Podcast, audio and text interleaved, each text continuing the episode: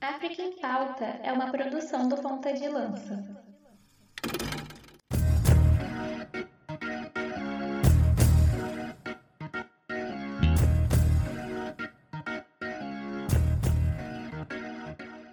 Atenção, ponta de lança! Começa agora o África em Pauta, a ponta da lança da informação sobre o continente mãe. No África em Pauta você se informa sobre política, economia, esporte, cultura e, por que não, fazer um resgate histórico e geográfico do continente onde a vida nasceu. Eu sou Marcos Carvalho, né? chegamos aí ao episódio de número 68, né? eu não poderia, né? Poder, não poderia jamais fazer esse episódio sem a presença dele, né? que corta mais que Bertrand Traoré no gol de empate de Burkina Faso. É, uh, na, na, nessa rodada das eliminatórias africanas, sim, eu estou falando dele, o homem que mais corta no Brasil, youtuber, é, jornalista, acima de tudo, né, um dos negros mais influentes do Brasil, mais admirados do Brasil em 2023. E para todos sempre, estou falando dele, Luiz Fernando Mãos de Tesoura Filho. Seja bem-vindo, meu amigo. Vocês já estão percebendo, né? Que já é o segundo episódio que ele fica falando essas coisas aí. Não tem nada disso no roteiro, tá? E eu não tô devendo nada para ele. Mas dito isso, muito, muito prazer, cara, falar contigo. Inclusive o interminável Bertrand Traoré, né? E aí, cara, eu quero agradecer toda a nossa galera que tá aqui, até dando muito forme, né? Que eu acho que o pessoal já percebeu que a gente não fez o podcast no último final de semana, né? Mas por questões pessoais de agenda, a gente avisou os nossos financiadores lá no grupo é, do WhatsApp. E eu acho que não deu nem tempo de muito falar até nas redes sociais, mas a galera deve ter percebido. Então voltamos, não estamos sumidos, não vamos parar o podcast, não vai acabar o podcast. E a gente volta, Marcos, já com bastante coisa, né, cara? A gente vai ter eleições, vai falar daqui a pouco. E eu preciso sempre agradecer os nossos apoiadores, as nossas apoiadoras, quem compartilha o nosso episódio no começo já. A gente tem alguns agradecimentos que o Marcos vai fazer para a galera que compartilhou é, nos stories lá é, que está ouvindo o África em Pauta. Agradeço a todo mundo. E quem puder fazer já nesse começo, arroba PontaLancaPDL, lá nos stories do Instagram do Ponta Lança, é, arroba PontaLancaPDL, vocês podem dizer que estão nos ouvindo e a gente vai sempre é, compartilhar você sempre que a gente puder ver, né? Que às vezes o pessoal menciona a gente lá e a gente vê, às vezes 24 horas depois ainda não consegue, mas a gente agradece da mesma forma, tá bom? Arroba ponto PDL diz que está nos ouvindo e quem quiser apoiar, tá aqui, né? Plano Rainzinga, Plano Thomas Sankara, entrem nos nossos grupos de WhatsApp e apoiem o projeto independente. E meu amigo Marcos, eu vou deixar para ti para falar uma novidade que a gente está gravando neste final de semana, é, então a gente já dá esse informe logo, porque é uma grande novidade de uma parceria que nós do Ponta Lança estamos tendo com a principal revolução no streaming brasileiro, né? Porque aqui, aqui é só elite, né? É mesmo? É mesmo, né? Como o pessoal fala. Você sabia dessa gíria dos jovens, Luiz? Nossa, ou é mesmo? É, é, é, por exemplo, Pô, você tá lá na Casé TV comentando, né? Aí a pessoa responde, tô mesmo? Ah, isso aí já, isso aí já. É, isso me lembra o, o, Calvin. Lembra do Tornozecures? Isso. É mesmo? Hum, é mesmo? É, é, eu patroei as crianças. Você errou a série. Mas tudo bem. Luiz, então, indo ao assunto aí direto, é, nós do Ponta de Lança, né? É, eu e Luiz estamos representando o Ponta de Lança nas transmissões das eliminatórias africanas na Casé TV né? Isso é algo que só é possível graças ao apoio, todo todo carinho que vocês trazem para gente aí, todo o apoio ao nosso projeto, né? Vocês acreditam no ponta de lança e faz ele ser relevante, faz ele ser grande, né? E a Casé TV é, nos convidou, né, para estarmos ali trazendo, né, informações mais especializadas, né, sobre o futebol africano. E é claro que a gente não se limita só ao campo e bola, a gente sempre traz ali alguma informação cultural, geopolítica, porque tudo isso faz parte. Né? Então, agradecer aos nossos ouvintes, agradecer a quem faz o ponta de lança ir tão longe, ser tão relevante, é, a ponto de despertar aí a visão da Casé TV. Então, compartilhar isso com vocês, né? Você deve estar ouvindo aí eu já fiz as duas transmissões dessa rodada, né? Egito e Djibouti e é, Serra Leoa e Egito. Né? O Luiz já vai ter feito uma, né, Luiz? Senegal e Sudão do Sul. Senegal e Sudão, né? Isso, Sudão do Sul. Sudão do Sul, isso. E tem mais uma, né? Na terça-feira, Tanzânia e Marrocos. Esse jogo aí vai pegar fogo. Acho que Marrocos vai ter um pouquinho de, talvez, né? Tem um pouquinho de dificuldade, né? Jogando lá na Tanzânia. Mas a gente quer, né? Agradecer, né? Por todo o carinho, né? A gente tem recebido mensagem, a gente tem recebido, né? Tem sido muito parabenizado, muito festejado, né? Pelos nossos ouvintes, pelos nossos seguidores nas redes sociais, pelos nossos apoiadores. Então, esse é um, é um motivo de muito agradecimento né, a quem tem acreditado no nosso trabalho e tem levado o nosso trabalho né, a esse novo nível. A gente quer agradecer também né, o pessoal que compartilhou a gente lá no Instagram, né, o Digão, né, a historiadora obstinada, o Nupef Clar, é, ou a Nupef Clar, Pedro o Edivaldo e o Juan Gonçalves, tá?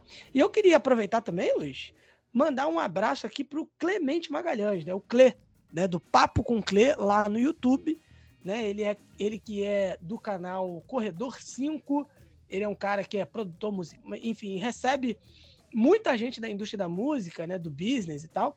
E eu tive a oportunidade de trocar umas mensagens com ele no Instagram, fiquei todo bobo que ele me respondeu, né? E eu prometi esse esse abraço, né, para ele aqui no no África em Pauta. É um cara sensacional. Você que gosta de música, música brasileira, é um cara que, enfim, é, é, é, valoriza muito a nossa música, traz grandes nomes aí da música brasileira para conversar, enfim, desvendar histórias da música brasileira. Então, fica a recomendação e, obviamente, um abraço ao Clemente Magalhães, um cara sensacional, né, que eu sou fã, acompanho ali é, os, as entrevistas que ele faz é, e aprendo muito, né? Com tudo que ele, que ele coloca lá no canal do Corredor 5. Beleza? E Luiz, né, lembrando aí os nossos ouvintes, né, como você disse, nós não tivemos programa. É, o programa está saindo uma semana depois do que o usual, então vai ser um programa um pouco maior. E também um dos motivos da gente não ter uh, feito o programa no final de semana passada é que a gente estava apreensivo com as eleições do Vasco da Gama, né, vencidas pelo Pedrinho é, ele derrotou o candidato Levenciano, que esse ano não vai levar a presidência do Vasco. E, e eu sei que o pessoal tá esperando para falar alguma coisa, mas espera, tá? Tem mais novidade aí. E, inclusive, teve o lançamento do material, que eu não vou falar agora, que ia ser no mesmo final de semana que a gente ia lançar. semana passada. Parece até uma ironia do destino, mas isso a gente vai falar depois. E só dando, Marcos, falando em Vascaíno, o Glauco, tá? Que é o nosso amigo, nosso apoiador do financiamento coletivo, ele vai fazer um lançamento de um livro chamado Diversidade, Inclusão e Suas Dimensões. Ele, inclusive, é coautor desse livro e ele está no capítulo Sankofar, que é o capítulo 2, tá? E aí, esse evento vai ocorrer lá no dia 30 de novembro, na, livra na livraria da Travessa do Barra Shopping no Rio de Janeiro, Zona Oeste, das 19 horas às 22 horas. Então, vou deixar aqui é, a divulgação desse livro, 19 às 22 horas, na Travessa do Barra Shopping, Barra Shopping, o livro Diversidade e Inclusão e Suas Dimensões, aí uma participação do Glauco Figueiredo, que é o nosso companheiro aí, está sempre colocando, Marcos, inclusive nas, au nas aulas de mestrado e doutorado dele, colocando ponto de lança aí para os alunos dele uh, em história africana, enfim, uh, muito interessante como a galera indica o nosso projeto, principalmente na academia, né, nas universidades, em, em programas de doutorado, de mestrado, e isso nos deixa muito felizes. Então é isso. É isso, Luiz. Então é isso. Vamos para o nosso programa. Hoje, né? Hoje não, né? Nesse episódio a gente tem aí, uh, né, a gente vai falar como tema principal, né? As quatro décadas de Paul Biá, né? No poder em Camarões. Né, o Paul Biá aí, que é um, um presidente extremamente longevo é, em Camarões, né? É, e a gente vai, né? Ter essa pauta principal com a presença do Shidozi, né? Enfim, você não pode perder. Augusto Chidozi aqui no África em Pauta, na pauta principal, falando de Paul né? Enfim, trazendo aí a, a, análise dele, que é sempre importante. Né? Temos também aí tensões aumentando no norte da Etiópia e uma treta ali com um país vizinho, né? Tretas ali na vizinhança do chifre da África. É, a gente vai ter os quadros também com a Camila, rainha do Atlas, e Guilherme Paranhos, o nosso entertainer, né, trazendo aí a coluna Geográfica, além do resgate histórico com o Márcio Paulo, o sabonete alvinegro praiano, o maior e melhor amigo de Ed Mota. Tá? A gente também vai atualizar a, as eleições na Libéria com o George Weah. Então você não perca, tá? Você fique aí, é, mande já para os seus amigos, fale. O África em Pauta está recheado de coisa importante, de coisa legal, e você sabe, né? A gente vai levando daquele jeito, conversando com você, e você nem sente o tempo passar. Mas antes dessas notícias, ô Luiz, é, nós vamos para esse quadro né, que vai dar o start na semana dos nossos ouvintes. Né, que vai começar aí a semana do Dia da Consciência Negra, trazendo uma grande reflexão, trazendo profundidade. Palavras que podem mudar o seu dia, a sua semana e até o seu mês. Eu estou falando de Luiz Fernando no Corte da Tesoura. E o provérbio de hoje vai vir direto do Malawi, tá? O nosso provérbio africano vai vir do Malawi, que é o seguinte: Não importa a urgência da situação, uma latrina só pode ser usada por uma pessoa de cada vez. Vou repetir. Não importa a urgência da situação, uma latrina só pode ser usada por uma pessoa de cada vez. Uma latrina é basicamente um de banheiro que você pode usar. Normalmente uh, em áreas mais rurais ou de mata utilizam muito. É uma espécie de banheiro natural, entre aspas, ou um banheiro seco, até mesmo meio que utilizado para para compostagem em alguns lugares, principalmente mais para fora dos grandes centros. E se a gente for colocar no contexto, sei lá, do Malawi, sei lá, em, alguma área mais rural do Malawi, faz todo sentido esse provérbio. E diz muito sobre o processo de paciência, né, e de entendimento da situação da comunidade, né, principalmente quando nós estamos querendo nos encaixar em um lugar que no momento literalmente não pode ser encaixado duas pessoas de cada vez. E aqui no Potrelança a gente sempre fala muito sobre coletividade, quando é a hora de um, quando é a hora de outra, quando o contexto favorece um pouco mais alguma pessoa X ou alguma pessoa Y do Potrelança para alguma oportunidade. Então esse termo é o seguinte, né? Não importa a urgência da situação, uma latrina só pode ser usada por uma pessoa de cada vez. Uma metáfora para a gente pensar a nossa situação e as nossas condições enquanto comunidade. Então, o provérbio africano, especificamente vindo do Malawi.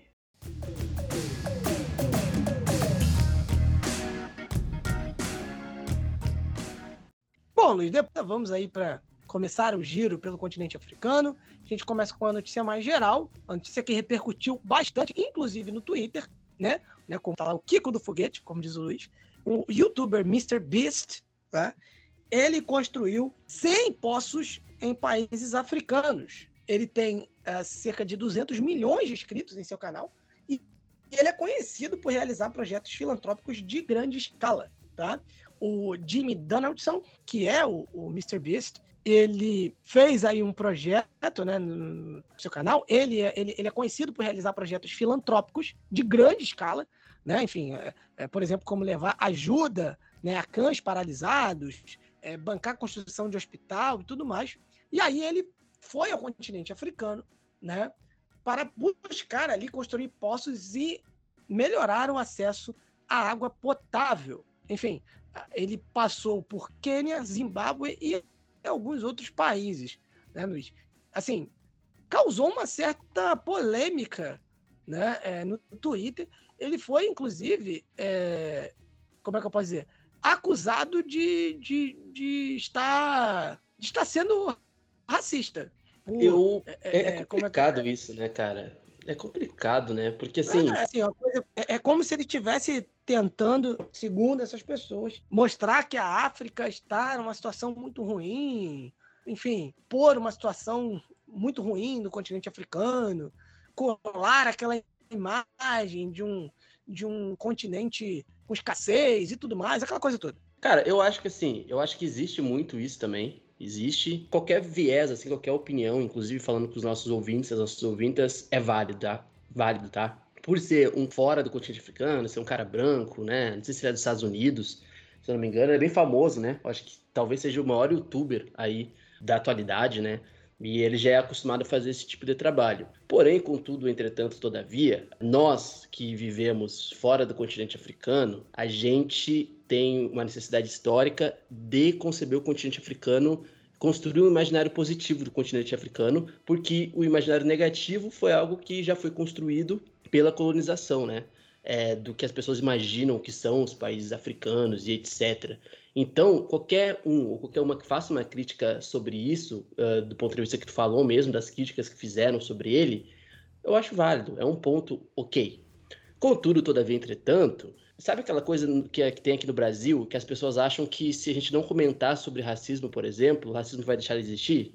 É basicamente isso. Se a gente fingir que está tudo bem no continente africano, que as pessoas principalmente que não moram em capitais, principalmente as pessoas que não moram nas grandes capitais, que moram em áreas rurais do continente africano, se a gente fingir que elas não têm problemas de abastecimento, se a gente fingir que os governos africanos, em sua maioria, são incompetentes, e são incompetentes é, de forma bastante, dizer, consciente, porque uh, recebem dinheiro de financiamento estrangeiro e muitos desses acabam utilizando em outras questões muitos desses acabam roubando esse dinheiro, né? O grande problema dos governos africanos atuais é a corrupção. A gente vai falar, inclusive, lá na Nigéria, algo sobre isso, sobre esses dinheiros destinados e o que, que os grandes poderosos fazem com esse dinheiro ao invés de ajudar em saneamento básico, por exemplo, nos países africanos. Angola é um grande caso disso também, né? Um país que tem uma grande produção de petróleo, era para ser um país rico. Mas aí, se você vai ver, até mesmo em Luanda, vou, vou colocar só uh, a gente vai para alguns lugares e vê que as pessoas têm problemas de saneamento básico, assim como tem aqui no Brasil, por exemplo.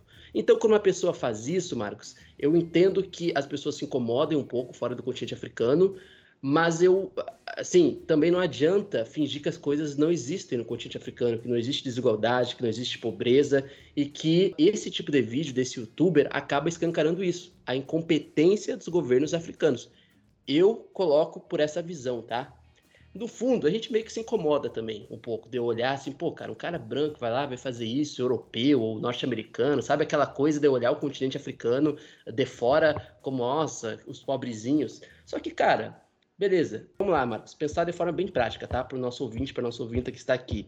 Ele foi lá, ele fez um trabalho de equipe, viajaram para vários países, Quênia, Zimbábue, construíram o primeiro poço que foi construído foi numa aldeia queniana. Então nós estamos falando de cidadãos africanos, de países africanos que estão principalmente em aldeias, em áreas remotas, onde o governo e o estado não chega porque não quer. Então não tem assistência. Então, cara, eu acho que se uma pessoa fez isso sem nada em troca, entre aspas, porque teve, né, audiência, é uma forma também de colocar os olhos para o mundo e falar, pô, cara, eu, acho que para os governos africanos é, é, é uma grande contradição. Tem que vir um cara de fora para fazer algo que o Estado devia fazer. Então, eu prefiro, prefiro olhar por esse lado, tá? Porque, repito, fingir que as coisas não existem no continente africano uh, não vai fazer com que elas se resolvam.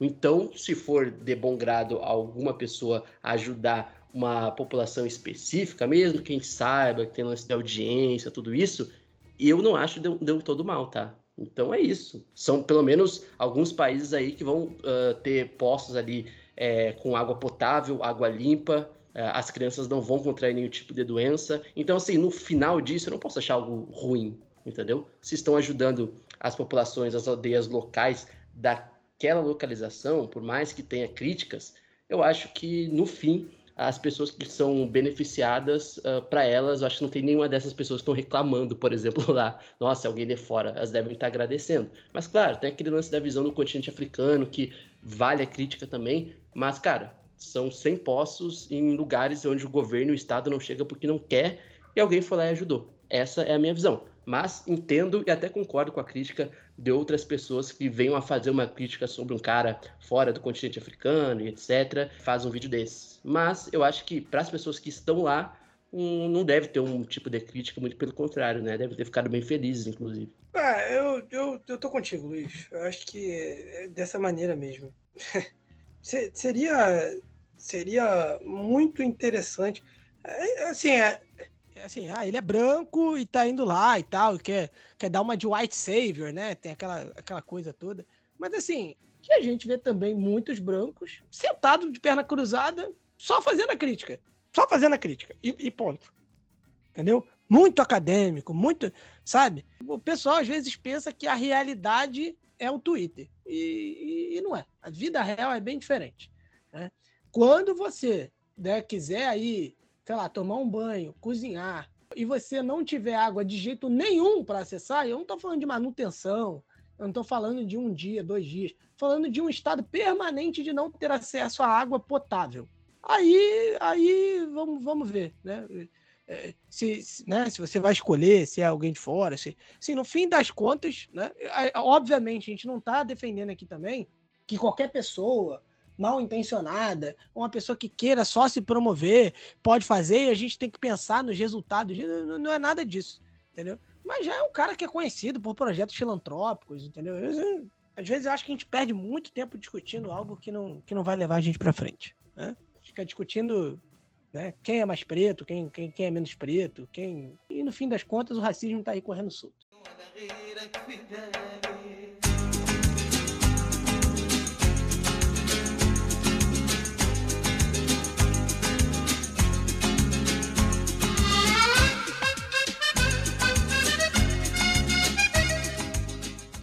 Vamos lá.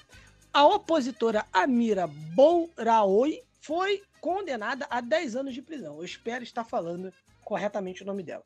Tá? O tribunal de Constantino, lá de Constantino, condenou na terça-feira a opositora franco-argelina Amira Bouraoui. 10 anos de prisão à revelia. É, e há seis meses, o jornalista Mustafa Benjama, né, acusado né, de ter ajudado a fugir para a França, segundo meios de comunicação argelinos. Khaled Drareni, representante dos Repórteres Sem Fronteiras, né, trouxe essa notícia né, sobre né, a condenação né, da opositora franco-argelina. A promotoria solicitou 10 anos de prisão contra a Bouraoui e 3 anos contra o jornalista, que, dado o tempo já passado em prisão preventiva, né, pôde ali ser libertado imediatamente. A Amira Boraoi é uma médica formada de 46 anos, foi julgada por sair ilegalmente do território depois de cruzar a fronteira entre a Argélia e a Tunísia no dia 3 de fevereiro, né, é, desafiando ali uma proibição de saída do país, antes de ser presa em Tunísia, né, enquanto ela tentava embarcar em um voo para Paris. É, ela conseguiu finalmente voar para a França três dias depois, apesar de uma tentativa das autoridades tunisianas de enviar de volta para Argélia. Né? Argel descreveu a fuga dela como uma, é, uma exfiltração ilegal, né? Você tem infiltração, né, que é a entrada, e exfiltração, que é a saída. É realizada ali com a ajuda é, de é, pessoas da diplomacia e da segurança francesa. Tá? Inclusive chamou de volta um embaixador argelino em Paris para consultas. Né? A Boraoi ela se tornou conhecida em 2014 pelo envolvimento dela no movimento Mais Barakat Mas, né, contra o quarto mandato do presidente Abdelaziz Bouteflika, tá? antes de, de ele, é, antes né, também de se envolver lá no movimento de protesto Hirak, que a gente já citou algumas vezes aqui no programa, e também é, de trabalhar né, para a rádio privada independente, Rádio M. Enfim, e parece que tem mais gente que foi condenada aí, né? É, Marcos. E aí, cara, a gente teve o Tribunal de Constantine, que também condenou o Ali Takaida, um agente da polícia é, que atuava ali na fronteira, né, a três anos de prisão e a um ano de prisão suspensa Uh, a mãe, inclusive, da ativista que tu citou, Marcos. Inclusive, oh, cara, é uma, é uma mulher que foi presa, a mãe da tua ativista, que tem 71 anos. Eles prenderam uma mulher de 71 anos. Enfim, teve todos esses processos. Ah, cara, é o seguinte, a gente tem, por exemplo, como o Mustafa Bendiama, que ele foi detido no dia 8 de fevereiro nas instalações do jornal francófono Le Provincial, uh, com sede em Anaba, lá no leste do país, da qual o editor-chefe, enfim, tinha ligações com essa ativista. E esse Mustafa Benjama, ele foi condenado em 26 de outubro, agora, recentemente, em outro caso, tá? A 20 meses de prisão, oito dos quais cumpridos ao lado do pesquisador argelino-canadense Rolf Farrar. Foi libertado após cumprir a pena. Então, assim, Marcos, a gente teve a revolução, né, digamos assim, que foi para tirar o ex-presidente da Argélia. Inclusive, a gente teve até participação de clubes de futebol, de torcidas organizadas, de ultras na Argélia, que foram para essas grandes manifestações perdão, para a saída do Bouteflika, que muitos já falavam que, enfim, era mais um daqueles casos de presidentes que ficaram um bom tempo governando e ele queria ir para um quarto, quinto mandato e ele já não tinha mais capacidade, inclusive, de saúde nenhuma. Teve essa revolução, esses movimentos, como tu falou, o movimento Hirak é um tipo de movimento que é perseguido até hoje na Argélia, e esse caso dessa ativista é mais um caso de perseguição. Esses tipos de perseguições invisíveis, digamos assim, normalmente esses ativistas eles ficam sendo monitorados pelo Estado, principalmente depois é, dessa revolução que derrubou o Bouteflika. Então, a importância da gente noticiar isso é, para a nossa galera que nos ouve é essa: existe uma perseguição quase que invisível na Argélia a jornalistas e principalmente a ativistas que estiveram nesse momento da revolução que é, derrubou o antigo presidente Bouteflika da Argélia. Então esse é mais um caso de perseguição, né, e de minar a capacidade, digamos assim, de qualquer nova revolução anti-Bouteflika, digamos assim, dentro do território argelino. O, o Argélia, né, que historicamente é um país que, eh, sim, quando o assunto é protestar, quando o assunto é não gostar da França, eu acho difícil alguém esperar a Argélia. Falar em treta, Luiz, vamos para uma resolvida. A Argélia nomeou um novo embaixador na Espanha após quase 20 meses, né? Enfim, foram 20 meses ali de atritos diplomáticos entre os dois países, né? Muito ali causados pela reviravolta de Madrid né, na questão do Saara Ocidental. O Ministério dos Negócios Estrangeiros argelino comunicou que o governo espanhol aprovou a nomeação de Abdel Fattah Dagmon como embaixador da Argélia na Espanha. Tá? A Argélia chamou de volta seu embaixador em março de 2022 para protestar contra a mudança da Espanha né, na posição dela sobre Saara Ocidental. Espanha é, é, né, tomou uma posição a favor do plano de autonomia marroquino para o Saara Ocidental, é, que era uma antiga colônia espanhola, disput, né, que, enfim, continua a ser disputada ali pelo Marrocos, né, por Rabat, e os combatentes da independência da Frente Polisário. Inclusive, temos um episódio aqui que a gente é, é, entrevista né, um, um, membro da Frente Polisário. É, essa reviravolta, né, ela acabou colocando fim ali à posição de neutralidade que a Espanha tinha, né? É, e que foi decidida ali pelo primeiro-ministro, o Pedro Sánchez, né? No hábito, no, no, perdão, que foi decidida ali pelo primeiro-ministro Pedro Sánchez, tá? Numa tentativa de aproximação diplomática com o Marrocos. Né? Isso provocou a ira né, argelina, né? Que, enfim, é uma apoiante histórica da Frente Polisário, né? Que, inclusive, decidiu, em retaliação, suspender um tratado de amizade assinado em 2002. A gente falou sobre isso aqui também no em Pauta. Tá? Essa decisão teve graves consequências para empresas envolvidas né, nos setores ali de cerâmica, né, construção, né, parte agroalimentar e também construção de obras públicas, né, que viram ali seus projetos congelados e as exportações despencarem, Luiz. Então, assim, o conflito Saara Ocidental ecoa bastante aí nas relações do Mediterrâneo. É, e aí a gente tá sempre falando sobre o Saara Ocidental, né, Marcos? Às vezes quando a gente tá lá tweetando, né? Vezes, quando a gente dá essa de.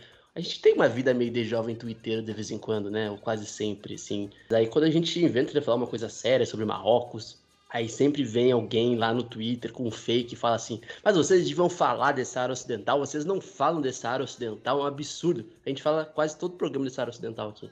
Então, então nós estamos falando. falando é, já tem um episódio específico sobre Saara Ocidental. Já teve o cara da Frente Polisário quatro, cinco programas atrás aqui. Então, pelo amor de Deus, gente, a gente fala sobre o Saara Ocidental. E esse conflito, conflito, Marcos, é pelo Saara Ocidental, né, que é considerado um território não autônomo pela ONU, sim, é mais um caso de, de uma resolução, né? A mudança, e é curioso, né, porque a gente tem uma mudança de posicionamento da, da Espanha com um presidente que, assim, para ser objetivamente é um, né, de um partido socialista e que está tentando se aproximar do Marrocos em relação a essa questão do Saara Ocidental. Veja como as coisas são complexas, porque para a Espanha tem vários interesses ali, inclusive nesse plano de 2030 de Copa do Mundo, Espanha e Marrocos muito juntos também, são países muito próximos, então são tudo interesses, tá? Então a Espanha, é, se for pensar nos seus interesses, para ela não vai ter problema aderir a uma linha mais pró-Marrocos em relação ao reconhecimento ou não reconhecimento dessa área ocidental como território não autônomo. Rabat Rabat, né, que é o centro econômico e político, o centro político, digamos assim, do Marrocos, é, basicamente controla 80% do território de Sa da Saraui, tá? E uh, Rabat tem um plano de autonomia sobre a sua soberania, aquela questão, né? É um território argelino. Os jogadores, até mesmo do Marrocos, né, durante a Copa do Mundo, até cantaram uma música durante a Copa do Mundo do tipo Saara Ocidental é marroquino, uma música bem famosa no Marrocos também, dentro dessa questão nacionalista, de autonomia do Marrocos e tal. E aí a gente tem a Frente Polisário, né, a Frente Armada Polisário, que tem um, um, apoio histórico e muito forte da Argélia nisso, que apela para a realização de um referendo. E essa questão, do, essa questão do referendo já é algo que já, é, enfim, é desde a época que o Marrocos tomou basicamente para si o território que era da Espanha. A Espanha colonizava o Saara Ocidental antes do Marrocos, e aí a, é, a promessa era que teria um referendo sobre autodeterminação e o povo decidiria, o povo sarau. E até hoje esse referendo nunca aconteceu, né? Dentro de um, de um referendo de um cessar-fogo que foi assinado pelas partes, inclusive pela ONU, lá em 1991, e essa promessa nunca foi cumprida, Marcos. Mas como a gente fala dessa área ocidental, Marcos, a gente não invisibiliza essa área ocidental, a gente tem uma outra questão da resolução da ONU, né, nesses últimos dias, sobre o território, a autonomia do território Saraui, reconhecido ou não, né? Que envolve, inclusive, sempre a Argélia. Isso, né? Tivemos aí uma nova resolução da ONU, votada no dia 30 de outubro, né? Enfim, sobre Saara Ocidental, né? É uma decisão que está alinhada com outras resoluções adotadas em 21 e 22. Tivemos aí dos cinco países membros permanentes do Conselho de Segurança, quatro foram a favor do texto: Estados Unidos, China, Reino Unido e França. É, e o mesmo se aplicando a nove países membros eleitos pela Assembleia Geral. Tivemos ali Albânia, Brasil, Emirados Árabes Unidos, Equador, Gabão, Gana, Japão, Malta e Suíça. Né? Ó, então o Brasil reconhece a questão de Saara Ocidental ser um território marroquino, tá? Isso é uma Isso, questão importante é. aqui para a galera que está nos ouvindo.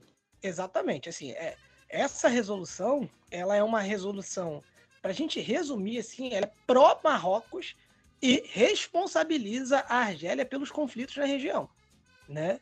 A Argélia é citada ali por cinco vezes no documento e, é, é, enfim, três vezes mencionada ali sobre a expressão país vizinho, tá?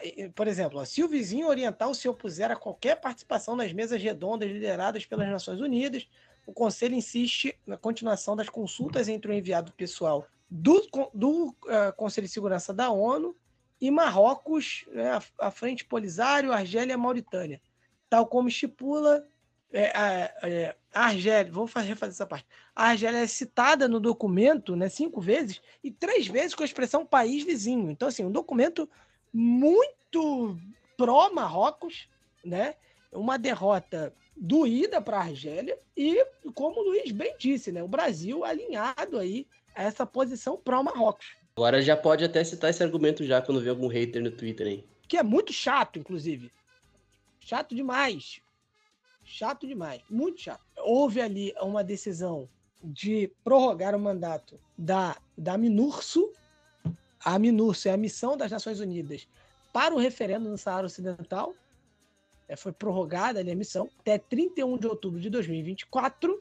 Né? No caso, países que se abstiveram foi a Rússia, né, membro permanente, e Moçambique. Vamos acompanhar aí, mas assim, a Argélia sai como derrotada né? E, e, como protagonista, né? vista como uma protagonista negativa nesse conflito do Saara Ocidental.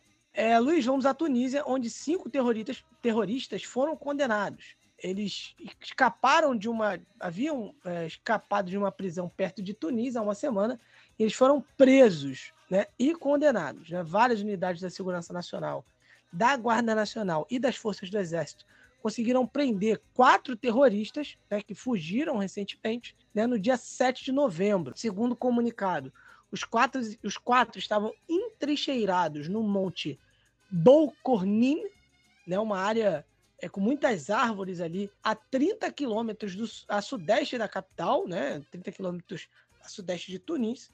O Ministério do Interior, né, que é meio que uma espécie de Ministério da Defesa, também confirmou relatos que circulam nos meios de comunicações locais e nas redes sociais que o primeiro terrorista, chamado Ahmed Melki, foi preso no, no, dia 5 de, no dia 5 de novembro, perdão, com a ajuda de cidadãos do, distri do distrito de Etad Hamen, né, uma área carente né, e muito povoada né, em Tunis.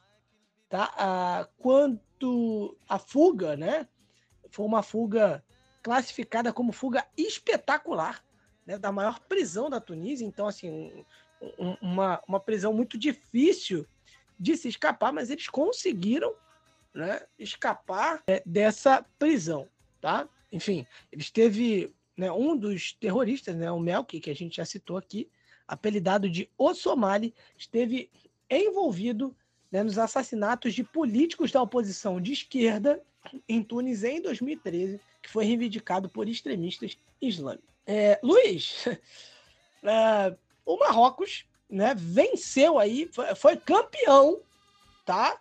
Em cima da Bolívia, né, de um campeonato de futebol, é isso? Isso, cara, porque aqui nós dá informação, aqui a gente dá a informação, a apuração séria. Sim, o Marrocos venceu esse evento internacional para jogadores com nanismo, tá?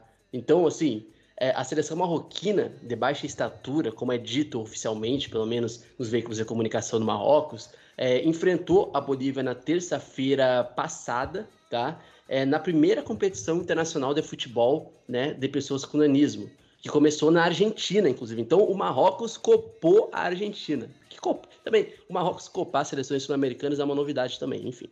O Marrocos venceu o Iraque, tá? É, já tinha vencido o Iraque para garantir uma vaga nessa primeira competição. É basicamente uma Copa do Mundo, tá? É, e enfrentou a Bolívia no jogo de abertura, tá? No dia 7 de novembro. É, o capitão Nizar Ben Ketaba disse que os jogadores estavam prontos, que eles não tinham medo e que eles estavam preparados. E aí a seleção marroquina de baixa estatura foi fundada pelo próprio capitão, né? E disputou a sua primeira partida oficial lá em outubro de 2017, tá? É, depois disso, a Associação Marroquina para Baixa Estatura foi criada e dirigida pelo próprio capitão. Lembrando, pessoal que está nos ouvindo, é a primeira associação do Marrocos preocupada com a integração né, de pessoas com nanismo na sociedade marroquina. Né, foi oficialmente criada em julho de, 2000, de 2018 e atualmente existem mais de 300 jogadores sob essa bandeira dessa associação filiados. Então, tem que respeitar o Marrocos. O Marrocos está ganhando tudo, né?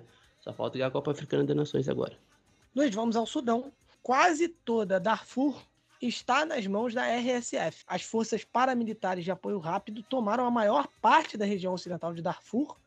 E assim, colapso do exército sudanês, né, que inclusive chocou né, a, to a todos, né, e que, enfim, tem é, grandes implicações para a guerra, é, que já dura seis meses. A gente falou, inclusive, a gente lançou né, um vídeo recentemente aí nas nossas redes sociais, abordando rapidamente esse confronto no Sudão. Abdul Hamid Hadam Dangalo, né, irmão do líder da RSF, o Remete, ele é quem lidera o ataque em Darfur, né?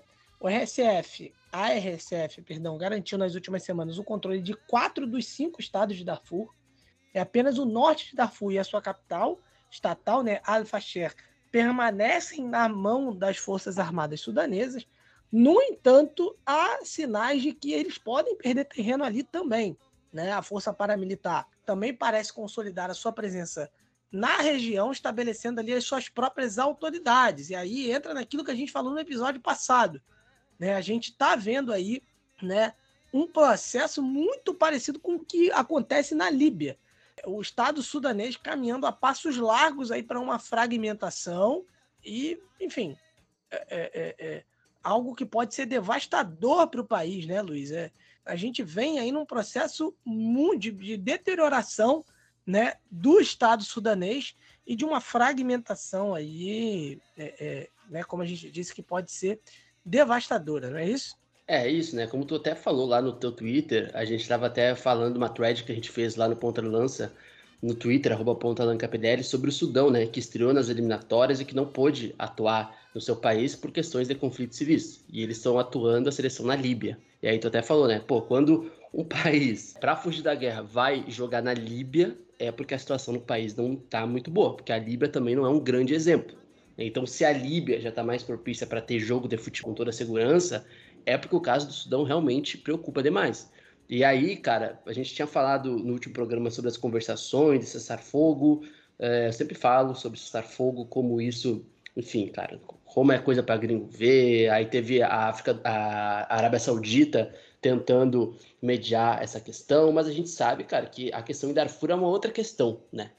Darfur já é, uma, é um processo de limpeza étnica que acontece antes dos conflitos civis. Nós estamos sempre falando sobre isso aqui, inclusive a questão do Sudão vai ser pauta aqui com a Camila, tá? Já estou adiantando, já depois o Marcos vai apresentar melhor, mas a Camila vai voltar e eu acho que é a única pessoa que vai, inclusive, poder falar de algumas questões uh, de, de como o Sudão está sendo utilizado para confirmar narrativas de outros conflitos que são fora do continente africano. Não tem nada a ver com o Sudão. E, enfim, a gente tem, já lembrando, né, que desde o último conflito, a gente teve a segunda maior cidade do Sudão, Niala, sendo tomada pelo, pelo pessoal aí do RSF, Marcos. E aí essa questão, cara, o exército danês está perdendo muito território. Então, assim, de fato, a preocupação uh, com o território e a autonomia sobre o território sudanês por parte do Estado está indo para um limbo muito perigoso, tá? E aí para um limbo muito parecido com o que pode acontecer, o que já aconteceu com o, a Líbia, é, né, Marcos? Então, como é que a gente pode definir, inclusive, essa questão de Darfur, né? Porque mesmo que a questão dos conflitos nas capitais, uh, Khartoum e Omdurman, que são as maiores cidades do Sudão, a gente tem essa questão do, do Darfur, que, cara, é, já remete a, a, a, outros conflitos desde o começo do século, né? Então, a questão desse conflito atual no Sudão é só mais um capítulo do que basicamente já vem acontecendo há muito tempo nessas regiões aí não árabes, digamos assim, onde pessoas não arabizadas dentro do Sudão. Inclusive, Luiz, o sucesso né, dessas tropas militares sudanesas em manter Niala né, nos primeiros dias de guerra foi vista ali de forma surpreendente, né, já que é um reduto ali das tribos árabes aliadas do Remete. Porém, né, enfim, as, as, as hostilidades foram aumentando em agosto. A RSF e as milícias árabes aliadas começaram a atacar civis de tribos negras. Então, assim, a gente está falando de massacres étnicos, tá? Sendo bem claro, tá? Enfim, algumas tribos negras africanas, como os Doju, enfim, com muitos abusos, né, atrocidades sendo cometidas ali em Darfur Ocidental. Tá? Existem aí vários campos que abrigam cerca de 2,5 milhões de sudaneses, deslocados ali no conflito ainda de 2003 a 2005, tá? Inclusive ali sudaneses negros africanos estão ali vulneráveis a ataques. Apesar de uma sanção né, é, dos Estados Unidos em setembro, o, o Abdul é, Rahen Handam, é, perdão, da Galo, né, ele tem estado na frente no centro da ofensiva da RSF em Darfur. Né, ele foi visto discursando as suas tropas ali vitoriosas em frente ao quartel-general do exército em Niala Zaling, em imagens de Niala, inclusive publicadas pela própria RSF. Ele é visto prometendo rastrear pessoas a quem ele se referiu como associados do Estado Profundo e islamistas, né, e apelou ao povo de Niala para regressar. É, Estima-se que cerca de 50 mil pessoas tenham fugido de Niala em agosto, juntamente com outras 17 mil no início do mês. Então, assim, a, a, a gente tem muitas questões aí. É o que eu falei até no meu Twitter recentemente, né? Muita gente fala assim: ah, ninguém fala dos conflitos no, na, no, na África, no Sudão, tá tendo né, é, limpeza étnica no Sudão e ninguém fala. Assim, ninguém tem. A gente vem falando disso aqui há seis meses. A gente vem falando disso, que inclusive é muito sério. Eu não estou diminuindo nenhum outro conflito que esteja acontecendo, não estou, né? Mas é, é, é eu estou só colocando aqui que nós estamos atentos né, ao que está acontecendo no Sudão nós estamos repercutindo o que está no, acontecendo no Sudão, né? Falamos aí todo o programa do Sudão, trazemos uma atualização, enfim. Então é, é importante a gente registrar isso aqui, né? No África em Pauta para a nossa audiência, para não passar batido. A gente, por exemplo, Luiz, a gente poderia muito bem é, é ficar falando, né? Do atual conflito ali que acontece na faixa de Gaza, que, por exemplo, envolve muito o Egito. A gente poderia colocar como tema principal. Inclusive, daria muito hype pra gente. Né? É, traria muitos ouvintes. sem dúvida. E o Egito está envolvido nessa questão, tem vários países africanos com suas posições a, respeito dessas questões, mas primeiro a gente está cuidando aqui do quintal de casa. Né? A gente está falando das pautas do continente africano né, que são prioritárias. Então, assim, é, é, é, é o nosso programa é o África em Pauta. Né? É, repito, não estou diminuindo a seriedade do conflito é, na faixa de Gaza. Inclusive, a gente recebeu outro dia uma, uma mensagem né, pedindo dicas sobre alguma coisa sobre futebol palestino. Assim, gente, a Palestina fica na Ásia, tá? A Palestina fica na Ásia. Não que a gente não possa se informar, ler sobre, pesquisar, entender sobre, né? É, mas assim, o nosso foco de cobertura é o continente africano. Então, assim, a gente vai abordar o conflito, inclusive, sob o ponto de vista africano, sob os interesses, né? Nem os interesses africanos, né? Porque existe uma divisão muito grande com relação a esse conflito também. Existem posições divergentes sobre esse conflito também. Não existe uma posição única do continente africano, tá? Mas é só para a gente esclarecer, sabe? Deixar bem, bem claro isso. Né? A nossa prioridade vai ser tratar do continente africano, dos seus conflitos, né? E das suas questões. A gente vai ao Sudão do Sul agora, Luiz, quando na verdade o presidente do Sudão do Sul, né, o Salva Kiir, foi ao Egito, né, para negociações sobre o conflito no Sudão, tá?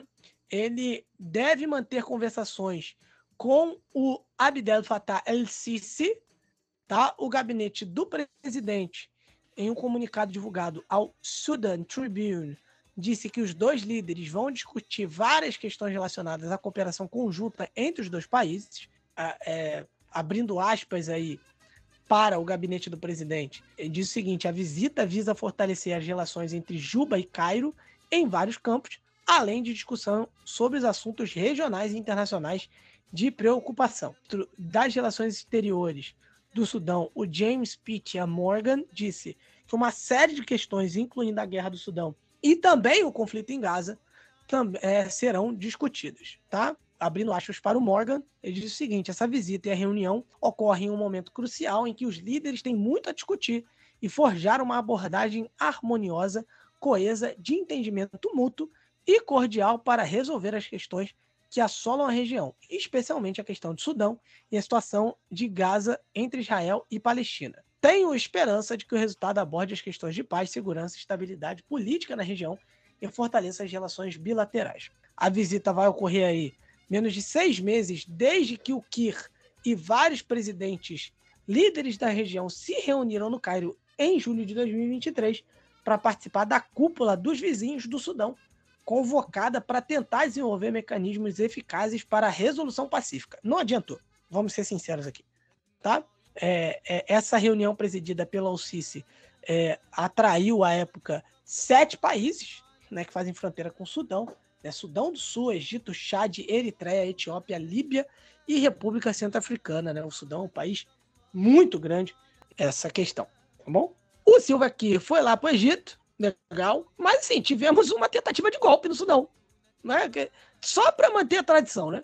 Sim, cara, exatamente. Essa é uma notícia dessa semana, inclusive, dia 15 de novembro. Sim, cara, possivelmente ninguém vai falar sobre isso, quase ninguém. Se não, acho que é o, único projeto capaz de falar alguma coisa sobre é o xadrez herbal, tá? Porque é uma notícia agora dos últimos dias mesmo, mas de resto ninguém vai se importar muito. Mas essa é, é, isso é um fato, tá? o presidente do Sudão do Sul, Salva ele acabou demitindo o chefe da polícia, o Majak Akek Maluk, dois dias depois do seu governo ter negado uma tentativa de golpe militar. Nem sei se é militar, né? É, não sei se é. Um golpe policial? Não sei como seria. Um golpe, um golpe. Um golpe uh, no Sudão do Sul. Ele substituiu o Maluk pelo ex-chefe da imigração, o Atan Marou Biar. Lembrando, tá? O presidente que regressou no domingo passado ao país, né, depois do encontro, inclusive, entre Arábia Saudita e os países africanos, tá? Lá em Riad, na Arábia Saudita, e ele voltou aí dentro de um boato sobre uma conspiração para tirá-lo do poder. Então, assim, vamos lá, Marcos. Queiramos que isso não aconteça, tá? Porque, assim, o Sudão do Sul é um país que sofreu uma guerra civil nos últimos anos, na década passada. Então, um golpe militar, um golpe uh, institucional no Sudão do Sul não seria bom para a população do Sudão do Sul. Então queremos que isso não seja um indício de algo, tá? As forças da defesa do Sudão do Sul uh, refutaram publicamente esse boato. Mas assim, refutaram, mas mandaram embora o chefe da polícia, que seria o, o famoso talarico ali. Algumas fontes dentro do Sudão do Sul indicam que Kir ainda poderia expurgar do seu governo, tá? Avisando altos funcionários de segurança. O decreto presidencial da terça-feira não explicou os motivos da demissão, mas o Majak era inspetor-geral da Polícia desde 2018, quando foi reconduzido ao cargo numa sequência de acordo de paz entre Kir e principalmente as facções armadas no Egito, né? Inclusive muito naquele processo de reconstrução do Sudão do Sul a partir da Guerra Civil que deixou 300, quase 400 mil pessoas sem vida num país que é o mais jovem do mundo. Então é isso. Lembrando que o Salva Kiir levou né, o país à independência do Sudão em 2011, mas aí depois teve aquela guerra, guerra civil em 2013, e aí depois os dois caras que se estapearam e foram, enfim, que colocaram fogo no país para que todo mundo se colocasse um contra o, contra o outro. Agora os dois são, tipo, é, como é que eu posso dizer? Presidente e vice-presidente. É uma história de novela no Sudão do Sul, né, Marcos? Mas é isso. Tentativa de golpe no Sudão, é, que o governo diz que era só boato, mas que na verdade eles demitiram o chefe da polícia, que seria o, o suposto talarico desse golpe. Lembrando, tá, Marcos? Só para colocar uma atualização, né? Nos últimos três anos, o continente africano teve sete golpes de estados. Então, é muita coisa. Luiz, sobre o Sudão do Sul ainda, o país mobilizou as, as primeiras forças unificadas após acordo de paz. Né? Centenas de ex-rebeldes e tropas do governo das forças unificadas do Sudão do Sul foram destacadas em uma cerimônia né, realizada na última quarta-feira, semana retrasada é, marcando ali um progresso de processo de paz no país. O Sudão é o país mais jovem do mundo, tentando se firmar aí desde que conquistou sua independência do Sudão em 2011. Os principais obstáculos são né, a violência, a pobreza né, endêmica e, e, também os desastres naturais. A unificação das forças leais ao presidente Salva Kiir e seu rival, o vice-presidente Riek Machar, é, foi uma condição fundamental dos acordos de paz né, em 2018 encerrou ali um conflito de cinco anos, né? Que vitimou aí 400 mil pessoas, quase 400 mil pessoas, né?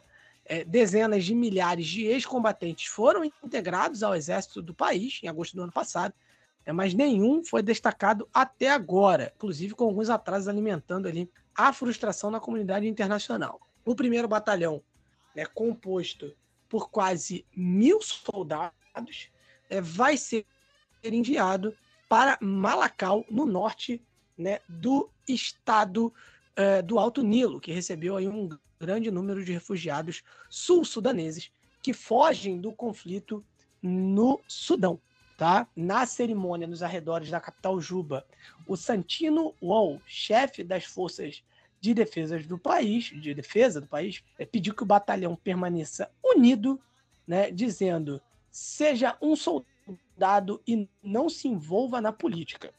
É um governo de unidade liderado pelo Kir e o Machar acabou falhando ali em grande parte em cumprir as principais é, disposições do acordo de paz, né, como por exemplo a elaboração de uma constituição e legislação eleitoral antes das eleições que agora estão marcadas para o próximo ano. Né? O Kir prometeu realizar a primeira eleição presidencial do país até dezembro de 2024 né, mais um enviado da ONU, o Nicolas Raisson, alertou em agosto que as autoridades precisavam criar um ambiente propício para garantir essas eleições pacíficas, inclusivas e confiáveis. E aí o Michael Macuei, né, o ministro da Informação, ele também discursou aos soldados, ele inclusive disse o seguinte: vamos para as eleições e vocês devem garantir que a paz prevaleça para que as eleições possam prosseguir pacificamente. Né? É, lembrando aí que o Sudão do Sul é um dos países mais pobres do planeta, né? mesmo com grandes reservas de petróleo. Né? E o Sudão do Sul ele passou quase metade da sua vida como uma nação em guerra civil. Né? E isso é, é em termos de infraestrutura, né? nada mais nocivo para um país do que uma guerra civil. Então, Luiz, a gente vai encerrando esse primeiro bloco.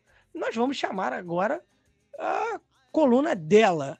É a rainha do Atlas, a autodenominada fofoqueira, ela, se, ela que, que se denomina assim, hein, gente. Vocês não, não venham aqui me acusar de nada, tá? Mas enfim, Camila Zambo, o amor de pessoa, é a nossa fofoqueira preferida, tá? E ai de quem falar mal, tá bom? Traz aí a sua coluna, enfim, ela que desfila e despeja nos seus ouvidos o seu conhecimento sobre o norte africano Camila, rainha do Atlas, é com você. Entramos no sétimo mês de conflito no Sudão e tem algo que tem me preocupado bastante, que é a tentativa de cooptar pessoas que apoiam o Sudão, que se importam com o Sudão, para envolvê-las em outros conflitos. Então, é, eu queria trazer hoje minha tarefa um pouquinho diferente de outros quadros, um pouco de alguns fatos, informações, para a gente tentar criar aí um filtro, para quando chegar notícias do tipo, a gente talvez entender a situação um pouco melhor. Eu espero ajudar, pelo menos. Então, acho que a primeira coisa para a gente entender que o conflito que está acontecendo agora não surge agora, né? Ele tem contexto histórico. Então, nos anos 2000, a gente já teve algo bastante semelhante, né? Porque é algo que se estende da história ali mais recente do Sudão. O Sudão é um país que passou por um processo de arabização, é uma arabização que foi imposta, ou seja, né, ela vem de cima para baixo, da elite para o povo, então muitas vezes o povo não vai aderir a esse movimento e que impõe a cultura ou algo que é mais próximo, mas ali né, tenta ensaiar uma cultura árabe, por isso que é arabizado de fato, né, e não árabe, e principalmente a língua, né? A língua, o árabe foi imposto ali alguns séculos atrás. Isso fazia muito sentido durante a colonização britânica, porque a colonização britânica, assim como outros processos colonizatórios, divide para reinar. Então ela incita brigas entre grupos, etc. E se você tem uma identidade, você meio que prevalece. Isso foi como em vários países do norte da África, em vários países de todo o continente africano e até asiático também. Mas no caso do Sudão, quando acaba esse processo colonizatório, tem muitos grupos que ali estavam próximos né, dos árabes e que querem uma emancipação, que querem a identidade deles de volta, vamos dizer assim. Porque agora não faz mais sentido. Só que o governo ainda é, a elite ainda é aquele domínio árabe, né? Então, o conflito não é entre uma jihad, um grupo armado, não tem jihad aqui. Claro que vai ter um grupo terrorista, né, que talvez fique de olho na situação, possa tentar ali buscar um apoio, mas não tem uma rede de apoio, de, de fornecimento, como alguns pintam. Na verdade, de uma forma diferente, a gente está falando mais de uma questão de supremacia étnica e de identidade do que de religião de fato. Porque a religião eu acho que não é tanto contestada no Sudão quanto algumas pessoas estão tentando pintar em função de outros conflitos que acontecem no mundo, principalmente a questão de gás agora. Então, as RSF, que é quem está conduzindo boa parte desse. Né, que já dominou Darfur, Darfur está praticamente caída ali aos pés de, da RSF, que é quem luta contra o exército né, do Sudão, é, eles têm um braço ali, uma base deles que vem dos Janjaweed. Os Janjaweed são uma milícia, sim, árabe, né? E que lutam muito contra, contra comunidades étnicas da parte mais central e subsaariana de Darfur, de cidades ali próximas ou que de alguma forma partilham dessa, dessa identidade mais africana, vamos dizer assim. E claro, não quer dizer que essas pessoas que são árabes não são africanas. Geralmente, etnicamente, elas são sim, mas foi o que eu falei, é uma questão de identificação. E esses grupos são mais propensos a lançar insurgência contra os governos e contra a supressão né, dessa elite árabe. Isso aconteceu em 2003, como eu falei, foi uma campanha muito brutal. Tivemos mais de 300 mil mortes, mais de 2 milhões de deslocados, só que agora o número de deslocados, por exemplo, é de 7 milhões. E tem um grupo étnico ali da região de Darfur, que é Massalit, que eles são, eles têm né, uma identificação própria, uma forma de vida própria, bem separada dos árabes, e são, é quem mais está correndo risco de sofrer novamente com esse genocídio. E outra questão é que esse conflito está se espalhando para outras áreas do país, porque, como eu falei, Darfur já caiu, né? Ou não oficialmente, mas na prática sim. Então, a chance disso tomar outras cidades e, e caminhar, por exemplo, para Khartoum, que é a capital, é muito grande. Claro, Khartoum já enfrenta esse conflito nesses sete meses também, mas o foco estava muito ali em Darfur mesmo. Então você tem outros países tentando criar ali um corredor, um compromisso humanitário, né? É, é, são 25 milhões de sudaneses que precisam de assistência e proteção o tempo inteiro, mas você não tem nenhuma, não tem nenhuma, não tem nada concreto que salve essas pessoas de fato dessas ameaças de limpeza étnica, de guerra generalizada. E por isso que eu acho que a narrativa é tão tão perigosa, porque ela tira totalmente o foco e do, do, que é a grande questão, o grande problema aqui. Se chegar em outras cidades, por exemplo, se chegar ali perto do Nilo, né, cidades como Bahri, é, como eu falei, Khartoum também, que é a capital, a chance de outros países tentarem mediar conversas talvez aumente, mas precisamos de algo concreto, como eu falei agora.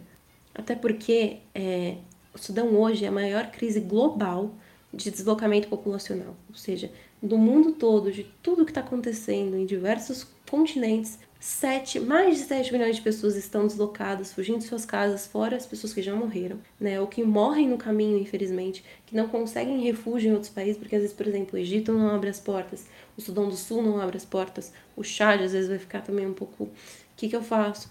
Então, assim, a, a estimativa de, de ONGs ou de, de organizações como a ONU, por exemplo, é que apenas 22% dessas pessoas necessitadas receberam algum tipo de ajuda humanitária porque tem muita limitação logística, né? E de tempo também. É muito difícil às vezes acessar essa pessoa, essas pessoas na, na hora certa. Claro que quando questionada, a RSF fala que não tem intenção de fazer um genocídio, etc. Eles querem, claro, não é isso que eles estão falando abertamente. Não fala, ah, eu quero controlar o Sudão, mas nós sabemos que tem essa disputa política sim, né? Mas o que infelizmente, para o que está se encaminhando, parece que realmente vamos ter eh, ao menos uma tentativa de limpeza étnica, porque é, é, é uma área muito pequena, um povo muito específico que está sendo focado. Quase impossível você não, não, não lembrar o que aconteceu no início do, do, dos anos 2000. Até porque nós já tivemos massacres, em julho tem, tem provas que aconteceram, etc. Então, é, é um medo que é completamente justificável. E aí a gente olha para Darfur, é, por que Darfur, né? Então a ideia é que o Sudão eram três Sudões, né? Tem muitos autores que trabalham com esses termos.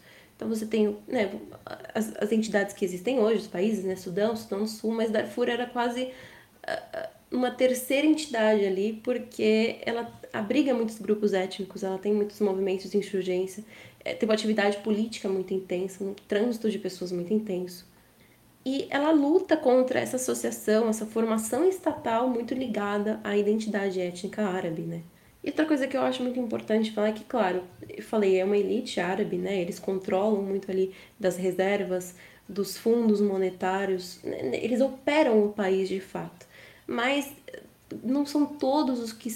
É um sistema, claro, é uma supremacia, vai favorecer todo mundo que for ali árabe, mas tem algumas tribos que vivem de agricultura, né, no cultivo da terra, dos animais, são nômades. Então, a, a atividade econômica que elas empenham também vai estar muito ligada ao apoio que ela vai oferecer ou não ao governo. Então, assim, não é todo janjaweed, não é todo árabe que é um janjaweed, nem todo janjaweed que é árabe, porque às vezes eles recebem apoios externos de outras tribos, às vezes até de outros países também, né? Então não dá para você olhar como simplesmente A mais B, né, algo tão binário assim, porque tudo nesse mundo, sobretudo quando é voltado à política, tem né, implicações o tempo todo, mas é algo muito complexo, né? Então a gente tem é, questões políticas, econômicas, de meio ambiente, né, sociais. E justamente por essa complexidade a gente não pode se perder em narrativas que tentam simplificar ainda mais o conflito. Que senão nós perdemos informações que são essenciais para entender, para apoiar o Sudão como ele precisa e quem sabe dar um respiro ali para que essas pessoas vão, vão né, tanto que elas tanto necessitam para talvez conseguir que é, o que está acontecendo chegue em mais pessoas e aí a gente se mobilize. Quem sabe, mesmo como sociedade civil, ajudar né? A gente nunca sabe o, o nível que um, um movimento coletivo pode chegar e às vezes provocar uma, uma ação de um governo, de um Estado, de uma diplomacia. Né? Então, por isso que eu falei que a minha missão hoje é um pouco diferente. Talvez dar um, né, um background ali, um. Desculpa falar termos assim, mas né, dar um pouco a entender o que está por trás dessas narrativas, porque realmente as pessoas estão tentando cooptar e dificultar o entendimento para parecer que é muito ligado ah, é um grupo jihadista que está fazendo um genocídio e por isso você não pode apoiar X ou Y. Não, gente, não, nesse momento não tem nada a ver com Gaza. Não, já aconteceu. Tanto um quanto o outro são conflitos que não se iniciaram em 2023, né?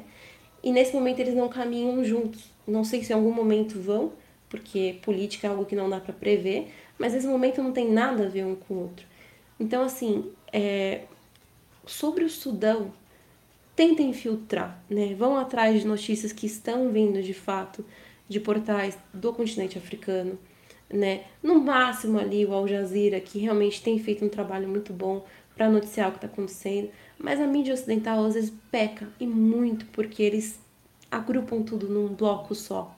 E isso não ajuda. Nós não vamos entender a informação, nós não vamos conseguir passar as informações para quem precisa e para onde precisa, se ficarmos perdidos em narrativas o tempo inteiro.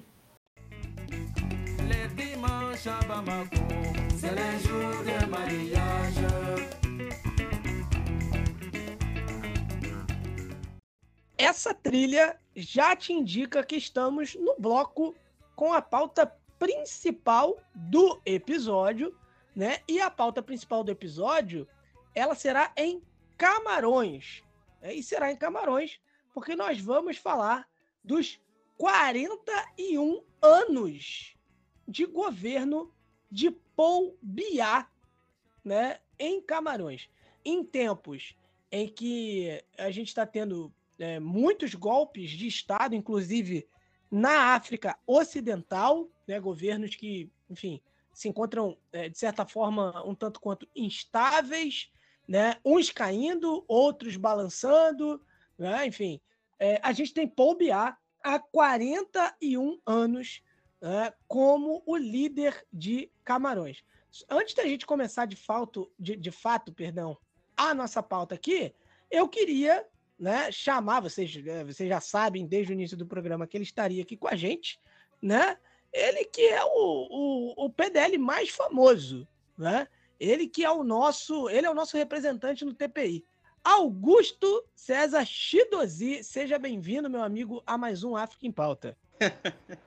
Salve, do África em Pauta, aqui quem fala é Augusto Chidozi. Salve, Marcos, tudo bem com você? Tudo ótimo, tudo ótimo. Seja bem-vindo para mais uma para mais uma pauta principal do África em Pauta. Os seus fãs estão em polvorosa nesse momento ao ouvir a sua voz. Eu tenho certeza que disso. Isso. É, a gente, peraí, né? A gente tem que tratar com, com deferência. Mas, Chidozi, a gente vai começar falando aí do Paul Biá.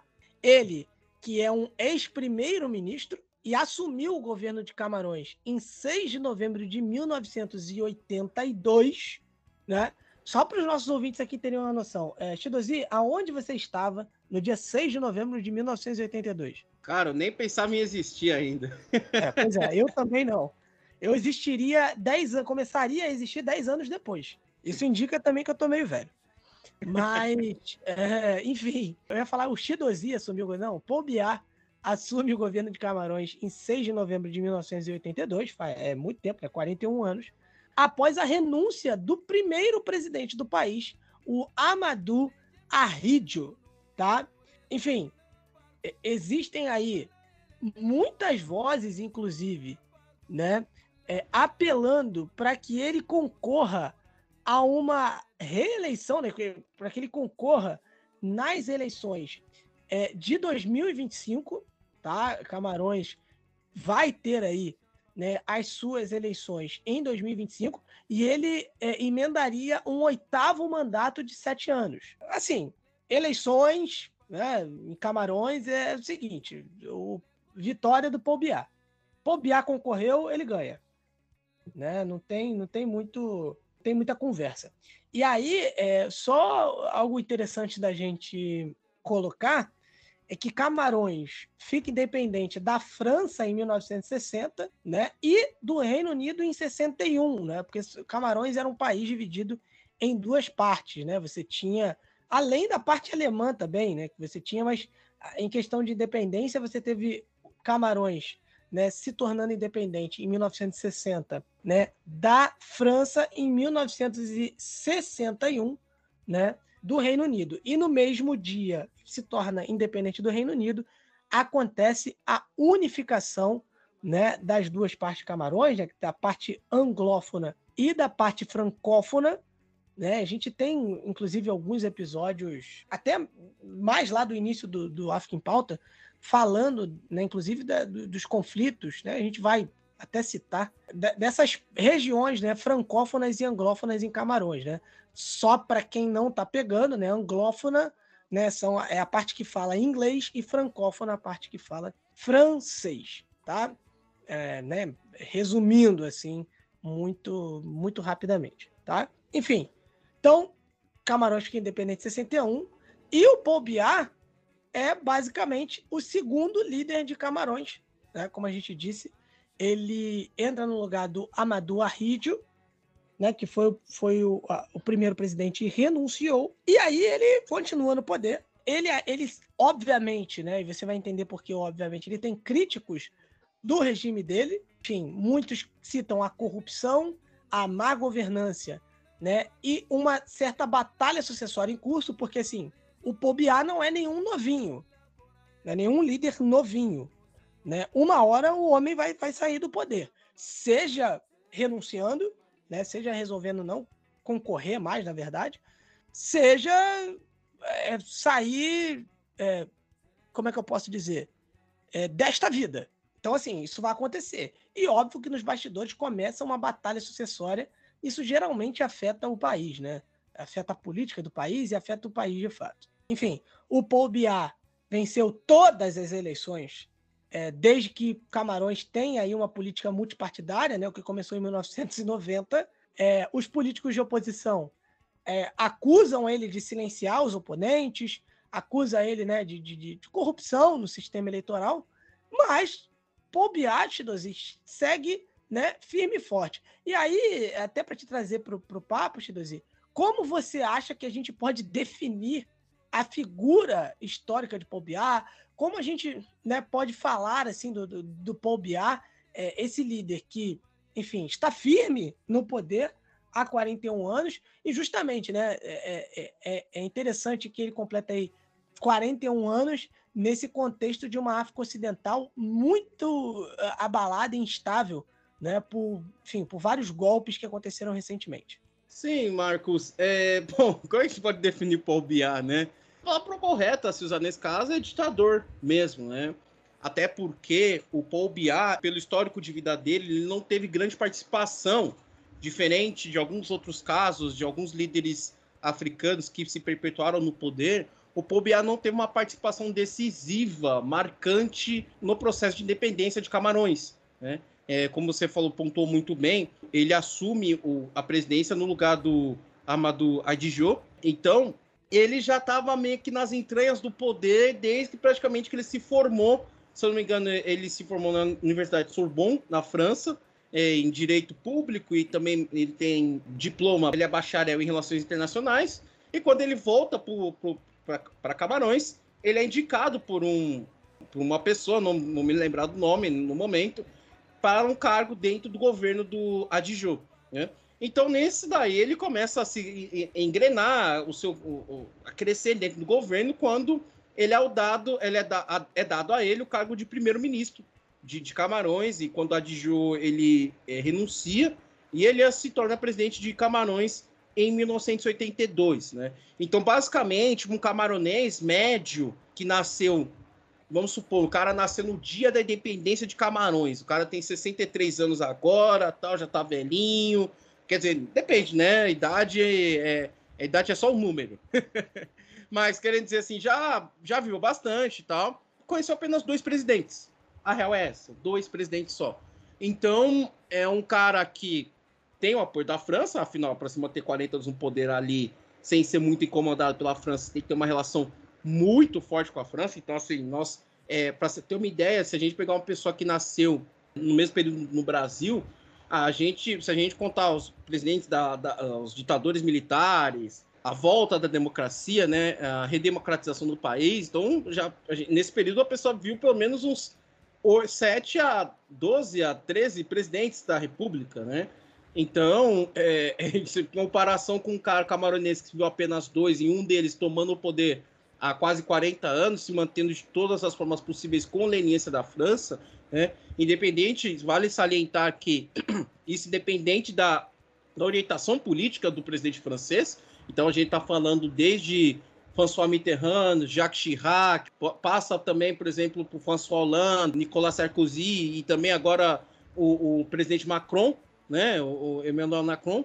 Então, é, é, assim, quer dizer que, independente da, da natureza política do, do líder francês, que detém grande influência sobre as colônias, as ex-colônias africanas, né? Perdão, né? Que faziam parte do Império Colonial Francês, é de surpreender que um cara esteja ali no poder há mais de 40 anos. E também eu pessoalmente achava que ele era um dos países pouco falados né, nessa situação toda que acontece no, no oeste africano, né? Então imagina você ver Burkina Faso, Mali, Níger ali caindo, aí pula Camarões e vai para a confusão, vai para vai pro Gabão. E o Paul Biá até se mexeu nisso, nessa questão, né? Na hora que percebeu que o negócio ia acontecer, já começou a fazer as trocas deles, as trocas dele dentro dos, dos ministérios também da, da, da alta patente do, do das Forças Armadas para se garantir que não haja nenhuma tentativa de golpe contra ele. Mas também tem uma característica específica do Paul Biá que garante a ele essa, uma certa é, imunidade a esse tipo de, de, de, de golpe,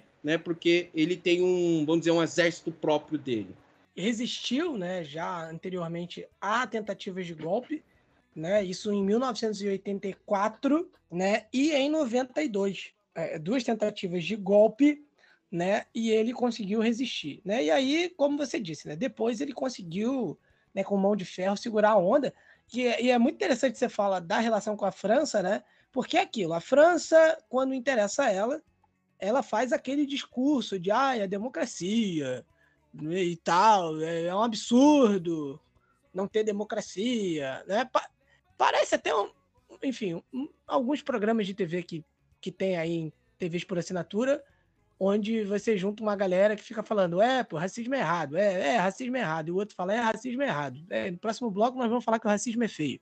E, e fica esse. Canal de três letrinhas. É, mas um abraço. Mas, enfim, a gente tem é, o, a França muito com esse discursinho, mas assim, o Biá é também uma prova daquela política do, do cão de guarda, né? Aquilo, veja bem, ele está segurando a onda ali e, e, tá, e, e, atende aos meus interesses. Então deixa, eu finjo que, que é uma democracia, né? Eu finjo que não é uma ditadura, eu finjo que não há corrupção ali. E, e quando me interessa, eu venho com esse papinho de condenar a corrupção, de condenar é, é ditadura né? No, eh, papinho no caso da França, tá, gente? Então, assim, é, é importante a gente né, lembrar dessa conexão, né? Desse apoio da França, que muitas das vezes é decisivo para manter um líder como o, o, o Paul Biar no poder. Como você disse, né, o, o, o ele já é um rapaz que tem uma idade avançada, né, ele é o líder ele é o, é, é o, líder, né? Vamos botar assim, mais velho do mundo, né? Eu não diria presidente, porque Acho que presidente seria uma amenizar o, o, que de fato ele é. Mas enfim, ele é o líder mais velho do mundo, é o segundo presidente com mais tempo no cargo, né, depois do Teodoro Obiang Nguema, da Guiné Equatorial. Enfim, também bem próximo né, daquele que nós, enfim, é, é, citaremos em algum momento oportuno, tá? que, enfim, governou um, um clube aqui no país. É... Mas, enfim. Não, não, não vou citar, não vou citar na pauta principal, não vou. Mas, enfim, é, a gente tem né, o Paul Biá também usando muito a, o Estado, né? Para benefício próprio, para se manter no poder, né, Chiduzi? Ele tem. É, é, assim, ele usou de tudo, né? Fraude, né? Enfim, foi tentando expandir as suas vitórias e maiorias legislativas no part... né? É, como partido no poder né? E, enfim, aquelas uh, velhas táticas dos políticos ali, da velha, no caso da velhíssima guarda, né? É, para tentar se manter no poder, né? Ah, sim, Marcos, exatamente. O, o Paul Biá não difere dos outros é, líderes porque é uma característica tradicional, é uma característica já é, tradicional dos líderes africanos dessa velha geração, da, da velhíssima geração, para se manter no poder, você cria uma classe em torno de você que também detenha certos poderes, mas que dependa de você do poder para que eles continuem a usufruir os benefícios disso. Venda, né? Acho que, por exemplo, Camarões é acho um dos maiores produtores de cacau no mundo também. A indústria madeireira camaronesa é muito forte, a extração de madeira é algo, é uma atividade muito presente no, no estado camaronês. Então, o Paul Biá, ele sempre teve essa característica de, de, de criar uma, uma, vamos dizer assim, uma, uma classe clientelista dele. Então, é uma ideia de que, assim, o Paul Biá precisa continuar no poder para que eu possa me continuar beneficiando, certo? Então, é algo que tradicionalmente acontece bastante, né? E isso talvez esteja no cerne dos, uh, dos movimentos que nós estamos vendo em outros países africanos, que nós vimos, que nós abordamos meses atrás, né, é, com uma cobertura profunda e séria sobre os golpes dentro do continente africano, no oeste africano. Porque se olharmos bem o contexto desses golpes, muitos desses golpes foram liderados por pessoas que, teoricamente, é, que teoricamente, não, na prática, se beneficiavam das relações de estarem próximas, de, de terem relações próximas com o, o, mandatário ou com o governo ou com o Estado, de fato. Né? Muitos dessas, desses golpes foram organizados por militares. Não tiveram um viés popular de, de vamos nos libertar do jugo desse cara porque esse cara tá nos maltratando. Não. Era movido muito por insatisfação pessoal ou de alguma forma ou de outra com o desgaste de relacionamento. Um, um, exemplo crasso, dois exemplos crassos seriam, talvez eu possa dar o exemplo do Gabão, do que aconteceu no Gabão e do que, do que aconteceu no Níger, né? Vale lembrar que o chefe da guarda presidencial do, do, do Bazum ia ser demitido, o cara já estava no poder, já estava nesse cargo antes do Bazum entrar, e quando ele percebe que o Bazum vai tirar ele do cargo, ou seja, isso poderia tirar benefícios do, do, do, dos quais ele usufruía por conta do cargo, ele dá o golpe. Né? Ele fala assim, antes ele do que eu. Então, no caso do Paul Biá, porque uma das razões dele se manter tanto tempo no poder é porque ele realmente criou esse tipo de classe. Então, é muito importante para eles, por isso que a gente acha muito estranho, 20 pode ter achado muito estranho no começo da fala do Marx, quando eles falam, você para, para e pensa que o Pobiá já tem 90 anos e os seus correligionários querem que ele faça, se candidato novamente a uma reeleição por um mandato de 7 anos. Porque, teoricamente, seria do cargo com quase 97 anos, 98 anos, vamos dizer assim, né? Não, não sei quando será as eleições é, de fato é, eleições de fato não acontecem no Camarões, tá? Vou ser bem sincero, né? A farsa, que é as eleições, que são as eleições camaronesas debaixo do, de, do Pobiá. Então, essa é uma das principais razões para eles pedirem isso, porque isso vai manter os privilégios deles. Então, gente é um, um privilégio que dura 41 anos, ou seja, uma geração inteira de pessoas que cresceram, que ganharam dinheiro, que ganharam influência, ganharam contratos vantajosos com empresas estrangeiras, tem alguma é, vamos dizer assim, alguma influência, alguma parte estratégica da economia camaronesa, então para eles é muito vantajoso que o Pobiá continue no poder, mesmo com a idade avançada, né? Nós não temos um líder tão velho assim no poder quanto o Pobiá. É, como o Marcos falou muito bem, nós temos em longevidade no poder do Teodoro Obiang de, de Guiné Equatorial, está mais tempo no poder, sim, mas em termos de idade é muito é, é, muito bizarro pensar que uma pessoa com quase 90 anos, com 90 anos de idade, não estou querendo dizer que uma pessoa que tenha 90 anos de idade não esteja apta a ser presidente, a ocupar um cargo de liderança tal, mas parar para pensar que um cara que já está 40 anos no poder, 41 anos, ou seja, quando ele assumiu o poder de fato, ele já tinha volta dos seus 50 anos. Né? Então, o cara não larga o osso, não indica ninguém para substituir, nada e ainda pensa em uma reeleição, é um, é um projeto de, de, de Estado extremamente personalista. Né? Acho que uma grande. Uma, eu lembro muito bem, acho que foi a entrega da, da taça do último, do último campeonato africano de nações, né? Copa Africana de Nações, perdão, que aconteceu em Camarões, em que a, em que a cerimônia de entrega da taça foi um pouco atrasada, porque a taça precisava passar pelo Paul Biá. E o Pobiá não desceu até o campo. Ele ficou no camarote, levaram a taça até ele, ele passou a mão ali, né? Tal, não sei o quê. E a taça desceu todo aquele caminho todo do, do, dos camarotes até o, o gramado para ser entregue até os jogadores é, de Senegal. Então é um cara que, assim, ele é a cara, querendo ou não, do Estado camaronês hoje. É, então vai ser até difícil cogitar é, é, é quem seria o sucessor. Será que o filho dele, o Paul Júnior, é, é, é, apto, ele já pensa em algo do tipo, ou se vão ter uma disputa aberta tal. Então, nunca se sabe o que virá depois de tanto tempo de alguém, de alguém que ficou tanto tempo no poder. É, é, como é que será a saída? Então, a gente tem que lembrar que também temos confrontos separatistas na região da, da tal. Então, é, é, um, é uma coisa que a gente precisa ficar muito bem de olho. O Paul Biá, né? A gente diz aí, né? Ele está há 41 anos no poder, ele assume, justamente após a renúncia né, do primeiro presidente camaronês, como a gente né, já falou também, né, o, o, o Arrídio né, enfrentava uma crise econômica e também lidava com corrupção generalizada, ele acaba é, é, é, não resistindo, ele acaba é, renunciando e o Pobiá assume. Quando ele assume, ele promete ali a liberalização da política, ele promete democracia, direitos civis e humanos, ele promete avanço econômico em Camarões, né? É, em algum momento o país é, até desfruta de uma estabilidade, unidade política, né, um crescimento econômico, né, até também houve ali uma flexibilização do Estado né, policial.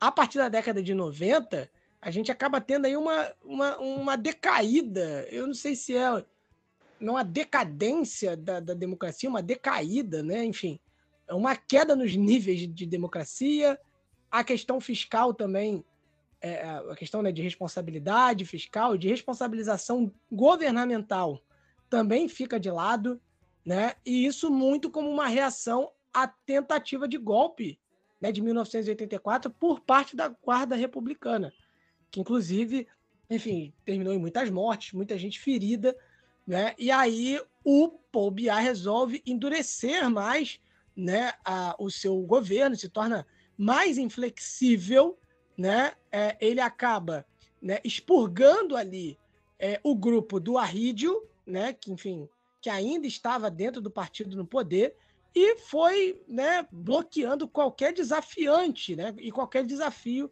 à sua liderança, né, dentro ou fora do partido. Né? E aí, o, o Shidozi, né, também pode falar em relação à frente internacional. Né? Camarões e Nigéria por muito tempo se viram ali numa, numa questão relacionada à Península de Bacassi. Sim, sim, Marcos. Essa questão, um, do, um dos pontos que fez o, o governo de Paul Biá se fortalecer tanto perante a população foi a postura do governo do Biá em relação à Península de Bacassi, tá? É uma questão, era uma questão territorial que já vinha de muito tempo, tá? Me fugiu a memória agora se essa península de Bacassi tem algum recurso mineral, peço desculpas, tá? Mas eu vou conferir rapidinho. É, petróleo. Petróleo. Ah, então ali, ali o negócio aí é, é, é, garantir dividendos, né? Royalties do petróleo, é. aquela coisa toda. Obrigado, Marcos.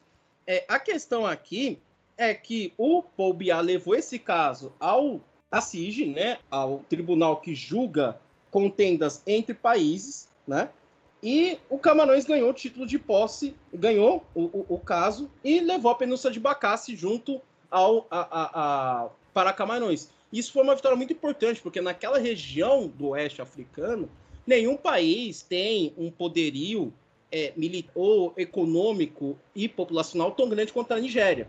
Né? Então, isso que eu estou falando não é puxar saco nem nada, tal, mas se nós compararmos as populações, o tamanho do PIB e o tamanho da importância econômica, é muito difícil você bater de frente com a Nigéria e sair com vantagem. Lembrando que a Nigéria já era um dos maiores produtores de petróleo do mundo, todo mundo é, que atua na área petrolífera sabe da qualidade do petróleo nigeriano, da facilidade em você você consegue extrair esse petróleo, né, razoável facilidade, é claro. E a Nigéria perde logo a, a península de Bacassi, onde que teriam mais, pet, mais petróleo ainda, podendo expandir cada vez mais a sua, a sua influência em si, enriquecendo. Então isso foi um grande trunfo perdão, do Pobiá perante a sua população e que garantiu é, uma, um, um reconhecimento, um, uma legitimação da, da continuação dele no poder. É, e ele, né, em Camarões também, tem, ganhou um título também na década de 90, na verdade dois, né, dizer, é, é, assim, bicampeão é, de país mais corrupto do mundo. É o título de país mais corrupto do mundo por duas vezes na década de 90. Né? E por falar em título, né, a gente tem um, um, episódio aqui do Mama África FC, né? Que é o nosso podcast que ele está em pausa, mas era um podcast que a pauta principal é futebol, mas mesmo assim, né? A gente não aborda só futebol, a gente aborda tudo que é, é, envolve futebol, né? A gente sabe que futebol não é só campo e bola, mas a gente tem um episódio aqui sobre aquela geração fantástica de Camarões, enfim, com Roger Milá, enfim, é, é, é, com Icono, enfim, grandes é, é, craques e que, é, por exemplo, o, o Pobiá já interferiu bastante na, na seleção camaronesa. É, a gente tem um episódio aqui na casa do Mama África FC, né? É o, a segunda temporada, episódio 14. Né? O título é 30 anos do Camarões de Roger Millar. E a gente conta uma passagem onde o Paul Biá pega o telefone e manda trocar o goleiro. Apenas isso, sabe? Passou a mão no telefone, falou, oh, mexeu na escalação. Ó, põe aí, põe esse para jogar, põe esse aqui para jogar e tudo mais. Eu quero assim, eu quero desse jeito. E, e, e parece que dava um bom técnico, hein?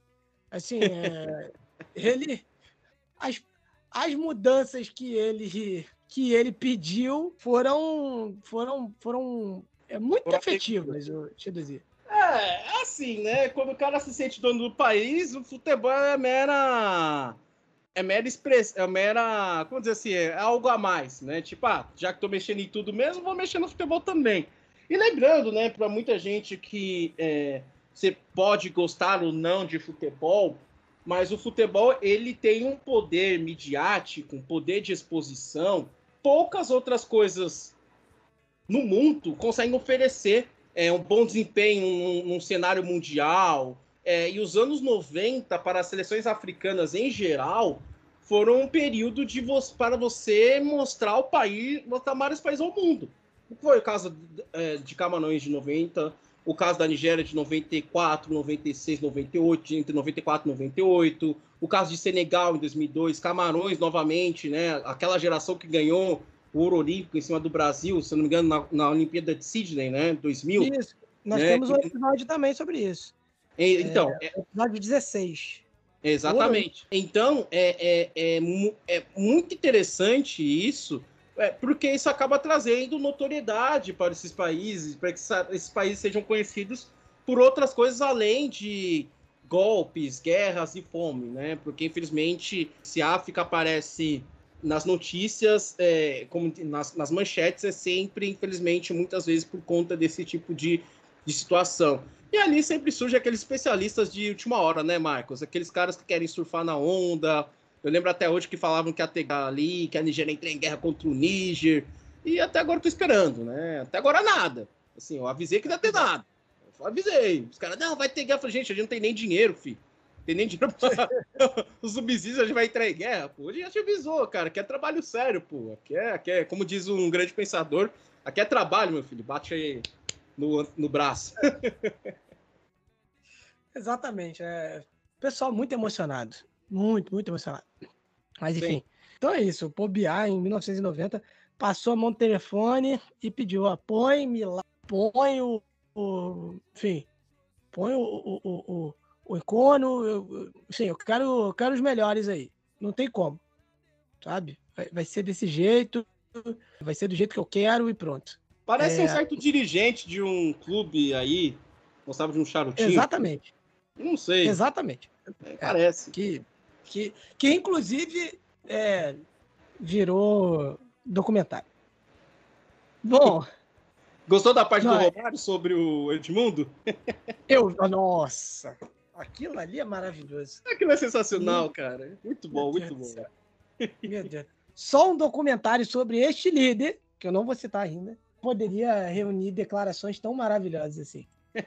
Inclusive a do Cheque também, que é muito boa do, ah, do Romário. Ver. Essa é sensacional. Essa é sensacional. E aí, para a gente avançar um pouco, né? A gente até encaminhar já daqui a pouquinho mais para o fim desse, dessa, desse bloco principal. Talvez é, nosso ouvinte esteja se perguntando, Chidozi, e a oposição? Né? Assim, ninguém faz nada, ninguém concorre, ninguém, né? Assim, como assim? O cara tá no poder há tanto tempo e, e sempre ganha, né? Assim, como é que a gente pode colocar esse contexto da oposição, Shidozi, é, camaronesa diante desses 41 anos de Paul Biá? Cara, assim, é, existe oposição em Camarões? A pergunta, a pergunta devia ser essa, né? Obviamente que um cara que está 40 anos no poder faz de tudo para que ele mantenha esse poder. Então isso parte até fazendo o que a gente chama de redesenhamento de distritos, eh, para que eh, se ele percebe que algum distrito ele pode perder eleição, ele reforma o distrito, redesenha o distrito de um jeito em que ele se mantenha no poder. Mas eu acho que assim, Marcos, é, olha, eu acho que as eleições são críveis, tá? Porque, olha, ele vence com 70% dos votos em 2004, tá bom? E foi reeleito em 78% dos votos em 2011. Aí em 2013 ele ganhou com, de novo com 70%. Se fosse 95%, 99%, aí eu desconfiaria. Mas, pô, 70% ali, né? Acontece, pô, é comum, pô. Tem, ah, tá razoável, tá razoável. Normal, mais um dia comum, mas uma democracia muito vibrante, uma democracia que permite eleições infinitas, reeleições infinitas, né? Vale lembrar que é, em 2008 tivemos uma reforma, uma reforma constitucional, tá? Que removeu os limites de mandato do para o Paul Biá. Vale lembrar que, obviamente, por, porque por, pelo fato de ele estar no poder há tanto tempo, o judiciário camaronês é completamente subjugado por ele. Então, o judiciário camaronês ele serve para referendar as leis que ele aprova. Basicamente isso. É, se alguma lei ele não gosta, ele pede, ele manda para o Tribunal Constitucional, né? Não sei qual seria o STF deles, o nome correto. O STF torna aquela lei inconstitucional. Não porque, ela, porque aquela lei viola a Constituição camaronesa, é porque aquela lei viola, caiu no desgosto, no desgosto do Paul Biá. Então o Paul Biá fala, não gostei dessa lei, eles vão lá e alteram essa lei. Mas como eu falei anteriormente, é muito difícil a oposição coexistir no, no, com o governo Paul Biá, porque o Paul Biá praticamente compra todo o apoio necessário de setores chaves da economia camaronesa. Então, isso passa por distribuição de cargos estatais, contratos vultuosos para seus amigos, para seus parceiros, para seus, como pode dizer assim, pessoas do seu mesmo grupo étnico, é, do mesmo grupo étnico dele, tá? Então, isso é uma questão muito importante que a gente precisa sempre lembrar, que é, é, é um, uma coisa que dificulta um pouco, talvez, uma reação mais coisa da oposição, é você juntar vários grupos étnicos com a mesma ideia de derrubar o governo Paul Biá, tá? E vale lembrar o conflito na Amazônia. Então, o conflito na Amazônia tem sido utilizado pelo Paul Biá como um meio de você é, de desviar a atenção do que está acontecendo no governo Paul Biá, da corrupção que é, é corrente no governo do Biá. Então ele usa esse conflito, esse conflito para dizer, olha, se vocês me tirarem aqui, vocês não vão conseguir lidar com esses caras aí, que esses caras estão querendo falar inglês aqui. Vocês não vão conseguir lidar com esses rebeldes. Deixa que eu resolvo. Eu tô aqui há 40 anos, eu sei como lidar com esses caras. Entende? Então, para ele é vantajoso esse tipo de conflito, porque isso desvia a atenção. Vale lembrar também que a, a região norte de Camarões também sofre com a, com a ação do Boko Haram. Né? O Boko Haram tem uma atuação muito presente, não só no norte nigeriano, principalmente na região nordeste da Nigéria, em Chá, no Chad, mas também em Camarões. Então, esses dois conflitos ali, tanto na Amazônia quanto no norte da, de Camarões, são as desculpas que o Paul Biá precisa para se manter no poder. Se ele fala assim, ah, mas o cara não tem mais idade, o cara é corrupto, não sei o que, não sei o que mais, mas sempre vão lembrar, pô, mas se tirar ele dali, até assumir uma outra pessoa, é, é, os, os rebeldes podem ganhar mais força, podem se encorajar a tentar algo mais violento. E vale lembrar desse conflito da Amazônia, até porque isso até brado durante as eleições nigerianas, que um dos candidatos, o Atiku Abubakar, ele nasce em Jada. Só que Jada, na época do nascimento dele, é fazia parte do Camarões. Então, por isso que alguns eleitores nigerianos não votaram nele, né? Uma razão que eu já expliquei no xadrez mas vale relembrar para quem é um ouvinte novo, para quem é um ouvinte do. É, quem chegou aqui no África em Pauta recentemente, que muitos nigerianos não queriam votar nele porque não consideravam ele nigeriano. A Nigéria se torna independente em 1960, mas a região onde o Atiku Abubakar nasceu, que fazia parte do Camarões, foi anexada à Nigéria em 1962. Ele acaba também, né, se mantendo por falta justamente dessa oposição né, unida, né, para fazer um barulho, uma, uma oposição, enfim, que não está consolidada, que é fraca. É, o, o, partido dele tem 63 assentos e 70. É, é, difícil também você ter oxigênio e força para ser oposição, né?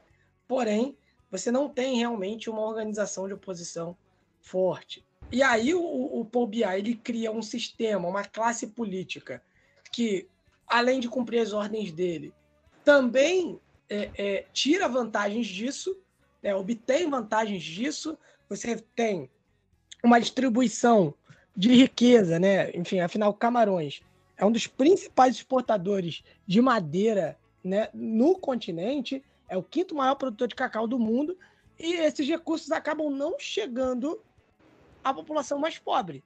Né? Ele, na verdade, acaba ficando concentrado no ciclo do Paul Biá. Né? Algo que, inclusive, é um, é, um, é um componente que, por exemplo, gerou o golpe lá no, no Gabão. Mas é, você tem aí um, um, Além de uma ditadura, é meio que uma cleptocracia. É uma sustentação de poder através de, de, de vantagens, né? Enfim, de recursos que poderiam chegar à população, resolver o problema de, de, de pobreza extrema que existe né, em, numa parte da população de Camarões, mas não, né, acaba girando em torno do mesmo ciclo. E, né, até como o Chiduzi falou, né, esse conflito né, aí da, da Amazônia, ele acaba também é, é, desviando né, o foco de muitas coisas que o, que o Biá consegue, muitas coisas que o Biá faz né, no seu governo, né, ele consegue se manter, né, ele consegue desviar o foco justamente para essa questão. É, e Chidozi, é, né, você citou ali a relação dele com a França, né? Ele, inclusive, o, o Paul Biá gosta de passar umas férias na França, enfim. Interessante. É, é, tá, né? É, bem, é sempre bem recebido. E aí, você tem uma ideia, ele gastava é, 40 mil dólares por dia enfim, é, segundo alguns artigos que saíam na imprensa camaronesa e francesa, ele gastava 40, 40 mil dólares por dia em 43 quartos de hotel. Que isso?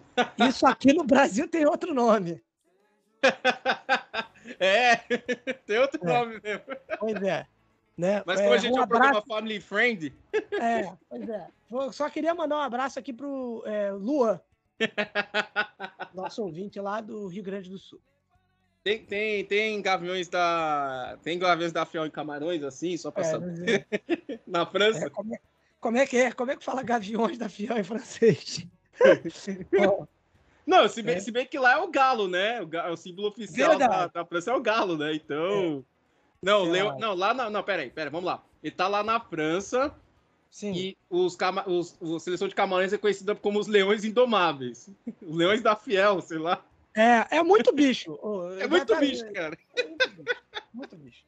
Muito bicho. Enfim, a gente segue só, então, para a gente arrematar, Tidozi, né, hum. o mandato dele termina em 2025 e ele vai ter 92 anos. Ele vai ter 92 anos. Se ele emendar um, um mandato de mais sete anos, vai sair do poder com 99. Olha é. só que maravilha. Né? Ele ainda Isso é não é vitalidade. tem. Pois é. E, e, ele não tem mostrado, não tem dado sinais né, de. É, a, a, nossa audiência maldosa ele falar que ele não tem dado sinais vitais, mas não. Ele não tem dado sinais de que ele vai sair do cargo. Né? É, é, porém, porém, as conversas de uma era pós-BIA já começam a acontecer e já começam a crescer né? É, e é importante, né? A gente tá fazendo esse registro aqui, né? Porque não sei, né? Daqui a, daqui a algum tempo a gente pode estar tá falando, né? Realmente de uma mudança em Camarões, de uma era pós-Biar, né? Apesar de que a gente precisa entender se uma era pós-Biar vai ser uma era só em que ele não está no poder, mas, há, mas o legado dele continua, né? E aí o legado a gente coloca o controle, né? Ser alguém que ele escolher, as mesmas práticas, né? Enfim, a gente tem que entender isso. Ou se vai ser uma mudança total, que eu particularmente, eu não sei você, Chiduzi, eu particularmente não creio muito nessa possibilidade de uma mudança muito radical. Eu também não creio nessa possibilidade, Marcos e ouvintes, porque nós estamos falando de um país que vive sob o mesmo regime há 40 anos, mais de 40 anos, perdão, então, tudo tende a evitar mudanças radicais. Por quê? Porque aquela classe rentista que não que está no poder, ela vai fazer alguma, alguma coisa ou de outra para se manter relevante, para se manter dominante no país. Então, creio eu que já deve ter uma já deve ter chegado um filho do Paul Biá ali, ou você não quer assumir o lugar do seu pai ali, né? Então, vamos esperar um pouquinho ali, quando ele for dessa para espero para pior, É, me pela, pela, minha falta de moral cristã. Eu não tenho moral cristã para esse tipo de pessoa. É assim, eu acho, eu acho eu, não, não dá, cara. Desculpa, uma pessoa que está no poder há 40 anos, é, é, é mais de 40 anos, não, não, dá. Não é rei, não é nada, é o quê? Então, parece aquelas entrevistas. Sabe quando você encontra uma pessoa, quando o repórter encontra aquela pessoa que tem mais de 100 anos de idade? Isso. Aí isso. sempre pergunta: ah, qual é o segredo da sua longevidade? Do poder é poder. É se manter no poder. É poder. Sempre poder. Ah, não é tratar. Não, poder. O negócio é poder. Tá ligado? É sempre tá comendo do bom do melhor, sempre tá torturando alguém ali, entendeu? É, é poder. O negócio dele é poder. Então, assim, eu particularmente não nutro nenhum tipo de simpatia pelo Paul Piá, muito porque é o tipo de líder que mais prejudica o país. Como o Marcos falou muito bem, o cara gastava 40 a 45 mil dólares por dia no hotel, em hotéis, enquanto isso a população camaronesa passa por necessidades, né? É, se a gente pega, por exemplo, a, a, o exemplo do Francis Ngannou, é, é, enganou né, o, o, o, lutador de UFC, cara, um dos maiores lutadores na, da atualidade, né? Na África, acho que eu considero um dos maiores tal. Se você vê a história de vida dele, o que ele fez para poder ter esse sonho com, realizado, né? Atravessou o deserto do Saara, tudo. Por quê? Porque não encontrou oportunidade de Camarões. Essa, forma de governo do Paul Biá afasta cada vez mais é, talentos do, do esporte que não vê oportunidade de se desenvolver e vão para outros países e se desenvolvem e acabam jogando para outros países, né? Nós poderíamos ter, por exemplo, Mbappé jogando pela seleção camaronesa, nós não temos isso acontecendo, muito por conta da corrupção que se torna, que penetra até as entranhas do governo camaronês, então dificultando o progresso daquele país. Mas com gente como Paul Biya ali gastando 40 mil dólares por dia em hotel, e na França, né, em vez de desenvolver a indústria do turismo local, em vez de buscar formas de ter uma influência maior no continente africano, se tornar um país relevante economicamente falando, né, porque é um país riquíssimo em cultura, de uma certa forma é algo que demonstra que esse cara não é um pan-africanista, não pensa no desenvolvimento do país, ele só pensa em se manter no poder a qualquer custo. E lembrando, Marcos, tem uma passagem interessante de um livro aqui que eu vou recomendar depois, em que o jornalista visitou é, Camarões é, para entrevistar o, o Roger Milá, e ele fala que o, pessoal da Amazônia chama o Pobiá de CPDM. vou ler em inglês e vou traduzir, tá? Chop People the Money. Quer dizer que é aquele inglês é um inglês mais pidgin, né? Que quer dizer assim, Pobiá é aquele cara que come o dinheiro do povo. E nas eleições de 2011, eles votaram, acho que nas eleições de 2011, isso. Eles votaram no líder anglófono do, do partido, de um partido, não sei o nome do partido, só fala SDF, tá? O Ni Jong Fru Ndi. E, obviamente, o Biá, ele roubou as eleições, é claro, vamos deixar claro, tá? E declarou estado de emergência na, na região noroeste, nordeste do país, na província de. Na, não, é que os nomes das regiões. Agora entendi. Os nomes das regiões são engraçados, que é a província de Nordeste. É do, esse é o nome, eu não tô zoando. Nordeste. Noro, Nordeste e Noroeste. Não, Noro, Noroeste, perdão. A província de Noroeste, é sério, não tô zoando. Esse é o nome da província, Noroeste, tá? E os soldados do Pobiá começaram a torturar e, e matar dentro da, daquela região. Uma das vítimas foi a mãe do Fru Ndi, que foi o candidato do pessoal da Amazônia. Então, é um, um livro que eu lembrei aqui, vou indicar no final para quem tiver mais interesse. Eu demorei um pouquinho para traduzir porque está em inglês, tá? Então, esse livro está em inglês, não sei se tem tradução em português, mas é um livro bastante interessante. Mas é, é isso, Paul Biá é, é, ele, ele, ele é a síntese do, do, do resto é, de, um, de um período de líderes que, que se perpetuam no poder e essa perpetuação do poder não se transmite em riquezas para os seus cidadãos. Né? Então, pouco a pouco, esses líderes estão indo embora. Né? No caso de Camarões, é um caso interessante para se observar, porque nós não temos abertamente um sucessor. Não é o caso, do, por exemplo, de Guiné Equatorial com Teodoro Obiang, que a gente tem o filho dele, Engema Obiang. Inclusive, eu sigo ele no Instagram, pra vocês terem uma ideia. Eu descobri o Instagram dele e comecei a seguir ele. Cara, é um negócio assim. Se vocês bom verem, vivan. Um bom. Cara, é um bom vivan. Assim, sempre com carro de última geração, fazendo passeios lá em Ilhas Paradisí, paradisíacas. Inclusive, recentemente teve um caso que os relógios dele foram apreendidos aqui, né? Pela Receita Federal. Se vocês procurarem filho do presidente de Guiné Equatorial, perde relógios em São Paulo, não é que ele perdeu, foram apreendidos, né? Porque não foram declarados é, na sua saída. E você compara com os índices de DH, os índices econômicos de Guiné Equatorial, você fica pensando que, que, que mundo que eles vivem, né?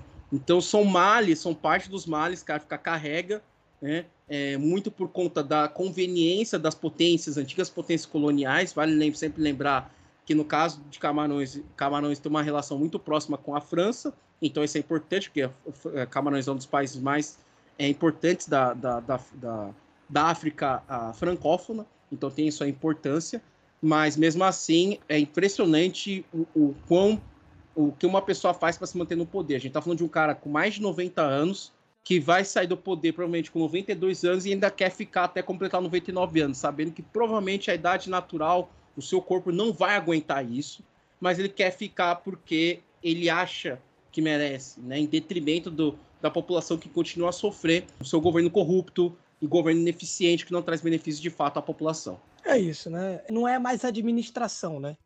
Ele não está administrando nada, ele só está lá usufruindo do, do poder. É, e o partido que você citou, o Shidozi, o SDF, é, na, na, sigla em inglês, em inglês é, é, a Frente Social Democrática. Ah, obrigado. Então, é isso. Eu acho que abordamos bem aí a questão do Paul Biá. É um líder que segue aí no poder, né, com muita astúcia também. O homem sabe das coisas, por isso que também está no poder, né? mas ao custo né, da democracia, para o país, ao custo de, um, de uma qualidade de vida ruim para a população, né, ao custo né, de, de, de uma pobreza extrema para uma, uma parte da população de Camarões. A gente, né, como sempre, continua acompanhando, enfim, Camarões, acompanhando né, o governo Pobiá né, e tudo que envolve aí a região. Chidozi, muito obrigado pela sua participação. Né, é, é, mais uma vez, é, desfilando né, o seu conhecimento, um craque, né, como sempre, e deixa aí o seu abraço para a galera, né, para os nossos ouvintes e para os seus fãs. que isso, não, só tenho a agradecer mais uma vez. Pela, eu falo oportunidade como se fosse um convidado, viu? às vezes eu esqueço que eu é, faço é, parte, né? né? Mas eu agradeço aos ouvintes que, que cederam o seu tempo precioso, que podem estar fazendo uma outra atividade, estão lavando louça, lavando aquele banheiro, lavando carro, então, nos ouvindo. É, saiba que o África em Pauta ele existe, ele continua a existir por conta de vocês. Né? Nós agradecemos todos os elogios que temos recebido ultimamente e também até o reconhecimento por parte de, de podcasts como Xadrez Herbal, que sempre nos indica, sempre nos referenda, que nos marcou recentemente né, na notícia da Libéria, né, que o Jorge Weah perdeu, infelizmente, perdeu a eleição, nós não teremos mais um futebolista bola de ouro como presidente, mas a gente sempre agradece o conhecimento, o carinho de vocês e a confiança no nosso trabalho. E para fechar aqui, eu peguei o nome do livro, ele se chama Football Against the Enemy, que em tradução livre quer dizer futebol contra o inimigo, do Simon Cooper. Tá? É um livro qual o Simon Cooper ele viaja por vários países nos anos 90, então pega espaço pós-soviético, depois vai para a América do Sul, depois vai para a África. E no capítulo 13, ele entrevista o Roger Milá. Né? O título do capítulo é Roger Milá and President Bia. Então ele mostra essa relação, no entrevista ele fala dessa relação entre o, o Roger Milá e o Paul Biá. E é um livro muito bom, assim, dos melhores que eu já li sobre futebol. Inclusive, Marcos, tem uma história muito engraçada, mas aconteceu aqui na, na América do Sul, né?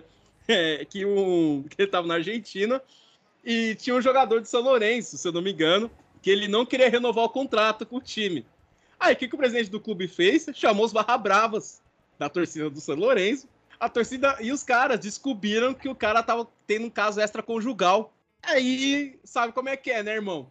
Mostraram pra esposa dele, deram um sopapo nele e ele não conseguiu, perdeu a esposa e não conseguiu a renovação de contrato. Então, assim, você tem que entender é, é, o nível das histórias deles são muito boas, assim. Mas infelizmente o livro está em inglês. Eu não sei se tem tradução, mas para quem tem compreensão de inglês, quem gosta de ler inglês, quem procura saber melhorar, quer melhorar o seu inglês, recomendo muito esse livro. Acho que deve na, na, na loja lá do Careca, Careca de A a Z. E também deve ter nos corsários ali da vida, né? Sempre tem é por ali. Hum. Tudo a gente acha com os corsários. É isso, gente. Vamos continuando aí o nosso programa.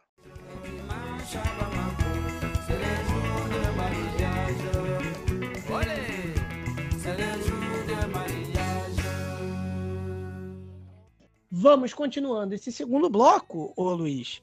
E vamos já direto para a Nigéria para falar de uma greve nacional, é isso?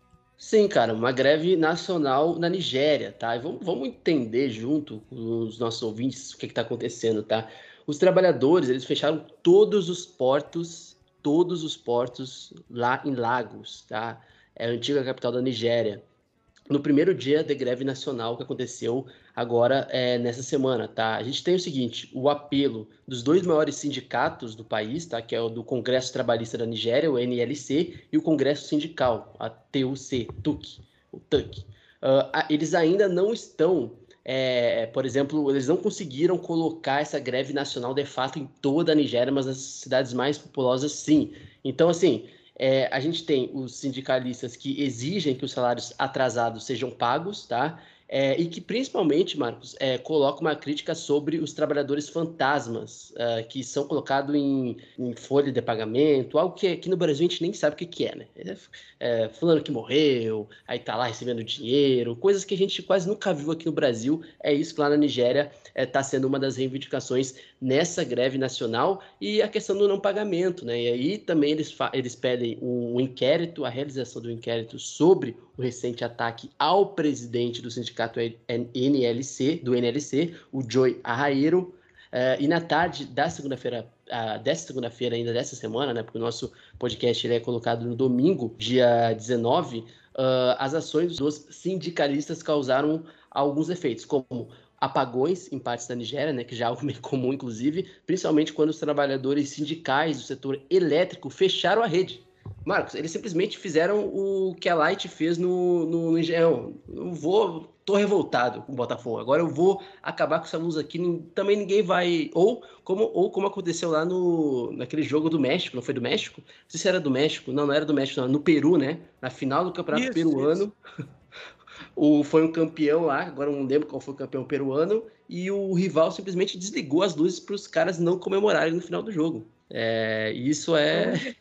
Que, foi campeão. É, exatamente, exatamente. E aí, uh, no caso, os passageiros dos trens uh, lá no, na Nigéria ficaram presos, né? Principalmente no estado do Delta, né? Que é um estado rico em petróleo, né? Que também alguns outros lugares, como no Centro Econômico de Lagos. É, os alunos e professores é, foram mandados para casa, principalmente os alunos das escolas mais primárias também estaduais. Alguns outros sindicatos a, acabaram aderindo à greve a partir da terça-feira e o governo descreveu a greve como, obviamente, ilegal e que, segundo o governo, não é do interesse nacional.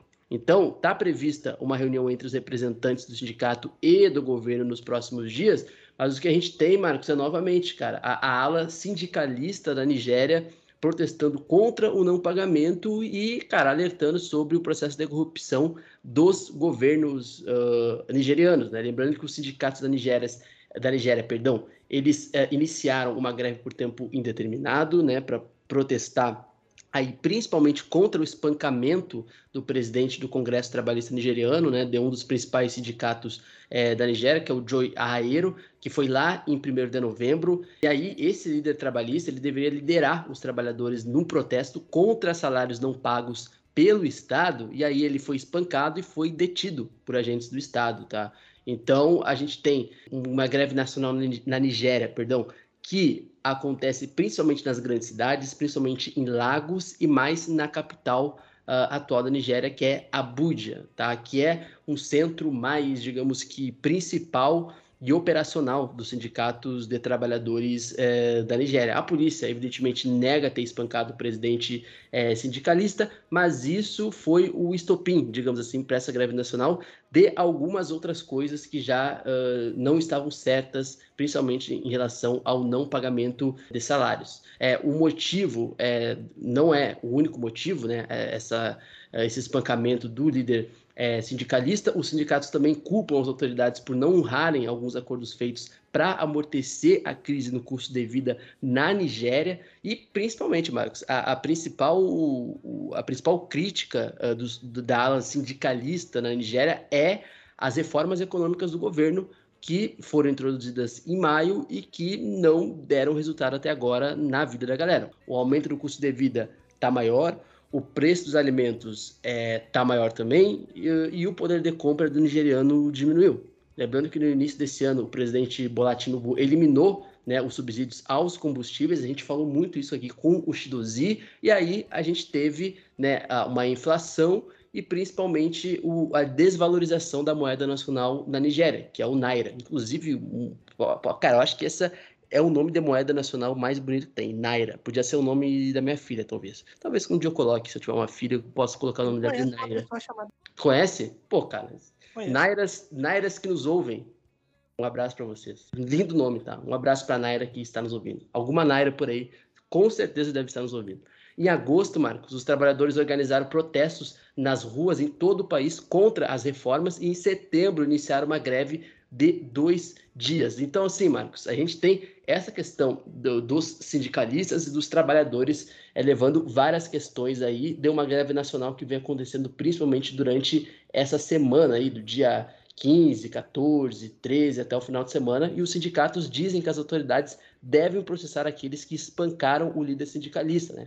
Principalmente um pedido de desculpas pública, né? E para que tomem medidas para melhorar o bem-estar dos trabalhadores e, evidentemente, dos civis na Nigéria. E segundo, né, o ala sindicalista da Nigéria, se isso não for cumprido, a greve deve continuar. Então vamos ficar de olho nessa greve nacional aí, que evidentemente vem afetando alguns setores da vida social é, dos nigerianos, mas ao mesmo tempo a gente coloca aí um primeiro ano que está sendo bem difícil do Bolatinubo, tá? Que tem alguns meses, evidentemente, de governo, mas muito criticado, principalmente pelas suas reformas que por enquanto não deram resultado na vida dos cidadãos e cidadãs nigerianas. O Tinubu não está tendo vida fácil mesmo. Inclusive, a, o parlamento do, da Nigéria rejeitou uma compra dele, tá? A compra de um iate presidencial de 6 milhões de dólares. Coisa pouca, coisa pouca. Achei que é, ia falar que tinha rejeitado uma compra, sei lá, na Shopee, né? Não, não, não deu para parcelar ali um negocinho. Pois é. é, é. O Tinubu, que tomou posse em maio, né? Agora quem dá bola é o Tinubu, na, na Nigéria, com a promessa de reduzir gastos desnecessários e aliviar as dificuldades financeiras, né? Propôs a aquisição de um iate, tá? Num orçamento suplementar à Assembleia Nacional os legisladores redirecionaram a, a, a essa dotação de 6 milhões de dólares para aumentar o orçamento de empréstimos estudantis, né, duplicando o financiamento estudantil. Enfim, o orçamento aprovado também incluiu né, é, destinação ali substanciais para despesas da Câmara do Estado, tais como veículos de luxo e a construção de um complexo de escritórios presidenciais reservados para a frota aérea presidencial. Né? E aí, ô, ô, Luiz, assim, o Tinubu ele enfrenta uma pressão muito grande né, sobre a crise do custo de vida. Como você já citou aí, a Naira, né, enfim, está caindo demais face ao dólar, né? E a taxa de inflação anual do país atingiu 26,7%. Isso é muito alto. Né? E está doendo no bolso da população mais pobre. Tinubu quer comprar um, um iate. Né? Só que, ô, ô Luiz, parece que ele conseguiu um uh, financiamento, né? Ele conseguiu um financiamento multibilionário do Banco Islâmico de Desenvolvimento. Né? Teve ali uma discussão com o doutor Mansur Mutar, o vice-presidente né, de programas nacionais do Banco Islâmico de Desenvolvimento. Essa discussão ocorreu aí após o retorno do Tinubu das orações na noite de segunda-feira, né, do dia 13 de novembro, em Meca, na Arábia Saudita. Durante a discussão, o Tinubu afirmou o papel fundamental da Nigéria como um farol de esperança para a África. Né? Abrindo aspas, ele disse o seguinte: a Nigéria é a vela da esperança que iluminará o caminho para a África. E assim que a África for iluminada, o mundo será um lugar mais, será um lugar mais brilhante para todos da humanidade. Estamos determinados a criar um futuro para os nossos jovens talentosos. Os investimentos na Nigéria estarão entre os, os de maior rendimento do mundo.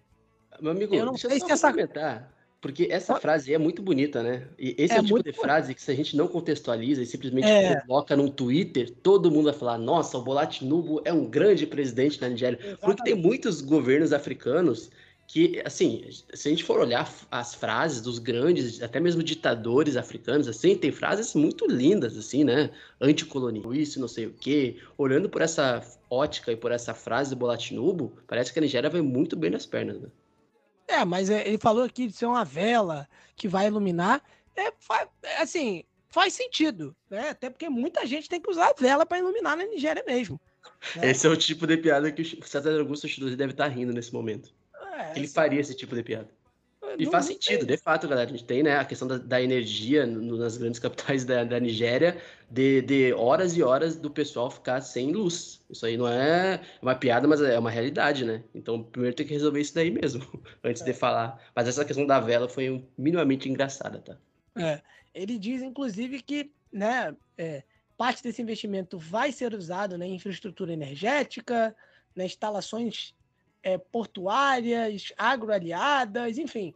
E ele fala que essas, essas dificuldades nesses setores são uma oportunidade sem igual para os investidores experientes. Ele disse que 50 bilhões de dólares de novos investimentos estavam disponíveis para o continente africano a partir do grupo de coordenação árabe. E a Nigéria, sendo o maior mercado e economia da África, está preparada para receber uma parte significativa desse investimento. Luiz, é, tivemos ainda algumas eleições para governador na Nigéria e o partido do Tinubu saiu vitorioso. Isso, uh, isso é importante, né? Até para a gente conseguir costurar como é que a política nacional da Nigéria vai ser ditada e quem vai ditar ela para além do presidente, né? O partido no poder da Nigéria saiu vitorioso em dois dos três estados do país que elegeram os seus governadores no último sábado, no penúltimo sábado, né? Porque o nosso programa saiu domingo eleições marcadas ali, principalmente, Marcos, pela violência e por acusações de fraude eleitoral, tá? Essas eleições são tradicionalmente bastante disputada, né, principalmente na Nigéria, um país de 200 milhões de habitantes, onde os governadores têm bastante poder, tá, e tem bastante representatividade e peso político, assim como aqui no Brasil também. É, e apesar do envio de várias forças de segurança do Estado para garantir né, a segurança ali nas eleições, a gente teve relatos de pessoas mortas a tiro, tá? Uh, segundo os meios de comunicação da Nigéria, e um funcionário da Comissão Eleitoral Nacional Independente foi raptado. Coisa, coisa leve, tá? O cara só foi raptado, tá? Na Nigéria, só isso. Mas fora isso, foi uma beleza as eleições da Nigéria.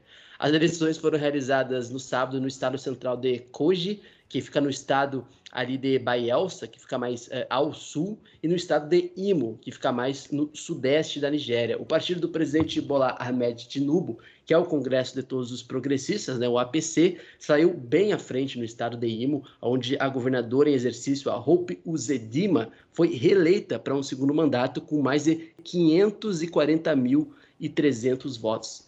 540.308 votos, para ser mais exato, contra 71.503 do seu adversário, segundo as contagens oficiais. O, o APC também manteve o estado de Koji, onde o, o Ahmed Usman Ododo uh, venceu com mais de 400, mais não, exatamente cravado, 446 mil votos, e o Partido Social Democrata, o SDP, ficou em segundo lugar com 259 mil votos. A gente tem no estado de Bayelsa o governador cessante, o Douye Diri, membro do Partido Democrático Popular, o PDP, né, que é o partido de São Paulo, que é o PODPA, que é da oposição, que manteve o cargo de um cargo com 175.196 votos contra 110.108 para o candidato do APC. Então aí, nesse estado, a gente teve é, o, o, governo, né, do partido do governo sendo derrotado, de acordo com os resultados oficiais anunciados na última segunda-feira. Ao todo, o APC governa, Marcos, para a galera entender o aumento e a profusão e a concentração política do partido governista na Nigéria. Vamos lá, o APC governa 20 dos 36 estados da Nigéria, tá? Contra 13 do principal partido da oposição, que é o PDP. Os governadores dos últimos três estados vêm de outros três partidos. Então, né? Mas mesmo assim, o APC governa 20 estados da Nigéria. O Centro para a Democracia e Desenvolvimento, o CDD, observo, que observou as eleições, uh, afirmou que a participação foi baixa em várias assembleias de voto, principalmente com os, os nigerianos, perdão, sendo dissuadidos ali uh, de viajar, digamos assim, mais distâncias para irem votar por medo da violência, né? O cara da comissão eleitoral lá foi raptado, cara. Então, uma coisa que o Chidozi falava muito, Marcos, a questão das eleições da Nigéria e como a galera é nesses estados fora dos grandes centros de, lago, de lagos, uh, cooptadas a não irem votar, elas são ameaçadas. É isso que acontece. A mídia nigeriana e grupos de observação eleitoral relataram vários tiroteios que acabaram sendo fatais, um dos quais foi atribuídos a soldados que supostamente tentaram impedir um homem de escapar com uma urna eleitoral lá no estado de Koji. Então o cara pegou uma urna e fez que nem o cara lá do carnaval aquela vez, né? Durante a votação lá, chegou, rasgou os papel, tudo.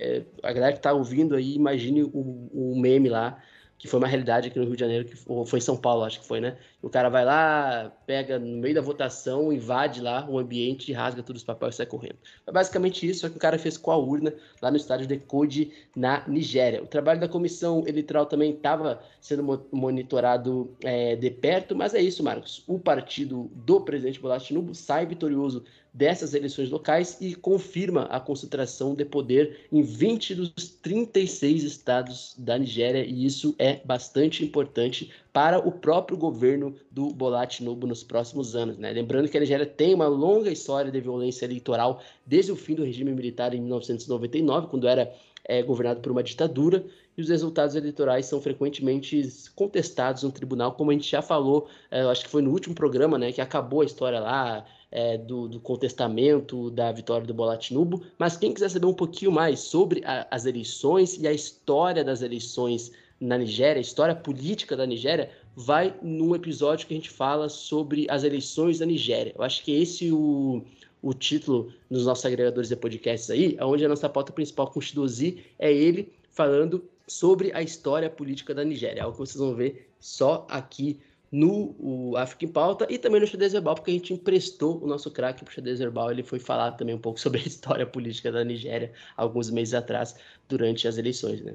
Essa, essa história que você contou aí, Luiz, do cara que invadiu a eleição, me lembrou daquela ocasião em que uma eleição do Vasco foi invadida pelo fantasma de Eurico Miranda, né? É, que apareceu no banheiro e que causou uma um alvoroço na eleição. Eu não sei se eu já mencionei isso antes aqui no programa, mas eu, eu me lembrei disso. Inclusive, esse dia é, é, é, completou aí, se eu não me engano, três anos recentemente. Né? O Chicozinho até colocou no nosso grupo de apoiadores, né? É, não sei por que, ele botou isso lá. Inclusive, o, o Luiz, é, saiu uma série sobre o Eurico Miranda no, no Globoplay, né? Um é... dia antes, um dia antes do que, do que seria o, o dia que a gente publicaria o podcast no, no, último, na última semana. Então, estrategicamente, a gente não gravou para que o nosso público pudesse assistir e depois Exatamente. nos contar o que achou. Exatamente. Mas que foi uma grande ironia, foi, tá? E, ó, é, e o nome é, é, A Mão do Eurico, não é isso? então, é, enfim, sensacional. E o, e o Glauco lá no grupo de apoiadores sempre fala, né? É tu que começou a chamar essa história do Eurico, falou tanto, falou tanto que o cara virou documentário, velho. Exatamente, exatamente. Então eu queria, inclusive, aí um, uma, um negócio aí do, do, do, do Globoplay, um, um cachê. Inclusive, estamos fazendo propaganda aqui de graça, hein? É verdade, cara. É. Eu acho que, cara, seria fantástico. Uma, é, nós uma... deveríamos estar no marketing do, do, do, é verdade. dessa série aí. Tá?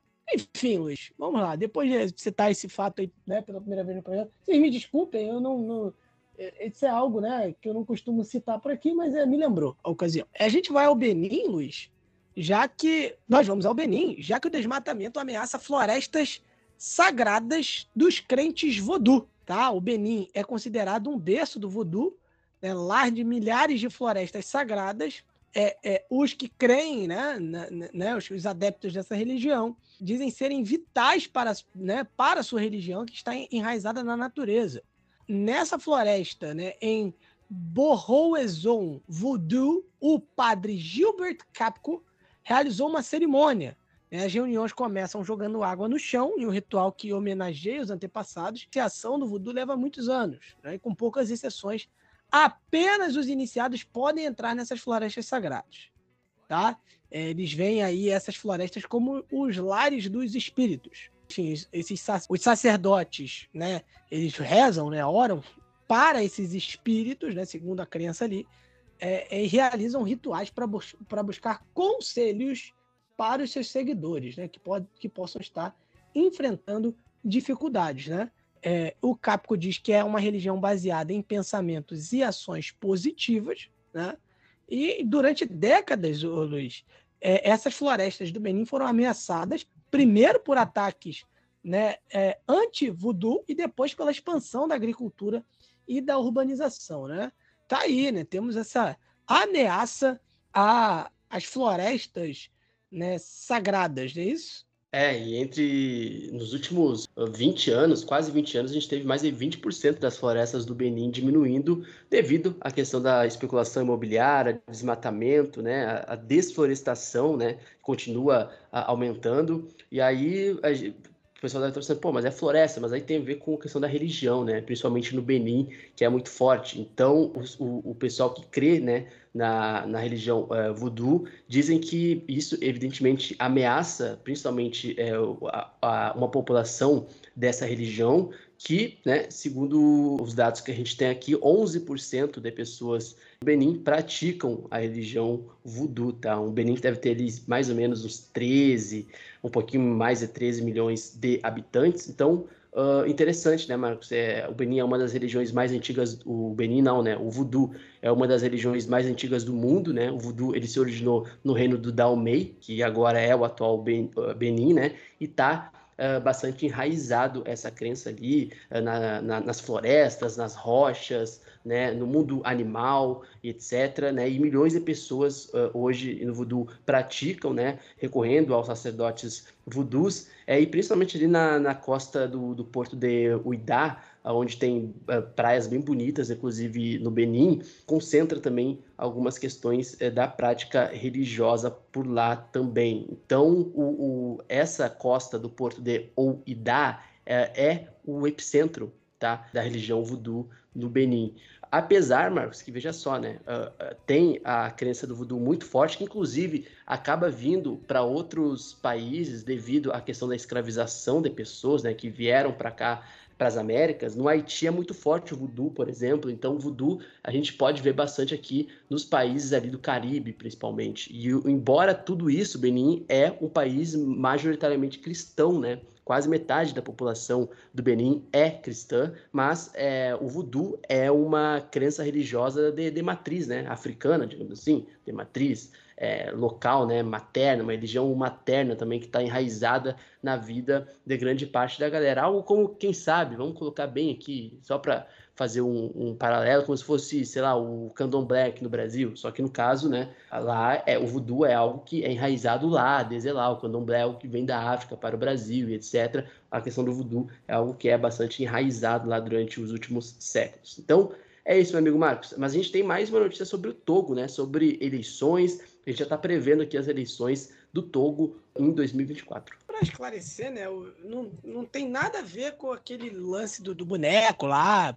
É verdade, é verdade. Alfinetado. Assim, é uma, essa é uma religião que ela começou ali entre os anos 1600, é, enfim, e foi se, foi se desenvolvendo, né? Ela começa no reino de Daomé, é, num, né, num domínio ali de boa parte onde hoje é a República do Benin.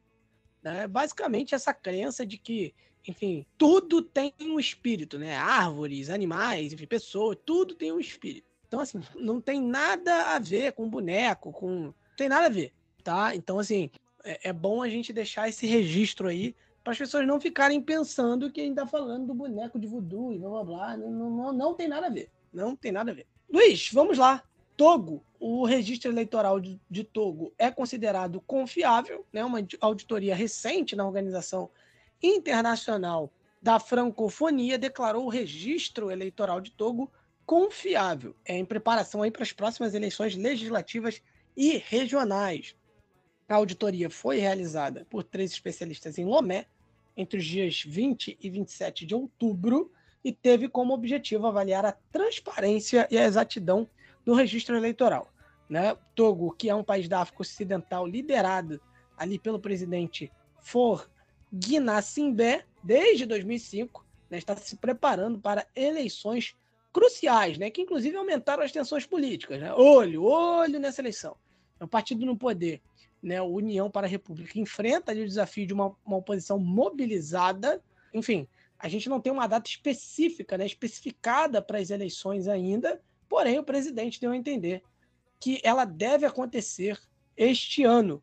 É, o presidente ele, ele deu a entender que seria ainda esse ano, e, e assim, no dia 31 de dezembro. Mas assim, é, mas vamos lá. o país né, tem aí testemunhado uma estabilidade e uma continuidade política ali, desde que o, o Guinassimbe sucedeu seu pai, né, o Eyadema Guinassimbe, né, que governou durante 38 anos, né, de forma autoritária. O relatório da auditoria foi entregue oficialmente ao Dago Yabre, presidente da Comissão Eleitoral Nacional Independente, né? E é uma evolução significativa, né? Visto como uma, uma, uma evolução significativa, uma vez que a oposição togolesa tem historicamente contestado o registro eleitoral, né? Antes das eleições. Tá aí a gente tem, né, um atestado de, né, de que o registro eleitoral é confiável, tá? É, ainda no Togo, Luiz, dois jornalistas foram presos por difamar um ministro. É, dito isso, né? Dito uma boa notícia de transparência das eleições, dois jornalistas togoleses foram indiciados e detidos na quarta-feira em Lomé, que é a capital do Togo, né? Acusados de difamação depois de afirmarem nas redes sociais que o ministro teve o equivalente a 600 mil euros roubados da sua casa. O Luc Lawson, diretor de publicação do jornal Flambeau des Démocrates, gostei, né? Um francesinho meio um francesinho meio michuruco, mano, é isso. E o Anani Sussu, jornalista freelancer, foram detidos na última segunda-feira, tá? Eles estão sendo processados por difamação ao ministro. O ministro é, denunciou o roubo à polícia sem que o montante fosse divulgado, tá? E aí essa foi a, a, a queixa nas redes sociais. Os jornalistas retrataram as suas afirmações, explicando no Facebook que extensas investigações tinham mostrado que o montante comunicado estava subestimado e não atingiria a soma de 400 milhões de FCFA, que é a moeda nacional, tá? E aí, cara, é, no Togo, a gente tem já uma, um histórico né, das redes sociais. É, as redes sociais lá estão excluídas do âmbito da lei sobre o Código da Imprensa e Comunicação, né, que entrou em vigor esse ano, né? Ou seja, no caso de infração no, no Togo, a ação penal baseia-se, né, evidentemente, no código que já é construído por lá. Em março desse ano, inclusive, dois jornalistas togoleses já foram condenados a três anos de prisão pelo Tribunal Superior de Lomé, na capital, nomeadamente por insultar a autoridade e difundir informação falsa nas redes sociais. Esse é um clássico dos governos africanos, né?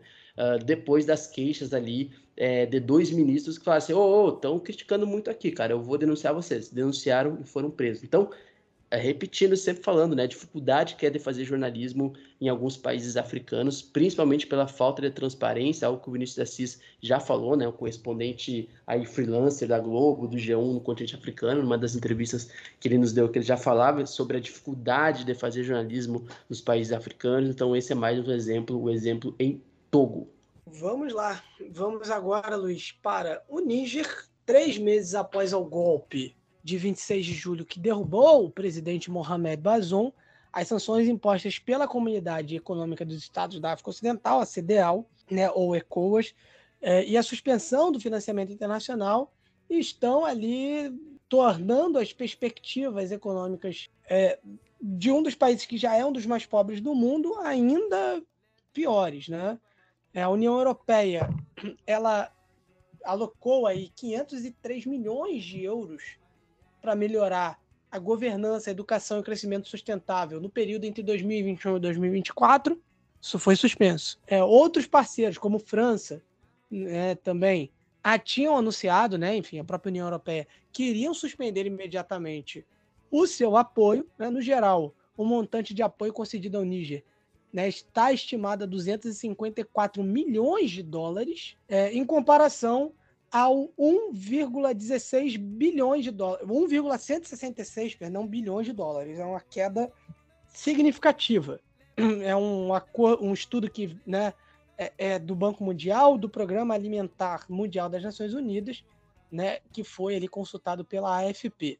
Então, assim, apenas 62% do orçamento do Níger é financiado por receitas internas, né? É, o regime militar anunciou no início de outubro uma redução de 40% no orçamento nacional em 2023 por conta das sanções. As sanções da CDAO impedem o Níger, por exemplo, de aceder, de, de chegar ao mercado financeiro regional da União Econômica Monetária da África Ocidental né, para financiar o seu orçamento e realizar transações bancárias. As autoridades nigerinas, em resposta, exigiram que os contribuintes paguem os impostos em dinheiro, ao invés de depositarem na conta do Tesouro, né, que foi congelada pelas sanções. Né? A Nigéria anunciou a suspensão do fornecimento de eletricidade ao Níger, tá aí a vela, né?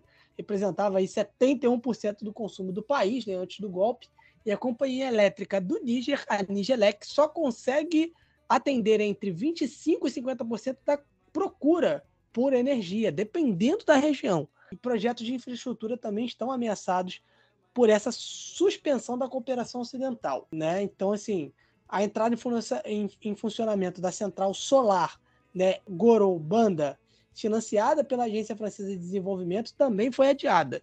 Né? Obras na barragem de, de Candande, financiadas pela Agência Francesa de Desenvolvimento, né, pelo Banco de Desenvolvimento da África Ocidental e pelo Banco de Investimento da CDAO, também foram interrompidas. Então, assim, é um estrangulamento que é feito ao Níger, né, que atinge a população, né, de fato. Vamos ver o que vai acontecer nesse sentido. Né? A intenção da, uh, da União Europeia, desses parceiros internacionais e da CDAO é justamente que é, é, é, haja uma mudança no quadro político para que volte o apoio. Mas enquanto isso, a população é quem sofre.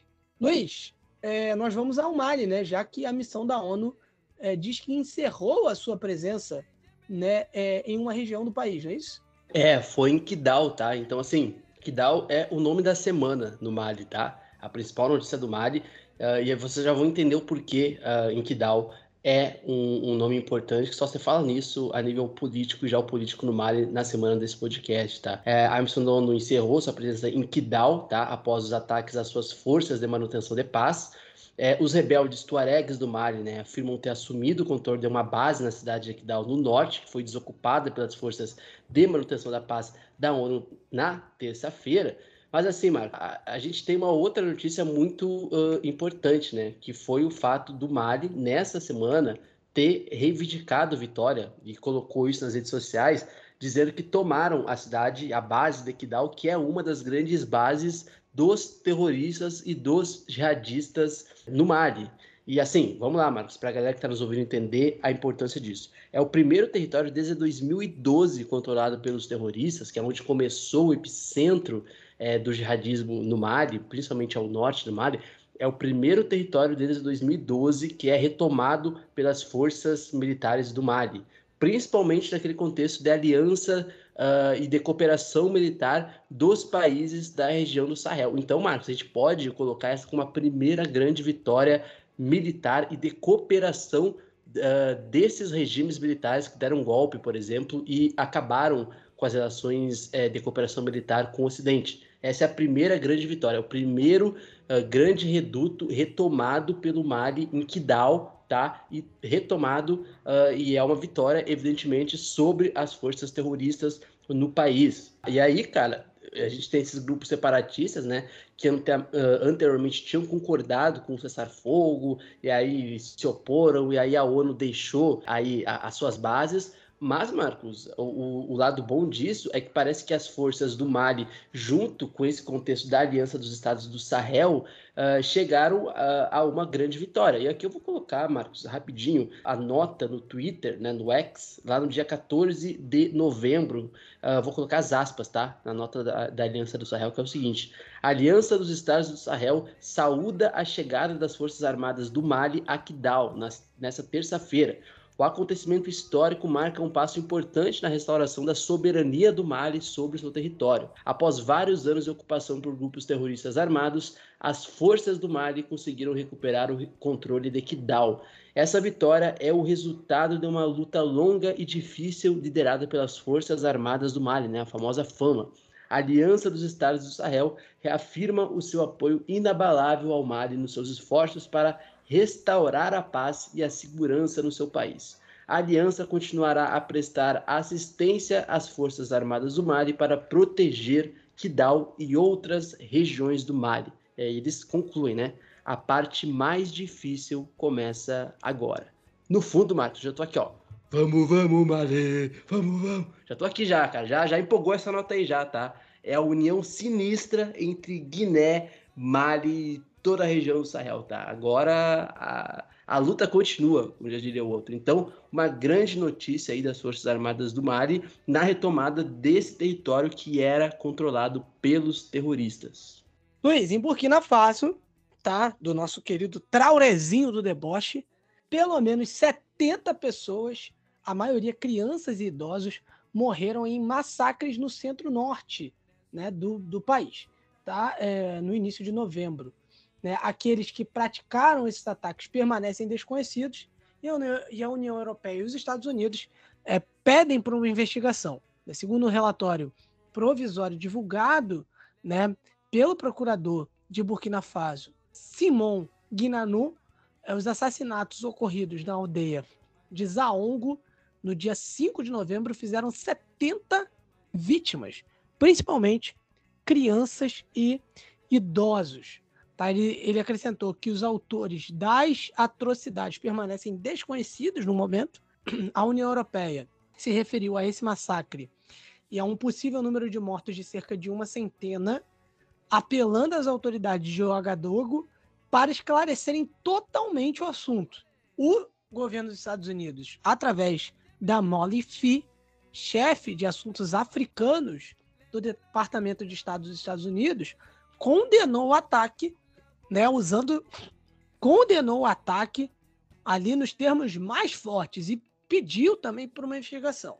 Né, desde 2015, Burkina Faso vem aí numa espiral de violência atribuída a grupos jihadistas afiliados à Al-Qaeda e ao Estado Islâmico, né, que já vitimou mais de 17 mil civis, inclusive também alguns soldados.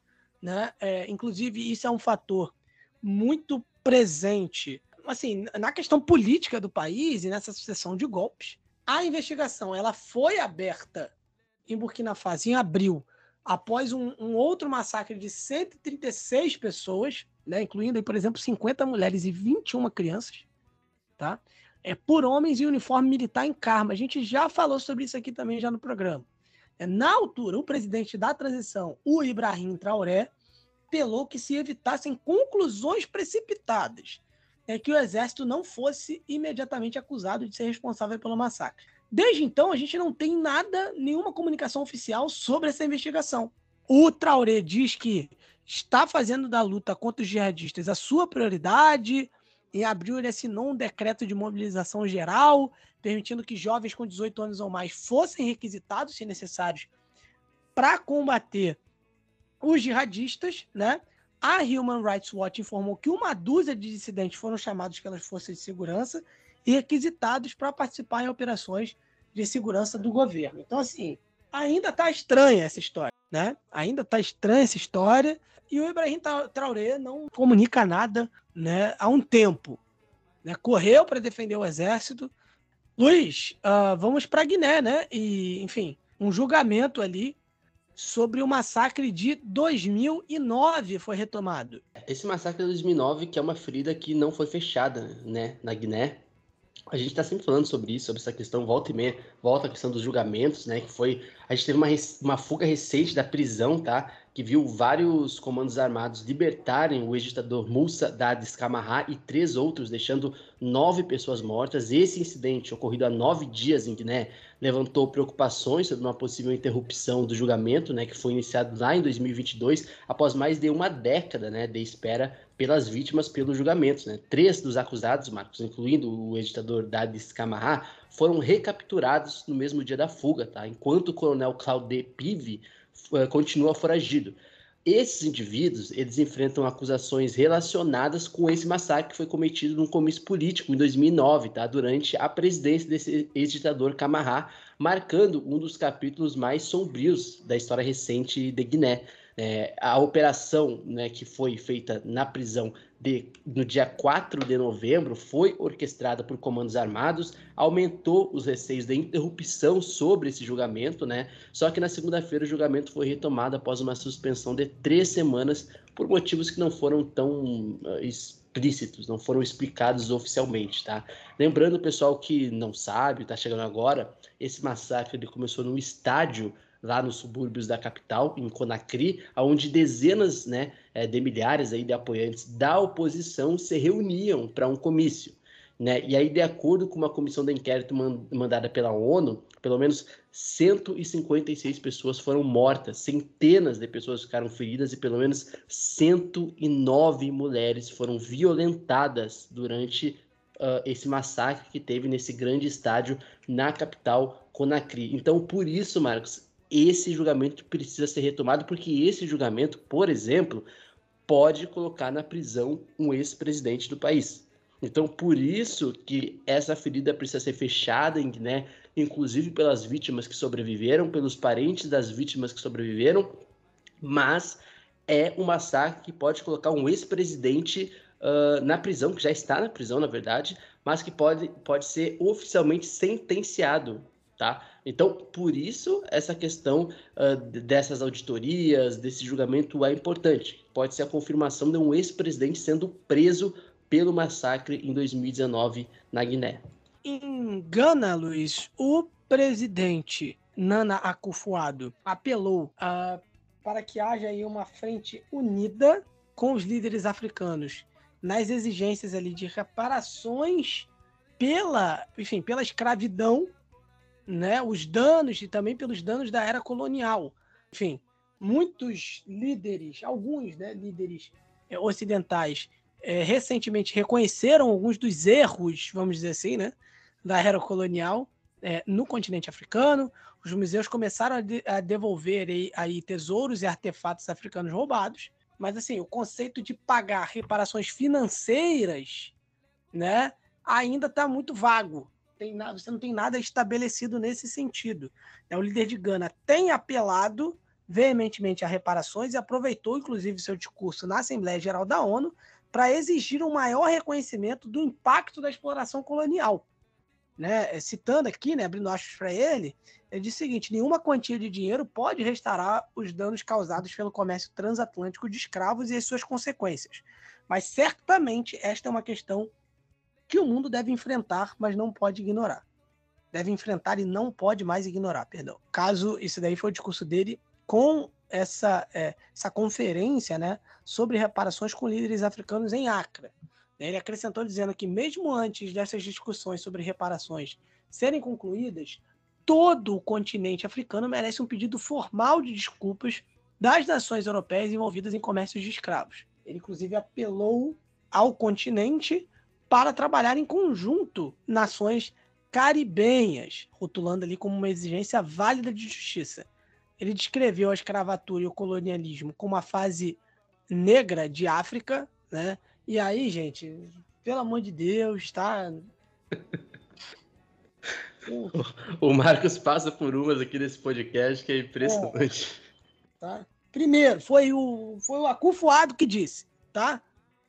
É, enfim, mas é, o Acufuado não estava associando né, a pele negra, não estava associando a pele negra, né?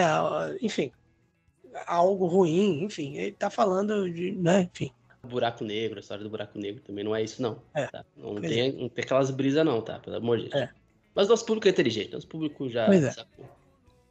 Mas enfim, no início desse ano, Luiz, o proprietário do, do jornal britânico The Guardian é, pediu desculpa pelos, pelo papel dos seus fundadores na escravatura transatlântica e anunciou ali um programa de uma década de justiça restaurativa. Inclusive anunciou uma investigação independente, né?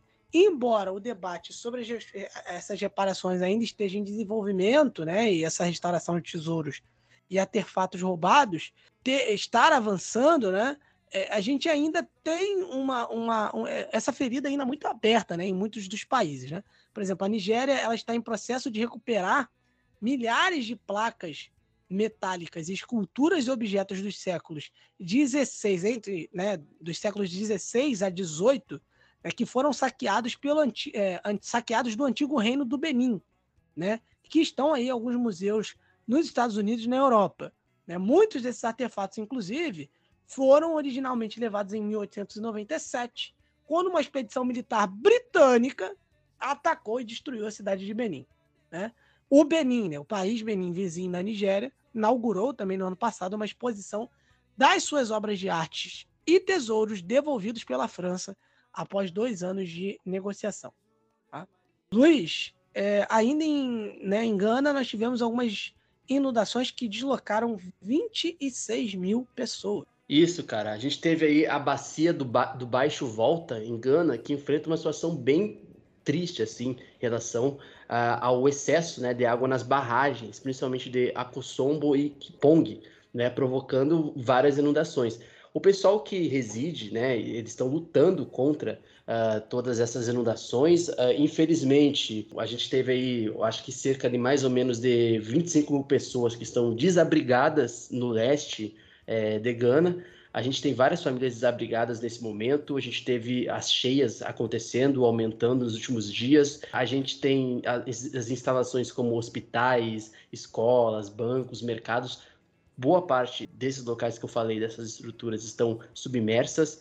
A Organização Nacional de Gestão de Catástrofes, em Gana, teve um apoio da Marinha, né, e de outras as agências de segurança que dizem que estão trabalhando ali para relocar essas pessoas afetadas. Então, é, a gente tem as barragens aí, como eu disse, no leste de Gana, que desempenham um papel crucial, principalmente no fornecimento de energia hidroelétrica. A gente falava até, né, Marcos, no último podcast sobre a falta de energia do apagão que teve em Gana e como Gana utiliza a energia ali hidroelétrica, né? Não é necessariamente igual a outros países do continente africano que são muito dependentes de geradores ali que não são tão naturais, digamos assim, como é na África do Sul, por exemplo, tá? Então, é, em Gana, uh, as barragens elas servem principalmente para fornecimento e produção de energia elétrica. E quando essas barragens elas estouram ou, enfim, têm problemas e causam inundações, como aconteceu agora no leste de Gana, a gente tem, evidentemente, uh, o fornecimento de energia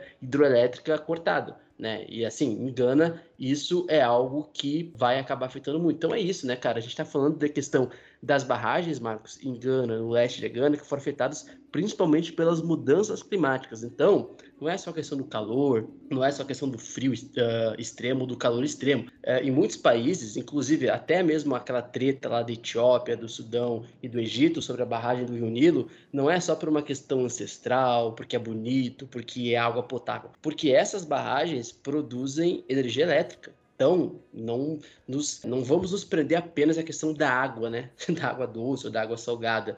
Uh, em muitos países africanos, as barragens elas fornecem e produzem energia elétrica para a maioria da população. Agora uma pauta mais amena. Encontro de cinema africano em Gana, né?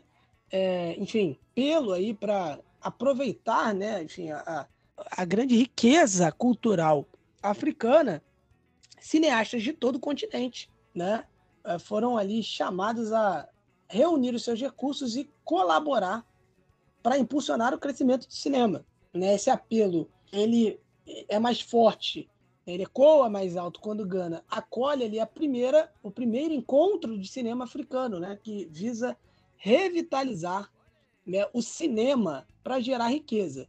É, a África tem uma, uma, uma, grande diversidade cultural, né? A gente sempre deixa isso aqui bem, bem claro, né? A gente sempre tenta é, é, é, é salientar isso, né? Que a África não é algo único, né? Enfim, você tem muita diversidade cultural, histórica e social, né? E tem um legado cinematográfico, né, muito importante. É, no entanto, a indústria tem lutado para refletir um retrato preciso das suas culturas, né? Porque obviamente existe uma uma influência e aí às vezes é uma influência baseada também no dinheiro, no investimento, no capital, para trazer narrativas com um olhar mais ocidental. Esse encontro ele, ele é, é um encontro de três dias, né? Foi um encontro de três dias. Ele se dedicou a investigar ali complexidades, desafios e oportunidades dentro do espaço cinematográfico africano, né? E, enfim, a, as empresas cinematográficas e audiovisuais do continente geram cerca de 5 bilhões de dólares anualmente, mas podem atingir ali, tem um potencial para atingir 20 bilhões de dólares, ou criar também né, 20 milhões de empregos, segundo a Agência Cultural da ONU, a Unesco. Tá? Então, muito, muito importante aí esse encontro né, de fortalecimento, inclusive, da cultura. É, Luiz, vamos agora fazer um giro em Senegal, não é isso? É isso, Marcos. A gente teve aqui uh, um, um, tribunal da CDAO tá, que decidiu no dia 17 de novembro se será a favor ou contra é, da questão da data do Osman Sonko, né, cara, que é o principal líder da oposição, se ele vai retornar aos cadernos eleitorais. A gente já tinha informado que a possibilidade dele, uh, por outra instância, né, eles já tinha, tinham decidido que ele poderia retornar aos cadernos eleitorais, uh, inclusive sobre o tribunal né, de Senegal, que anulou a decisão que permitia líder, o líder da oposição a concorrer à presidência. Veja só, Marcos, a gente informou há cerca de dois ou três programas atrás que ele voltaria aos cadernos eleitorais, mas o, o Supremo Tribunal do Senegal anulou na última sexta-feira, agora, no dia 17, a, uma decisão que tinha colocado o Osman Sonko de volta na corrida. Óbvio que o tribunal, óbvio que o Supremo Tribunal do Senegal ia cancelar isso. Vamos combinar, né, Marcos? O Supremo Tribunal do Senegal não é um Supremo tão imparcial assim, né? A gente já falou da questão do Sonko, como ele é perseguido, a oposição, enfim, e ele, enfim, é, é, ele foi literalmente anulado a questão do fato dele voltar para a corrida presidencial de 2024. No mês passado, como a gente tinha falado, né, um tribunal de Ziguinchor, que é onde ele nasceu, por exemplo, que é uma cidade que fica ao sul de Senegal, e é onde ele é o, o Sonko ainda é presidente da Câmara, apesar de estar preso, uh, cancelou a remoção do opositor dos cadernos eleitoral. O Estado apelou da decisão do tribunal uh, em primeira instância. E aí, cara, a gente teve uma obtenção de patrocínios, né, que é uma etapa essencial para os candidatos é, presidenciais, né, para financiar as campanhas. E aí, enfim, o Sonko ele tem 49 anos, ele foi condenado no dia 1 de junho à abstenção por corromper moralmente a juventude, né? Um absurdo isso em Senegal. E ele denunciou esse julgamento como uma conspiração para excluí-lo da eleição. No final de julho, ele foi preso e detido por outras acusações. Cara, assim, é, é inacreditável, né? Ele foi preso por corromper a, a juventude e incluir, incluindo fomentar a insurreição em Senegal. É inacreditável, tá? E, enfim, e inclusive foi colocado até mesmo como uma espécie de terrorista em Senegal, né?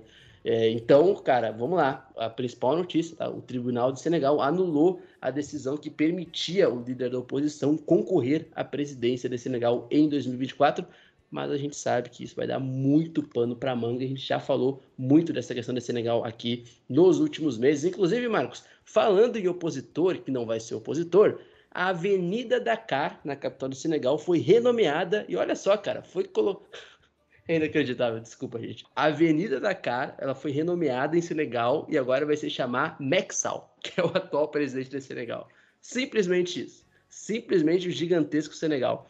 Uma avenida de Dakar, né, com o nome de é, Frei Derby, Derby, que é uma figura colonial francesa, foi renomeada no domingo passado uh, após né, a, a, presença ali do presidente senegalês Macky Sall.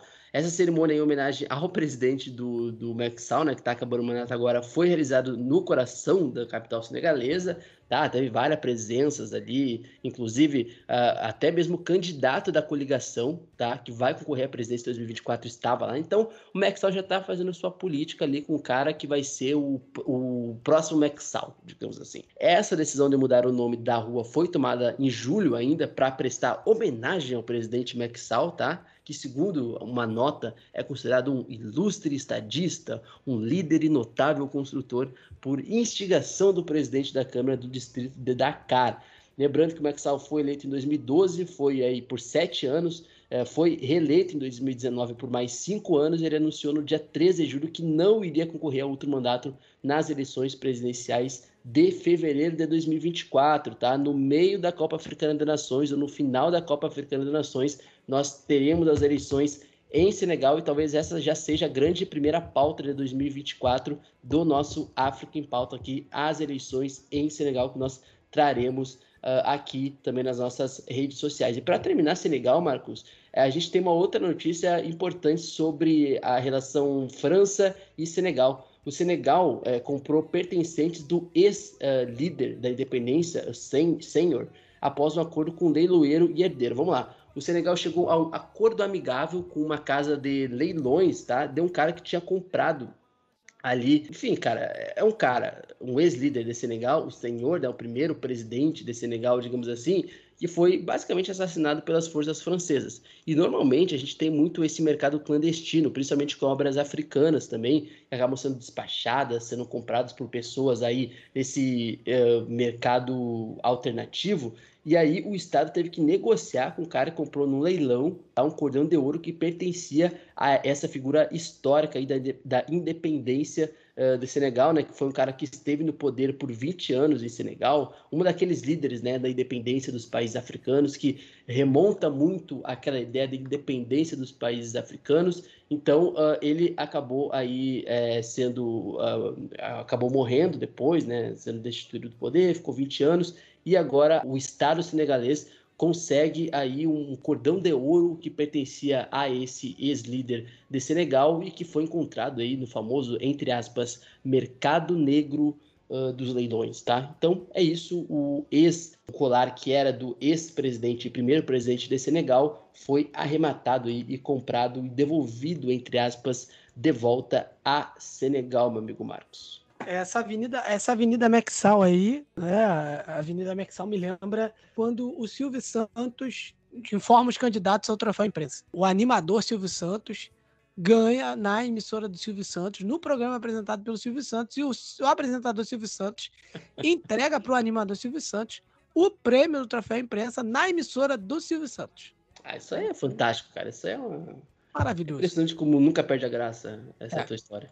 Vamos à Gâmbia, Luiz, já que um oficial subalterno da Marinha, o Sana Fadeira, apontado ali, né, que, que foi apontado pelo governo da Gâmbia como mentor de um plano de golpe frustrado em dezembro do ano passado, ele foi considerado culpado de traição e condenado a 12 anos de prisão. Enfim, o tribunal decidiu que ele tentou derrubar ilegalmente o governo democraticamente eleito eleito do presidente Adama Barrow. Tá? As autoridades acusaram o Fadeira e sete outros soldados de traição, conspiração e incitação ao motim, né, pelo seu papel na tentativa de golpe de 2022. O tribunal absolveu outros três oficiais militares aí recentemente. Outro soldado está foragido desde a tentativa frustrada de golpe. E o tribunal também absolveu um policial e dois civis acusados de ocultar traição e conspirar para cometer o crime. Né? Antes do Barrow chegar ao poder, a Gâmbia foi é, governada durante décadas pelo Yahya Jammeh, né, que tomou o poder através de um golpe de Estado em 94 e frustrou várias tentativas de o derrubar antes de perder as eleições de 2016. Por falar em eleições, nós vamos, Luiz, para a Libéria, né? E para fechar esse segundo bloco.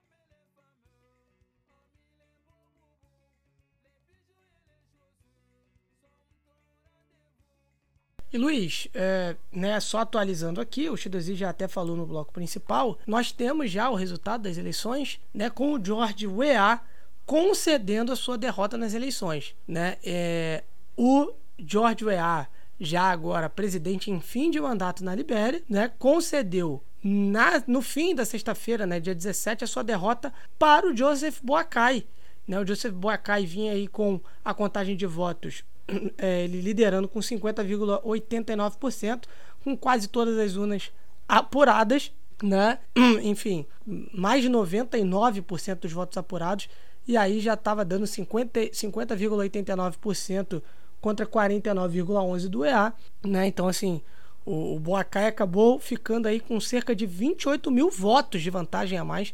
Isso é pouquíssimo. Então, assim, ao que tudo indica, vai ser é, é, uma transição tranquila com o, o, o EA concedendo a derrota de forma tranquila, eleições que correram de forma tranquilas. A gente torce para que de fato seja assim, né? O EA que perde essas eleições, e a gente citou, né, que ele é muito cobrado por não uh, uh, é, é, cumprir as suas promessas de campanha, também né, acabou era muito criticado por, por viajar muito para acompanhar o filho jogando, enfim.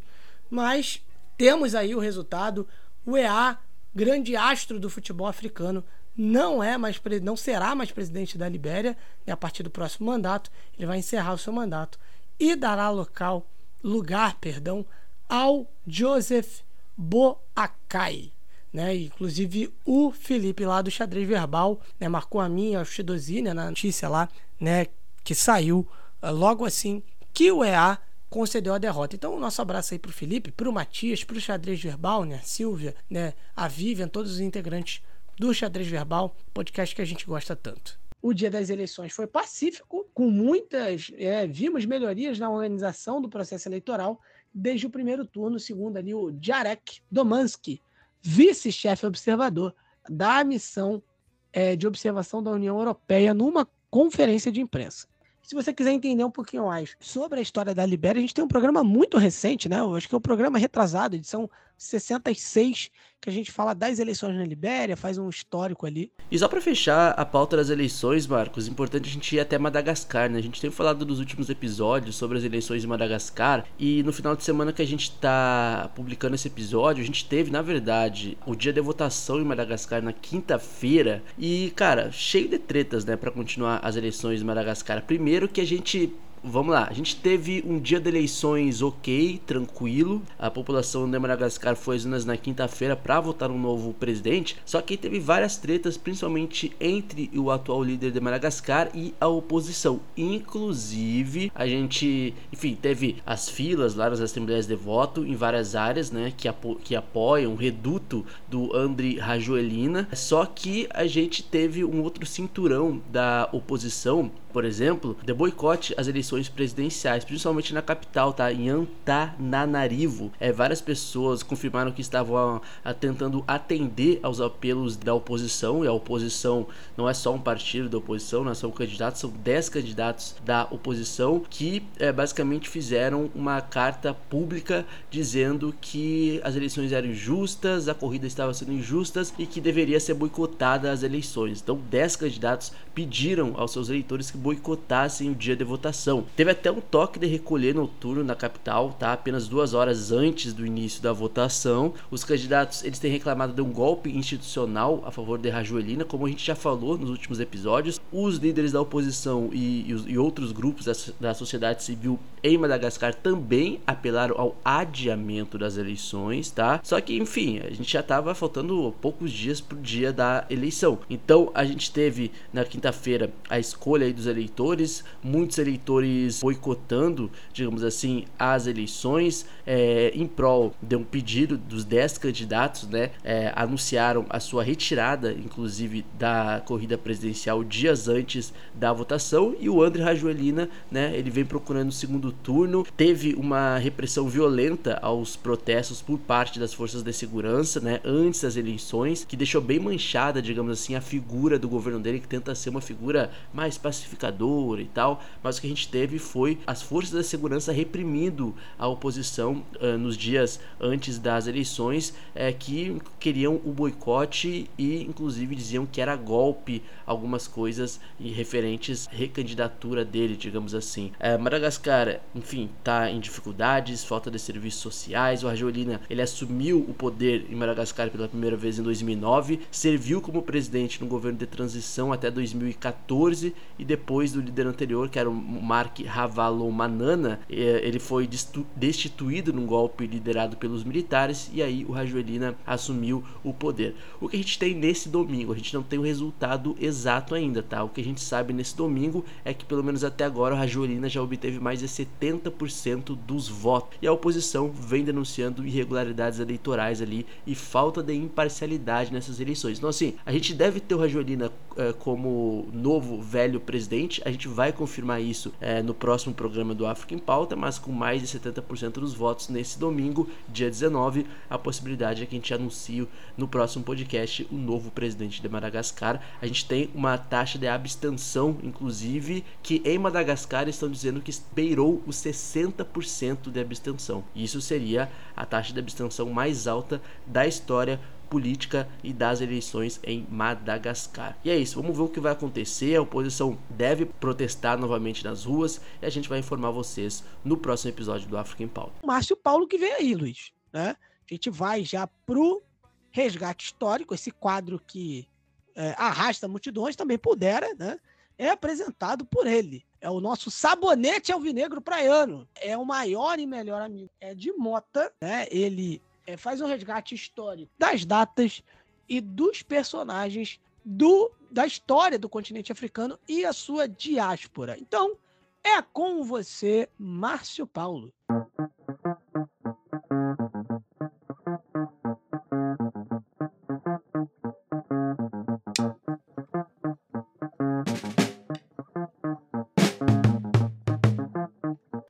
Salve, salve pessoal, mais um resgate histórico aí. Retornando depois da minha ausência, peço desculpas por conta de uma viagem, mas eu vou tentar trazer alguns assuntos que era para ter falado na quinzena retrasada, então vou tentar trazer um pouquinho de tudo para a gente não ficar perdido nas datas históricas, certo? Bom, primeiramente eu gostaria de falar da, é, de uma independência, né? A independência de Angola aqui. 11 de novembro de 1975. É, Angola, como a gente conhece, é, é República de Angola. É um país que está localizado na costa ocidental da, da África ali. É, o, o território ele é limitado ao norte e ao nordeste ali da República Democrática do Congo, ao leste da Zâmbia, tá perto da Namíbia também, a oeste do país está o nosso Oceano Atlântico, tá? Também inclui ali dentro o, em, o esclave da, da Cabinda, né? Que faz fronteira com o Congo. A Cabinda, para quem não conhece, é, um, é uma espécie de protetorado de Angola desde a sua independência. Eles tratam como escrave porque qual, qual é o sentido de ser um escravo? É um país, né, cujo tem um escravo dentro dele que é como se fosse o Vaticano para para a Itália. Só que qual que é a particularidade desse escravo dentro de Angola? É que eles têm diferenças políticas e sociais, tal, mas eles é desde os anos 70, né, a Cabinda luta pela sua independência. Nos anos 2000 eles tiveram um cessar-fogo, né? Então eles deixaram de as guerras e as contradições entre os dois países, entre os dois locais, né? Entre Angola como um país que é reconhecido pela pela ONU, já a Cabinda não é reconhecida por nenhum outro país. Então a Cabinda aceitou mais ou menos o seu papel como um escravo, já que Angola entende ela como uma região particular que existe políticas próprias e existe formas de vida própria lá. Mas então é só para contextualizar que às vezes a gente acaba se confundindo e Cabinda faz parte da, do território angolano, mas ele lutou por anos pela sua independência, não tem a sua independência declarada, mas ele é tratado como um escravo, como algo dentro do próprio território do país, mas que existe suas particularidades próprias. É importante falar disso aqui, tá? Bom, como nós sabemos, os portugueses né, invadiram desde o século XV, mais ou menos ali, é, em alguns pontos do território angolano. Ele interage com os nativos, papapá, aquela coisa de sempre que a gente já conhece. Eles começam a delimitar o território realmente mais ou menos no século XX, tá? Então, o primeiro europeu a chegar em Angola, quem estudou história, é, essas coisas, vai lembrar do nome dele, porque é o, o explorador, né? Um, um, explorador e um matador de pessoas chamado Diogo Cão. O Diogo Cão é o principal nome dentro do território angolano que consegue devastar Angola como um país é, solidário, como um país pronto a estar à frente das suas próprias questões, porque o Diogo Cão é, é os primeiros escritos sobre Angola que diz que os angolanos são selvagens e todas aquelas coisas que as cartas dos colonizadores entregam, que eles trazem um ponto de vista português e colonial sobre tudo aqui. É importante frisar. Bom, a Angola e o Brasil têm uma relação muito próxima, né? Tanto que quando Angola declara independência, o primeiro país, mesmo em ditadura militar, que é em 75, reconhece a independência de Angola é o Brasil, né? Mesmo, mesmo o Brasil estando passando por um tempo conturbado, como sempre, né? Mas o primeiro país a aceitar Angola como um país independente é o Brasil. Por conta da proximidade de relações, né? O café, a cultura mesmo, a língua, como as várias coisas que nós dividimos com os angolanos, né? Bom, a independência do domínio português foi alcançada em 75, mas vale lembrar que hoje ainda eu, eu vou falar sobre a Conferência de Berlim de 1884, que é ela que divide o território angolano, né? E ela atrapalha muita coisa aqui, mas eu vou falar mais para frente, tá? O Brasil é o primeiro país a reconhecer a Angola como independente, né? É, após a independência, a Angola passa por uma guerra civil devastadora que vai mais ou menos de 75, do ano da independência, até 2002, né? É, é uma guerra civil entre praticamente dois partidos, né? O MPLA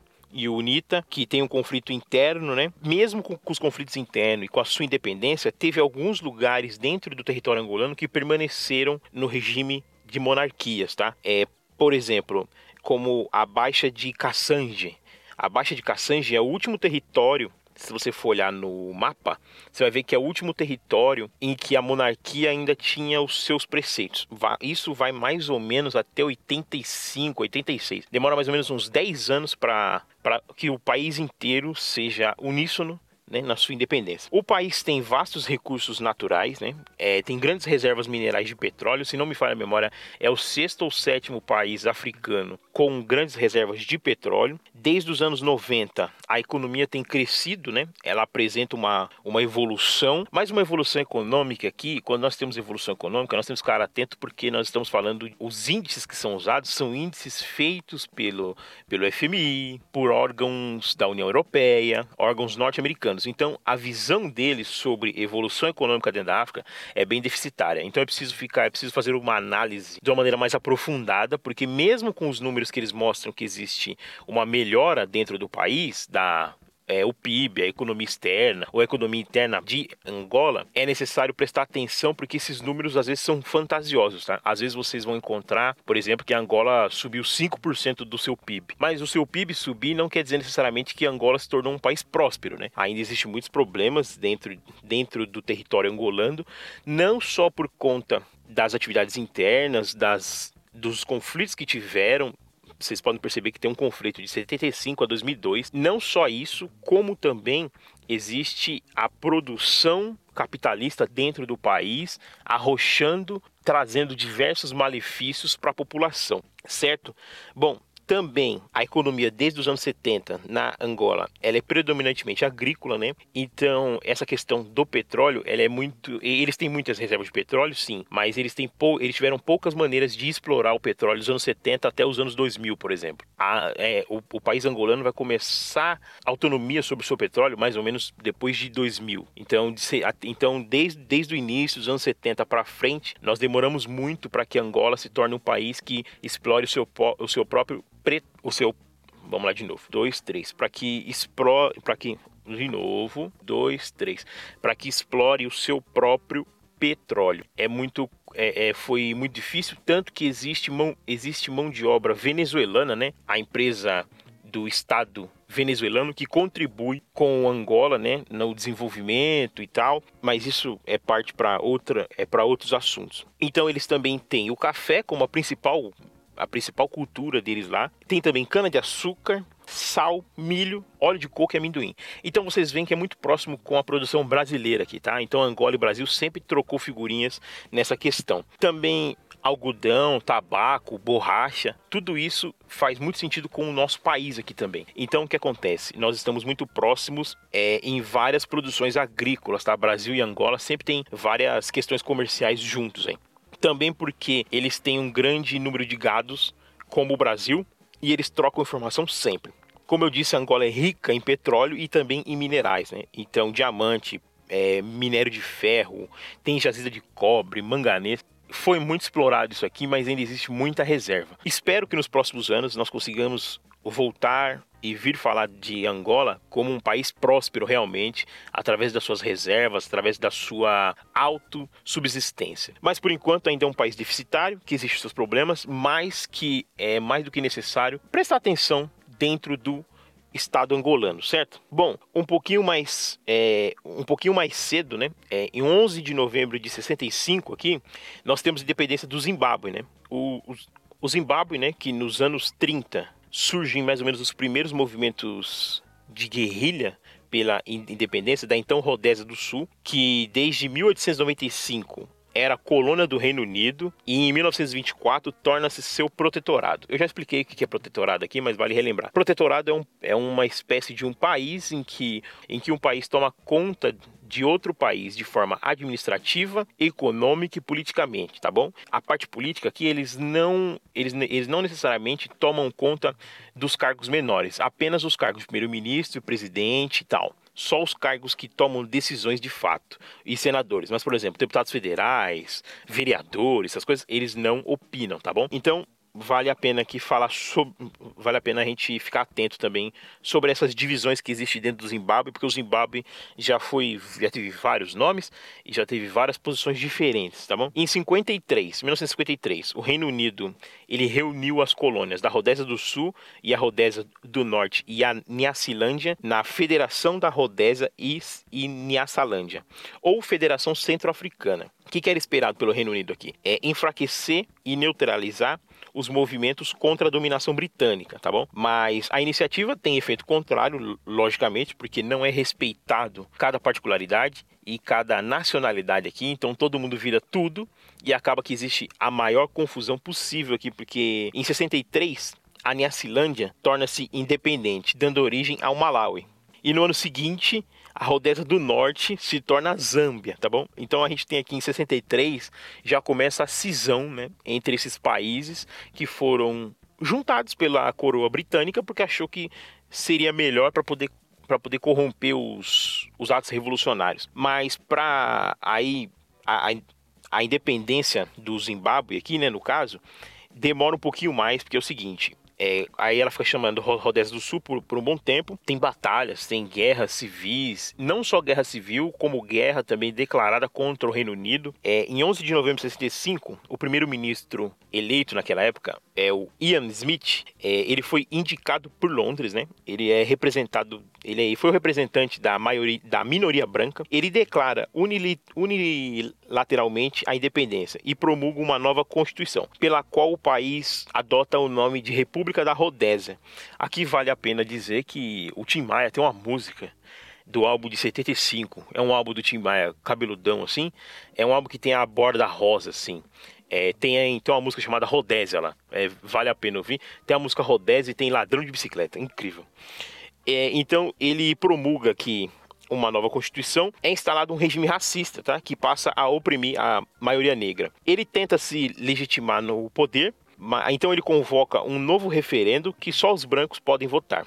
Ele aprova e proclama a independência e a adoção da forma republicana do governo. Então, ou seja, nós estamos num momento de conflitos dentro da Rodésia aqui, que está se tornando Zimbábue, mas é, é um conflito extremo o tempo todo, tá bom?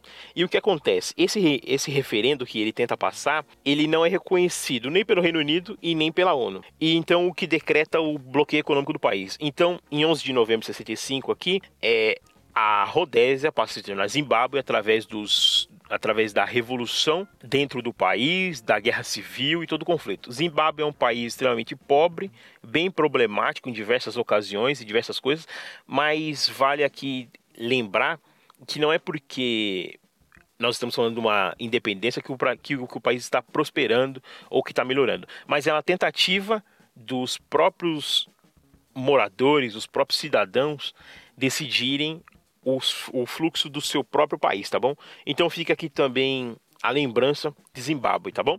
Bom, e agora um fato histórico que não é não é um fato histórico anterior a nós, é um fato histórico que aconteceu agora. O Rema, né? Quem acho que o pessoal que curte trap aqui vai vai reconhecê-lo. Ele é um artista de 23 anos, né? E ele realizou na na última terça-feira, terça-feira anterior a esse momento que eu estou gravando aqui, que eu estou gravando no, no, no, domingo, ele fez um concerto, né? Ele fez um show num dos maiores locais cobertos da Europa lá. É a Arena O2, Arena O2, né? Uma da arena, uma das maiores arenas gigantes lá. Ele conseguiu levar mais ou menos 20 mil pessoas para essa arena, esgotou os ingressos e ele é o primeiro artista nigeriano a esgotar ingressos com menos de 25 anos lá. O Burna Boy conseguiu também. Fela Kuti também consegue, mas o Fela Kuti consegue numa outra ocasião, em outra coisa, que o, o Fela Kuti quando consegue é, encher um teatro em Londres é junto com o Chet Baker. O Chet Baker era, era baterista da banda Cream. Isso, isso. É. Então, aí então é, vale aqui deixar o registrado o Rima conseguindo aí um feito histórico, tá bom? Também nessa mesma nessa mesma seara aqui. É em 15 de novembro de 1884 dar, é, dar-se a início à Conferência de Berlim, né? Que foi finalizada em fevereiro de 85, que é onde foi dividido e sucateado as posses de quase 90% de todo o território africano. Os europeus né, deixaram de lado as características culturais, sociais, étnicas e linguísticas das populações nativas, dividindo o continente de acordo com a sua preferência e de acordo com as escolhas de cada país, tá bom? Nós estamos falando aqui num conflito, num, em, em, um, em um momento que a, a Europa está acaba de passar pela Primeira Guerra Mundial, então nós temos aqueles conflitos da Primeira Guerra Mundial e a e o que acontece é que é, tudo tudo está acontecendo justamente quando é é organizado pelo von Bismarck, né, que era o chanceler do Império Alemão aqui. Ele conta com as participações de países europeus como Alemanha, Áustria e Hungria, né? Áustria e, Hung e Hungria aqui é um só, tá? Porque é o Império Austro-Húngaro aqui. Bélgica, Dinamarca, Espanha, França, Grã-Bretanha, Itália, Noruega, Países Baixos, que aqui está como Países Baixos, porque existe os Países Baixos, existe a Holanda, né? Mas é, era as duas coisas aqui, tá? Portugal, Rússia e Suécia. Também tem um, o Império Otomano, né?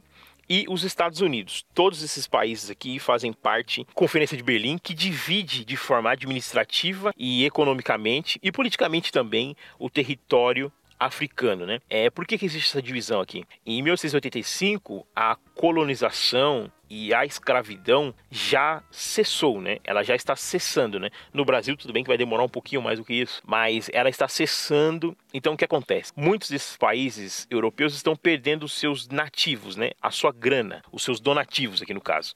Está tá começando a, a perder o dinheiro, então é necessário fazer uma divisão administrativa novamente do país não só administrativamente para os países europeus, mas como para o território africano. Então você divide o, o, o, o, território africano em diversas faixas, né? Pega uma régua, coloca em cima do mapa e de, determina que a Alemanha fica com essa parte, França com essa parte, Inglaterra com essa parte, Itália com essa parte, e vocês podem dominar e podem explorar as coisas dos do, do território africano. Então eu trouxe para a gente poder falar aqui, porque é necessário que seja sempre lembrado que uma das maiores injustiças que já aconteceu no nosso planeta Terra é a Conferência de Berlim e um dos maiores erros também. Infelizmente, isso é uma marca que está no nosso histórico, né, como sociedade civil, que nós dividimos países sem ter o menor critério possível, tá bom? E sem a participação dos próprios países. Não é porque a colonização foi feita que ela é dona, né? É necessário sempre ficar atento a esses movimentos até hoje, tá bom? Porque ainda assim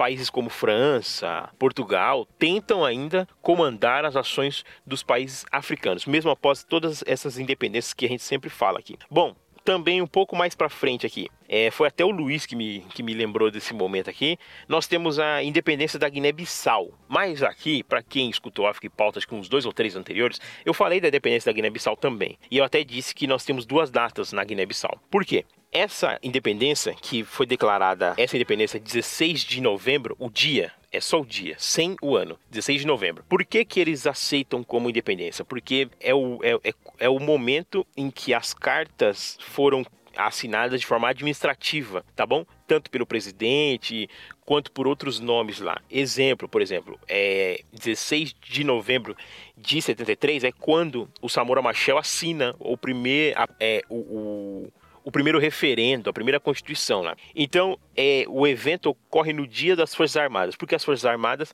são parte desse momento revolucionário, tá bom? Então, aí eles comemoram como se fosse uma, uma independência, né? Independência administrativa aqui. Então, eu tinha que falar, tinha que deixar claro aqui para vocês, tá bom?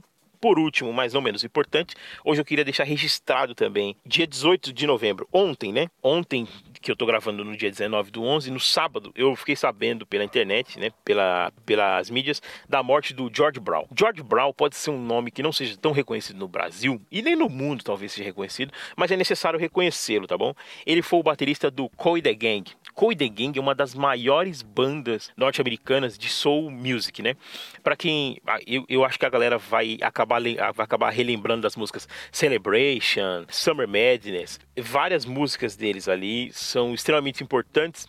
E eu trouxe o fato da morte dele não só pela pela, pela morte, mas porque o, o o, George Brown é um dos caras que mais contribui, por exemplo, com nomes como Tony Allen, é, Stuart Sukuma, alguns dos artistas muito importantes no território africano. Então ele faz várias apresentações lá no território africano, trabalhando com artistas próprios da África, tá bom? O mais recente trabalho dele tinha sido com o Tony Allen. O Tony Allen morreu em 2018, se não me falha a memória. E no último disco do Tony Allen tem bateria do George Brown, tá bom? O George Brown faz um duelo de bateria junto com o Tony Allen, maravilhoso.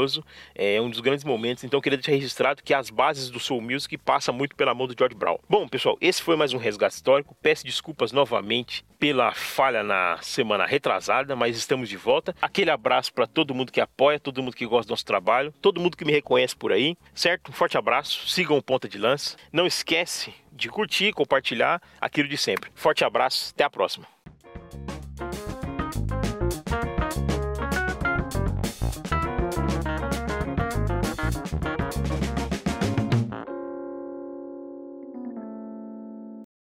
Bom, esse foi o resgate histórico com o Márcio Paulo. Muito obrigado, Márcio Paulo, o nosso sabonete avinegro praiano, o melhor e maior amigo de Ed Mota. Bom, Luiz, a gente começa esse terceiro bloco em Angola. Né? A gente vai, né? Sempre no terceiro bloco a gente faz aí um giro pela lusofonia e a gente começa com Angola, né? Uh, com uma notícia é, que eu comentava né, com o Luiz, com os outros membros do PDL em, em off, né, lá no nosso grupo do África em Pauta, né, como foi engraçado ver essa notícia a partir de um site português. Né? E aí eu vou, vamos explicar, né? Enfim, é a notícia é que Angola quer a devolução dos seus bens roubados por Portugal. Na, no, no programa passado, a gente falou sobre o rei Bailundo, perdão, na edição passada a gente falou sobre o rei Ecuicui VI, né? Ele que é rei tradicional, né, do Bailundo. Ele é um rei de uma etnia angolana, apesar de que tivemos aí manchetes e, e a gente bem previu no programa, né? A gente falou sobre isso né, tivemos manchetes falando que o rei da Angola é, estava no Brasil. Só que ele não é o rei da Angola, ele é um, um rei angolano, né? Ele é rei de uma etnia angolana. A gente explicou bem no último programa, né? É, sobre né, que etnia era essa, enfim, toda a história aí do Ecuicui VI. E aí, enfim, ele estava no Brasil, mas ele, ele deu uma entrevista à Lusa, a agência portuguesa de notícias. E aí ele ele revelou que pretende fazer uma visita a Lisboa e que pretende aí negociar a devolução dos bens roubados por Portugal no período colonial. Enfim, ele, ele tem participado de eventos comemorativos do mês da consciência negra no Brasil, tá? E ele revelou que a viagem a Lisboa deve acontecer no primeiro trimestre de 2024 né? Ele disse que ainda também é preciso organizar todas as condições, enfim, é, tudo direitinho.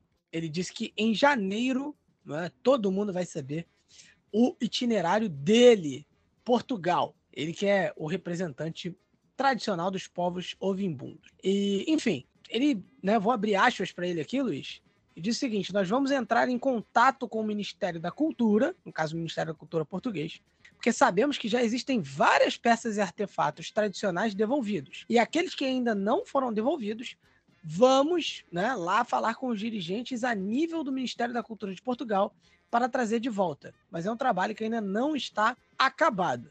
A gente vira e mexe fala aqui né, das peças que estão no Museu de Londres, né, que estão em vários museus europeus e né, uh, os museus portugueses não escapam disso, né, Luiz? Enfim, o, o rei Ecuicui VI, é, enfim, botou a boca no trombone. É, exatamente, né? E é curioso, né? Porque até aproveitando o material, né, lá da página do África que você nunca viu, inclusive um abraço, né, por dono da página, que é muito gente boa. Cara, ele falou e fez uma repercussão, né, sobre o fato de alguns angolanos uma parcela significativa, ou uma parcela, enfim, de angolanos que não gostou muito dessa história de, do rei Bailundo ser chamado de rei de Angola no Brasil. E aí, até porque é como se você fosse a Nigéria e, todo, e achasse que todo mundo tua, sei lá, o candomblé, né? Que todo mundo, por exemplo, é de etnia Yorubá, né? Quando a gente tem várias Fala isso etnias. pra Shimananda. É, inclusive, inclusive fala isso pro Shidozi, né? O Shidozi é, é de origem Igbo, né? Da família Igbo, que, assim, é. ah, não tem muito a ver, digamos assim, com a cultura Yorubá, assim, é- são até outras crenças religiosas também, não só ah, a etnia, né? É, mas o curioso, Marcos, é que me parece ser o, o estreitamento de laços, né, é, de Angola com o Brasil através é, da figura, né, do rei é, do Bailundo. Ele tem 39 anos, é, é jovem também, né, uma linhagem jovem dessa etnia em Angola. Ele tem uma importância cultural, né, bastante espiritual. ah, esse grupo que é o maior grupo étnico ah, de Angola.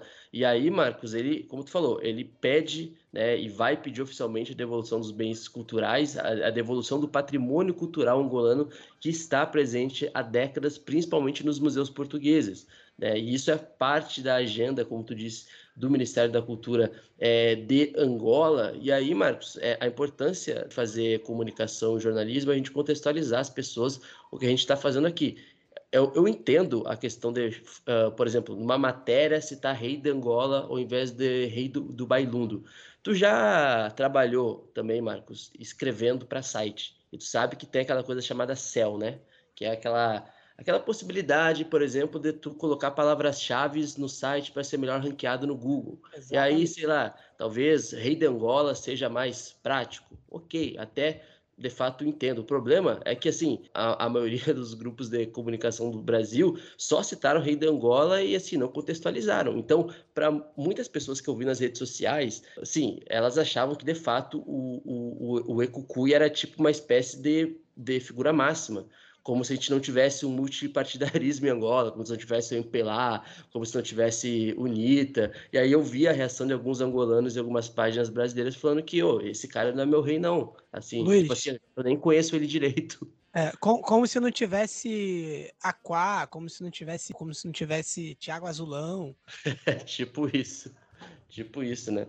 Então é isso, né? Tem uma importância gigantesca, é muito importante a, a, a presença dele aqui no Brasil também, é, a abertura dele para os veículos de comunicação no Brasil, né? As viagens que ele fez em São Paulo, principalmente, fez viagem ah, no Rio de Janeiro. É, eu, eu gosto desse estreitamento África-Brasil, que é o que a gente propõe aqui, né? Mas também a gente precisa contextualizar o pessoal e eu acho que o Brasil, de- a- a- os veículos de comunicação às vezes falham, até mesmo, às vezes até por olhar de uma forma demasiada, demasiadamente romantizada para a ideia de reis e rainhas no continente africano, né? Hoje a gente tem poucas monarquias no continente africano, a gente tem basicamente uma ou duas monarquias.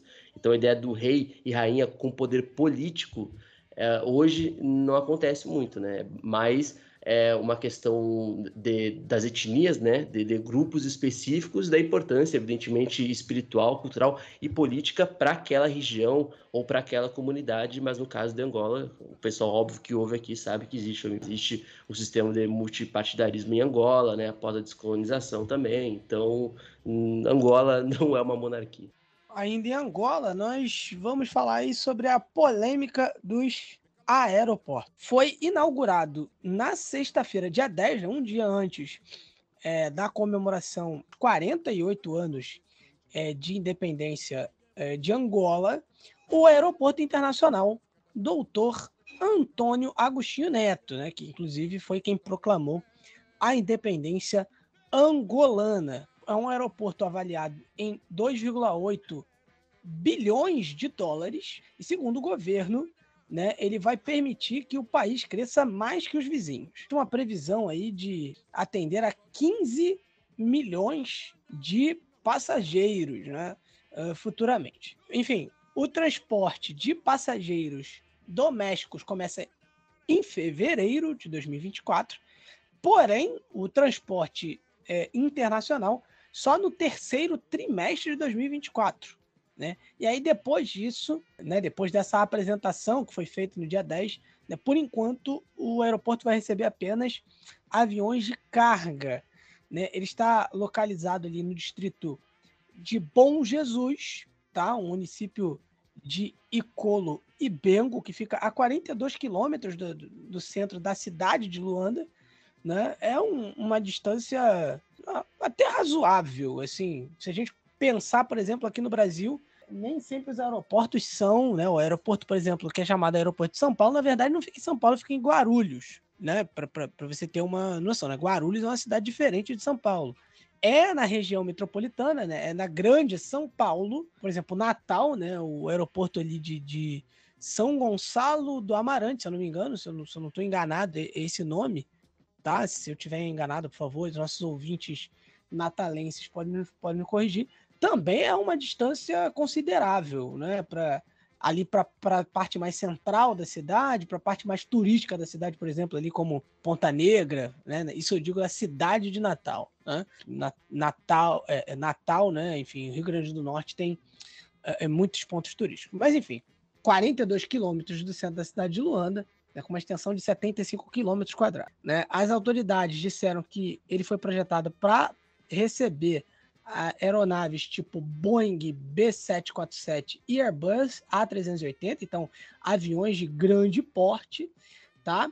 Espera-se que o aeroporto possa, é, né, enfim, servir para a utilização de 15 milhões de passageiros, como a gente já falou. Desse número, 10 milhões serão passageiros de rotas internacionais e 5 milhões dos serviços domésticos. O atual aeroporto, né, o aeroporto 4 de fevereiro, ele tem ali um tráfego de 2 tráfego, perdão, de 2 milhões de pessoas. O aeroporto 4 de fevereiro ele fica bem no centro de Luanda. Tá? Ele fica bem ali no centro de Luanda, uma posição bem estratégica, porém é um, é aeroporto é, pequeno, né, a estrutura né, interna do aeroporto não é da, da, das, das maiores, acaba tendo também filas muito grandes para imigração, né, o que às vezes né, faz você demorar, por exemplo, duas horas. Isso né, na antiga burocracia de imigração. Como a gente falou no, no, programa passado, a gente teve algumas mudanças aí com relação a visto de turismo, né, para muitos dos países aí é, é, é, africanos, mas também para países como o Brasil, né? Então, talvez fique um pouco mais rápido agora. Mas, enfim, é, você tem aí essa, é, algumas dessas questões. A, a, enfim, algumas das polêmicas são, né? A gente tem a interferência chinesa né, em Angola, né? A empresa China International Fund foi responsável pela engenharia e construção, sendo que o, o dono, né, do China International Fund, né, o chinês San Pa, ele foi preso na China por corrupção. E, e existe ali um, uma investigação sobre uma suspeita de propinas, né? Propinas é, aqui, é, conforme é, é, falado aqui no, no, no, termo brasileiro, né? Porque propina, por exemplo, em Angola tem outro sentido. Se eu não me engano, no sentido de gorjeta, tá? Então, nossos ouvintes angolanos aí, quando a gente fala de propina aqui no Brasil, é um dinheiro recebido aí a, a nível de. É uma recompensa pela corrupção.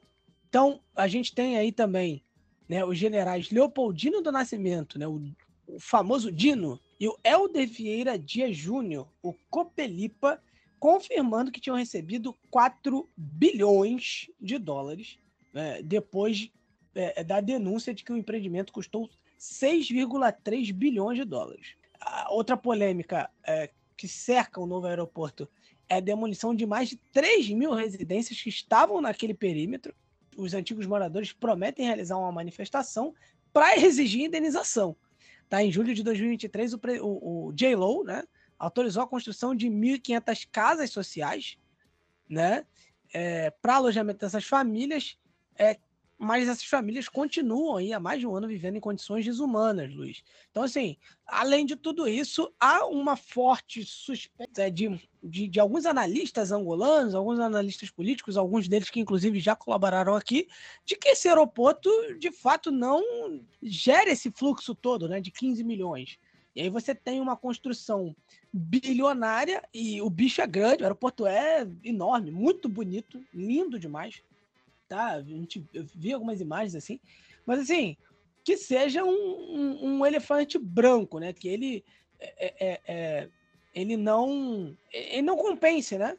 Ele, ele realmente ele não é, é tenha esse fluxo todo aí previsto de 15 milhões de passageiros, enfim, que não, não, não, se tenham tantos voos assim, Luiz.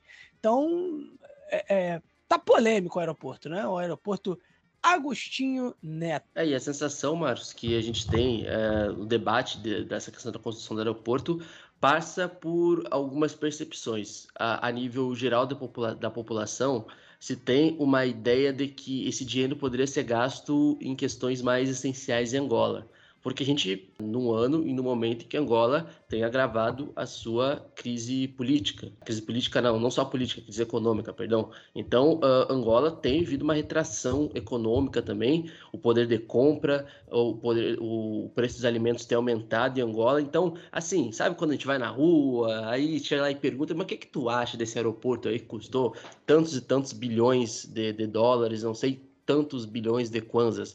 Eles vão falar, pô, cara, é, Angola poderia utilizar esse dinheiro para outra, outra coisa, né? Para, sei lá, para moradia. O, o, segundo ponto é essa questão do desalojamento, e isso é, já, a gente já viu muito aqui em época da Copa do Mundo, época das Olimpíadas, principalmente no Rio de Janeiro, né? Famílias desalojadas é, para a construção, uh, ou de, principalmente de estádios aqui no Brasil, e como isso sempre é uma questão que passa por um processo de higienização também, né? Ainda mais, né, Marcos, quando existem essas construções que são bem no centro, assim, então, normalmente existe esse processo de higienização, assim, uh, quando tem grandes construções. Por outro lado, a nível de uh, análise, uh, se tem uma ideia, Marcos, que é, é, balela essa questão de 15 milhões, que Angola não teria capacidade de receber 15 milhões é, nesse aeroporto, porque tem um, um, estudo lá em 2022 que fala que, o, por exemplo, que no aeroporto de Luanda circulam um pouco menos de um milhão e meio de passageiros, digamos assim, por mês ali ou, ou, por ano, ou por ano. Tem tido uma média, um crescimento anual de mais passageiros transitando ali, por exemplo, tá? É, mas assim, a, a ideia da pesquisa é que esses 15 milhões de pessoas é, chegando em Angola através desse aeroporto, cruzando, e isso é quase que impossível de acontecer. E aí eu coloco o terceiro ponto, tá, para a galera que está nos ouvindo, que é Angola se voltando agora nesse modelo pós-pandêmico a tentar atrair turistas. E aí a gente já falou que o Angola é, possibilitou né, a exclusão do visto, uh, focando muito em alguns países que têm uh, muito consumidor, muito turista, principalmente o Brasil. Então, né, tem, a gente até anunciou aqui, depois eu vi várias páginas também Instagram, enfim, os grandes jornais do Brasil citando também que o Brasil é um dos principais beneficiados, né, pelo fim desse visto provisório, né? Então, hoje um brasileiro, uma brasileira pode ir para Angola sem visto e ficar naquele tempo de 90 dias por, por exemplo, se eu não me engano. Isso é uma forma de, do governo angolano de atrair turistas para o país.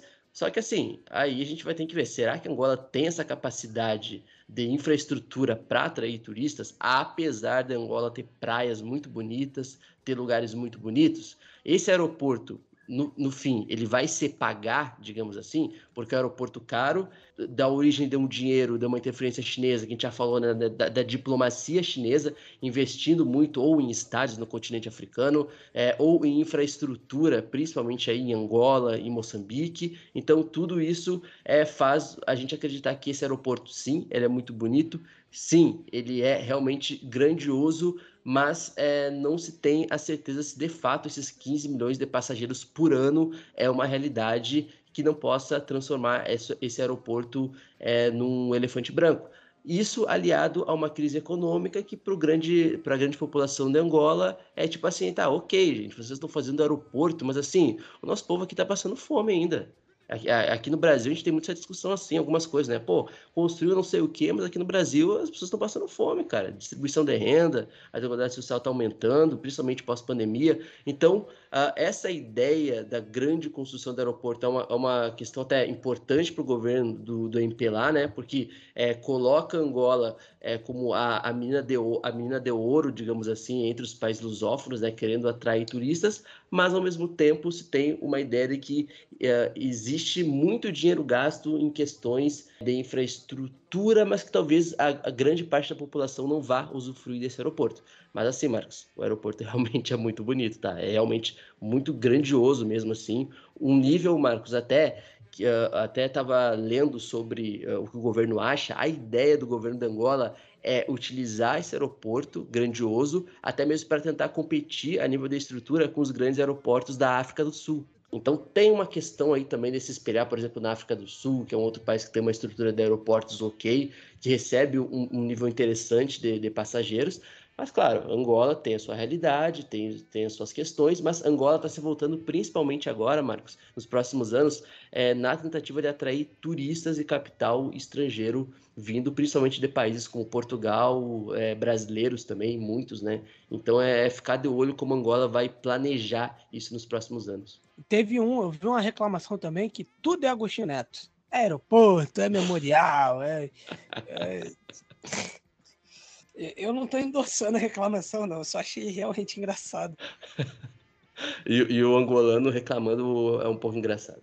É, demais. Eles, eles são, eles, eles realmente, ele, o angolano, ele, ele, é, ele é engraçado, inclusive, né? A gente conhece muitos humoristas angolanos, né? Acabam repercutindo aqui no Brasil, mas quando é para discutir, meu amigo, não entra na frente deles, porque eles são muito sérios, ainda mais a nível político, né? Então, jamais fale que o angolano, por exemplo, não se importa com política, porque se importa, né? Quando vai falar de política com um angolano ou com uma angolana, aí vocês veem o que, o que é discussão de verdade. Bom, Luiz, é, encerrando em Angola, né, a gente vai falar, vai voltar a falar, né, do 27 de maio de 1977. Temos aí, né, as ossadas do general do exército Eduardo Ernesto Gomes, o Bacaloff, né, que foi vítima aí do massacre de 27 de maio de 1977 em Angola, né, a ossada dele vai ser entregue à família, aliás, foi entregue à família dele no dia 14, né, na, na última quarta-feira dessa semana. Na verdade, o podcast saiu né, no domingo, já na outra semana, né? Mas enfim, é no dia 14 de novembro, tá? Ele vai ser entregue, essa ossada vai ser entregue pela Comissão Angolana para implementação do plano de reconciliação em memória das vítimas dos conflitos políticos, a Civicop, é numa cerimônia presidida pelo ministro da Justiça e Direitos Humanos, né, Marci Lopes. Né, a cerimônia é mais um capítulo de um processo que visa reconciliar parte de uma fase recente da história angolana. É, por exemplo, lá em 26 de maio de 2021, na véspera do 44º aniversário né, do massacre de 1977. E aí, enfim, a, a comissão entregou algumas ossadas né, dos chamados fracionistas. A gente, se eu não me engano, Luiz, a gente até chegou a repercutir aqui uma notícia de que é, for, foram entregues ossadas que de fato não conferiam né, é, é, com as pessoas que eles diziam estar entregando. É esse, né? é esse, é exatamente esse caso mesmo agora. Lembra é. que a gente falou, né? Imagina, foi, foram décadas e décadas achando que era a ossada né, é, das pessoas que foram, enfim, perderam suas vidas numa época tensa de Angola e depois, anos depois, descobriram que tudo era uma farsa. A gente até noticiou como breaking news, né? Foi exatamente o momento que a gente estava gravando e saiu em Angola a notícia. Verdade, exatamente. Então, assim, um processo, inclusive, constrangedor, né? Isso foi Assim, é muito constrangedor. Nunca tinha visto isso. E, enfim, e, mas segue aí, né, Luiz, essa tentativa de reconciliação. É, é, é como se o, o, o, o, João Lourenço, assim, ele, ele tem essa linha reconciliadora. Muitas das vezes ele, é, assim, ele, ele tenta, primeiro, ele tenta se descolar do legado José Eduardo dos Santos. Isso é muito claro, a gente vem falando isso há muito tempo aqui, inclusive nas eleições, né? Durante as eleições a gente falou muito sobre isso. Então ele vem tentando se descolar disso e, e meio que tentar, tentando limpar a imagem do MPLA. E aí, esse processo de pedido de perdão, de criação dessa comissão, está é, tá dentro dessa, dessa estratégia do J-Lo. Enfim, a tentativa né, de golpe do dia 27 de maio de 77, ela começa pelo antigo ministro do interior, o Nito Alves, que tinha sido expulso do MPLA uma semana antes, e aí ele tenta dar um golpe, né? E, e foi é, o movimento, né? Foi reprimido pelas forças de segurança do Agostinho Neto, com apoio, inclusive, das tropas cubanas que estavam, né? Em Angola, né? Angola tinha é, né, tinha, tinha se tornado independente há apenas dois anos né, naquela época. E aí o movimento passou a ser conhecido por fra, é, fracionanismo, né?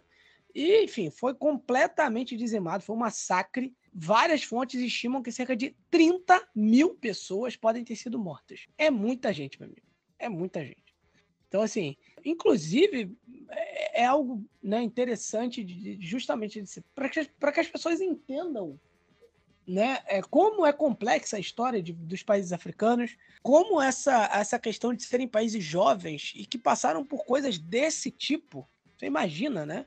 Uma tentativa de golpe de Estado que resulta num, num, num massacre que, enfim, é, há estimativa de cerca de 30 mil mortes, com gente que, que as ossadas não foram achadas até hoje.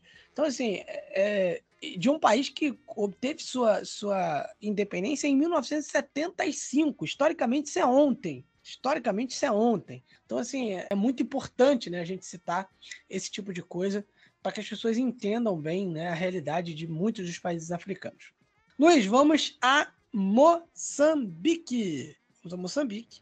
Tivemos aí mais de 200 detidos nos protestos pós-eleições. É o ministro do Interior, o Pascoal Ronda, ele nega que haja uma repressão deliberada da polícia contra os manifestantes da Renamo. Né? Os manifestantes da Renamo reivindicam os resultados das eleições autárquicas, né? que seriam eleições regionais, mais ou menos, dizendo assim, tá? Trazendo um pouco para a nossa linguagem. Eles reivindicam ali os resultados né, das eleições de 11 de outubro, segundo as contas dos, do, do, do Ministério do Interior.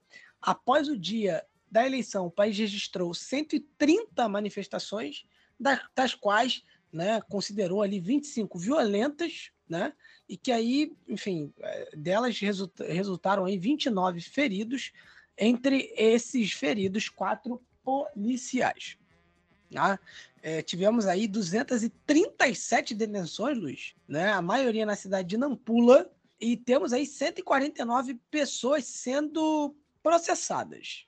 É, e aí, Marcos, isso a gente está falando bastante, né, dessas eleições autárquicas aí, pós-eleições, né, porque é basicamente, tudo indica que teve fraude nas eleições, e aí a gente tem, principalmente a Frelimo aí, né, que é o principal partido no poder de Moçambique, não aceitando é, uma recontagem de votos, etc. Do outro lado, a gente tem a Renamo, né, que é o grande partido da oposição, que, junto com a sua militância e uma parte da população, que não é necessariamente militante, mas é, votou, por exemplo, a favor da, da Renamo, reivindica uma vitória nessas eleições. Né? E a gente está dentro desse cenário, né, lembrando que é, daqui a um tempo a gente tem eleições presidenciais, ano que vem, tem eleições presidenciais em Moçambique. Então, isso coloca no lixo a transparência das eleições, os ritos das eleições, a transparência, a lisura do processo eleitoral em Moçambique. Então, essa é a grande preocupação para além das manifestações, de fato. E aí, Marcos, a gente tem um, um outro fator, tá? A polícia é, de Moçambique, lá na província de Nampula, como citou, quer que o Ministério Público responsabilize certo político e candidato da Renamo às eleições uh, autárquicas agora do dia 11 de outubro, o é, Hanley, pelo crime de instigação à polícia, à violência, perdão. E aí eu quero que eu quero ver se o pessoal que está nos ouvindo, ou tu mesmo, Marcos, vai conseguir, eh, sei lá, fazer, quem sabe, uma menção alguma versão brasileira ou alguma versão latino-americana, diz que tá, a polícia surgiu depois ele ter sido posto a circular, é, depois ele circular é, nas redes sociais um vídeo em que ele exibe um instrumento que lá em Moçambique eles chamam de zagaia uma espécie de facão, eu acho, uma espécie de, de algo do tipo assim.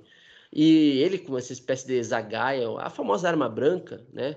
É, ele apelou à população, principalmente aos jovens moçambicanos, para usar suas azagaias em casa contra a polícia. E ele falou assim: Jovens, a partir de hoje vamos fazer zagaias. Aquele que nos matar também nós temos que ajustar as contas.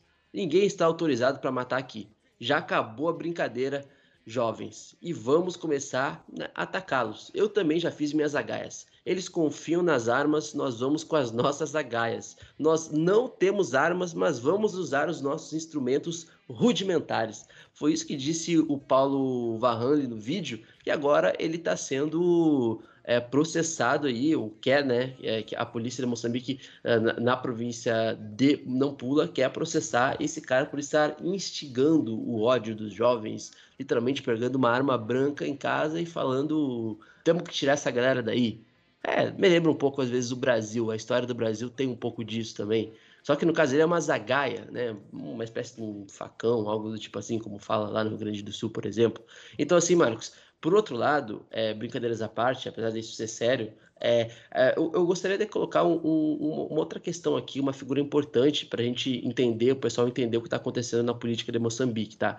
Como eu disse, a gente tem é, a Frelimo, o partido no poder, a gente tem a Renamo, o principal partido da oposição. E aí teve uma entrevista é, lá em Moçambique com a Graça Machel, a Graça Machel, que é a antiga primeira-dama, ex-mulher do Samora Machel, né, um dos maiores revolucionários, quem sabe o maior revolucionário da história é de Moçambique, o primeiro Luiz, presidente de Moçambique. Diga. Não só ex do, do Samora, né? É verdade, né? Inclusive, eu tava me lembrando em off agora que ela foi, é, ela foi também ex-companheira do Nelson Mandela, né?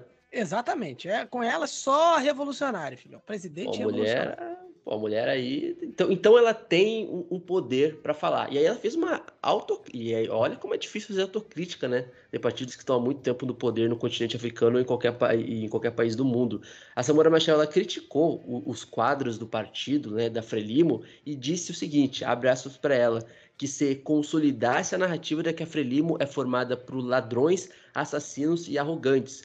E ela fala que a ideia que a Frelimo está colocando é isso, que a Frelimo, o principal partido do, do poder de Moçambique, tem sido tomado ou tem sido assaltada por uma por um grupo minoritário, ou seja, e que estaria, segundo ela, colocando a reputação histórica é, do principal partido de Moçambique no lixo, né? E aí, cara, é, é na carta também, ela, é, é, ela que também é uma ativista social, né? Ela desafiou o, a Frelimo a reconhecer honestamente as derrotas. Então, ela fala sobre derrotas nas eleições que oficialmente foram colocadas para Frelimo, mas as, quase todo mundo, quase todo mundo não, mas que na verdade estão sendo bem contestadas. Então, enquanto está sendo contestada por boa parte da população a, a vitória da Frelimo, é, a Graça Machel ela fala em reconhecer honestamente as derrotas, o que o partido é, como um todo não admitiu em nenhum momento. E ela falou que é, precisa reconhecer honestamente as derrotas e pedir desculpas ao povo. Então, assim, enfim, cara, a gente está falando é, de uma grande militante né, histórica de, de Moçambique, principalmente, do continente africano é fazendo autocrítica sobre a Frelimo. Então, assim, Marcos, eu estou falando tudo isso porque uh, isso são elementos que podem estourar lá durante as próximas eleições. Porque se as eleições regionais elas tiveram todo esse problema de lisura na, na contagem dos votos de problemas de transparência, as eleições presidenciais vão ser muito complicadas. Então, Vamos ficar de olho nessa queda de braço, na queda de popularidade também da Frelimo, o principal partido poder de Moçambique, e principalmente, Marcos, a juventude moçambicana indo muito às ruas. A juventude moçambicana ganhando protagonismo e lutando contra esse sistema de uh, antitransparência, digamos assim, nessas eleições. Então, talvez nesse momento, Marcos, e até o próximo, a próxima eleição presidencial, que a gente tenha tido como saldo, para além da queda de popularidade da Frelimo e um aumento da Renamo entre os jovens moçambicanos, é como a juventude moçambicana atual ela está cada vez mais é, participante da política nacional e isso é bom, principalmente na maioria do continente africano que tem uma, uma população muito jovem, o continente africano no geral, né? Moçambique não é diferente, Angola não é diferente. Então vamos ficar de olho nessa juventude moçambicana e o que ela pode fazer daqui uns meses também, pensando em, em eleições presidenciais, porque essas eleições é, do dia 11 de outubro ficaram manchadas aí, faltando basicamente um ano para essas eleições presidenciais em Moçambique. Vamos a Guiné-Bissau, que não está legal. É, homens armados invadiram o edifício do Supremo Tribunal da Justiça no dia 3 de novembro. Né, homens armados trajados de preto né, invadiram o prédio do que seria o STJ, né, com a presença né, da, da força né, no edifício o vice-presidente do STJ, o Lima André, ele se apoderou do gabinete né, do presidente do órgão, né, o José Pedro Sambu, né, que é alvo de suspensão por um grupo de juízes e conselheiros sob alegação de obstrução de justiça. O Sambu foi denunciado pelo Sindicato dos Magistrados num processo que envolve um cidadão e a empresa de telecomunicações MTN.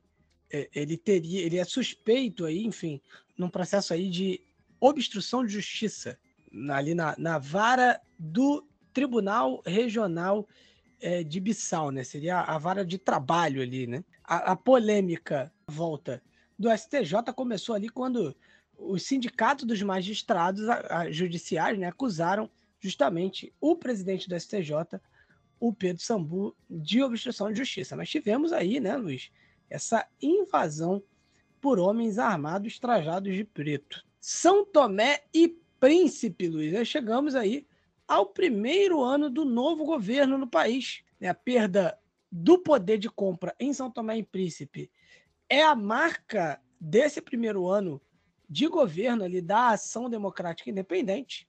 Porém, também, né, muitos analistas políticos e cidadãos né, em São Tomé e Príncipe apontam aí para uma para um avanço né, em negociações com parceiros internacionais e alguns projetos de infraestrutura. A oposição diz que só houve recurso, mas o primeiro-ministro garante né, que há alguns sinais aí de recuperação, apesar das dificuldades. Muitos cidadãos é, é lamentado esse recuo do poder de compra é, motivado pela introdução de um imposto sobre valor acrescentado, né, o valor agregado, né, aqui no Brasil há essa discussão aí da reforma tributária, né? Eu confesso que eu, que eu tô meio por fora dessa discussão da reforma tributária aqui no, no, no Brasil, deveria estar, mas. Só quero saber de uma coisa, Marcos. A população Sim, quer saber diga. de uma coisa. Isso, diga. o que isso afeta as nossas compras na Shopee? É, tem isso daí também. Eu faz um se, se não afetar, a população não tá nem aí. Então tá tudo certo. Faz um tempo que eu não compro na Shopee. É, é, mas eu tô acompanhando lá o. Qual é, é? O urubu das promoções no Twitter. É inclusive, é inclusive, fiquei sabendo de uma ouvinte nossa, que a gente não vai falar agora, que talvez, talvez no próximo programa tenha uma, uma novidade aí, que tu parece que tu vai ter um. Vai ser presenteado por alguém aí da lusofonia, né? Até eu opa, fiquei sabendo opa. e tal. Vamos ver. Opa, quem sabe. Quem sabe, quem sabe a gente fale até o próximo episódio não tá o presente aí, mas vamos ver, né? A gente tá com uma audiência qualificada de ouvintes, né, cara? Impressionante. Sempre tivemos, sempre tivemos. É, é ponta de lança. Né? Ponta de lança é outra história. Bom, mas é, é isso, né, Luiz? É, é esse recuo no poder de compra, é o desemprego, né, a desigualdade salarial, né? Enfim, um ano realmente é muito pouco. Né? O primeiro-ministro afirma aí que, que o país até deu sinais de recuperação, mas ele tem admitido muitas dificuldades para governar o país.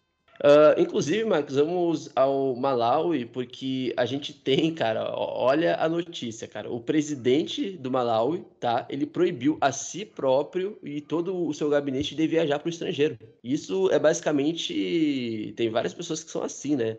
Principalmente o cartão de crédito e tal, quando não tentam gastar, vão lá e se proíbem de gastar aquilo ou de, sei lá, comprar uma viagem ou algo do tipo. Nesse caso, o que está acontecendo em Moçambique, em Malawi, é exatamente isso. O presidente, o Lázaro Chakwera, ele suspendeu com efeito imediato todas as viagens internacionais dele e do seu governo nessa tentativa de poupar dinheiro, digamos assim, e de dar uma, uma justificativa à população é, do Malawi. Tá? Essa medida ela segue após uma enorme, uma enorme perdão, desvalorização da moeda nacional no Malawi, né? lembrando que o Malawi obteve um empréstimo do Fundo Monetário Internacional, que é o FMI, para impulsionar essa economia que está em dificuldades. Essa, esse é um ciclo vicioso que a gente está sempre falando dos grandes países africanos até os menores. Essa questão da necessidade da ajuda externa, porque assim, beleza, vai pegar mais um empréstimo do Fundo Monetário Internacional e vai ficar devendo isso e vai pagar. E não vai pagar, né? Não, não vai pagar nunca isso, porque os juros vão se acumulando, não paga, e aí, enfim, até que seja perdoada alguma dívida, a gente tem é, a maioria dos países africanos como é, uma taxa negativa em relação ao status de credor internacional, né? a nível dos credores internacionais. Então, esse é um ciclo vicioso uh, das economias africanas, extremamente dependentes de ajuda internacional. Óbvio que tem toda uma questão histórica, etc. Mas muitos dos governos africanos não conseguem sair desse ciclo. E no caso, é o caso do Malawi. Lembrando que os subsídios, além da desvalorização da moeda no Malawi, os subsídios de combustível, principalmente para os altos funcionários do governo, foram também reduzidos em 50%.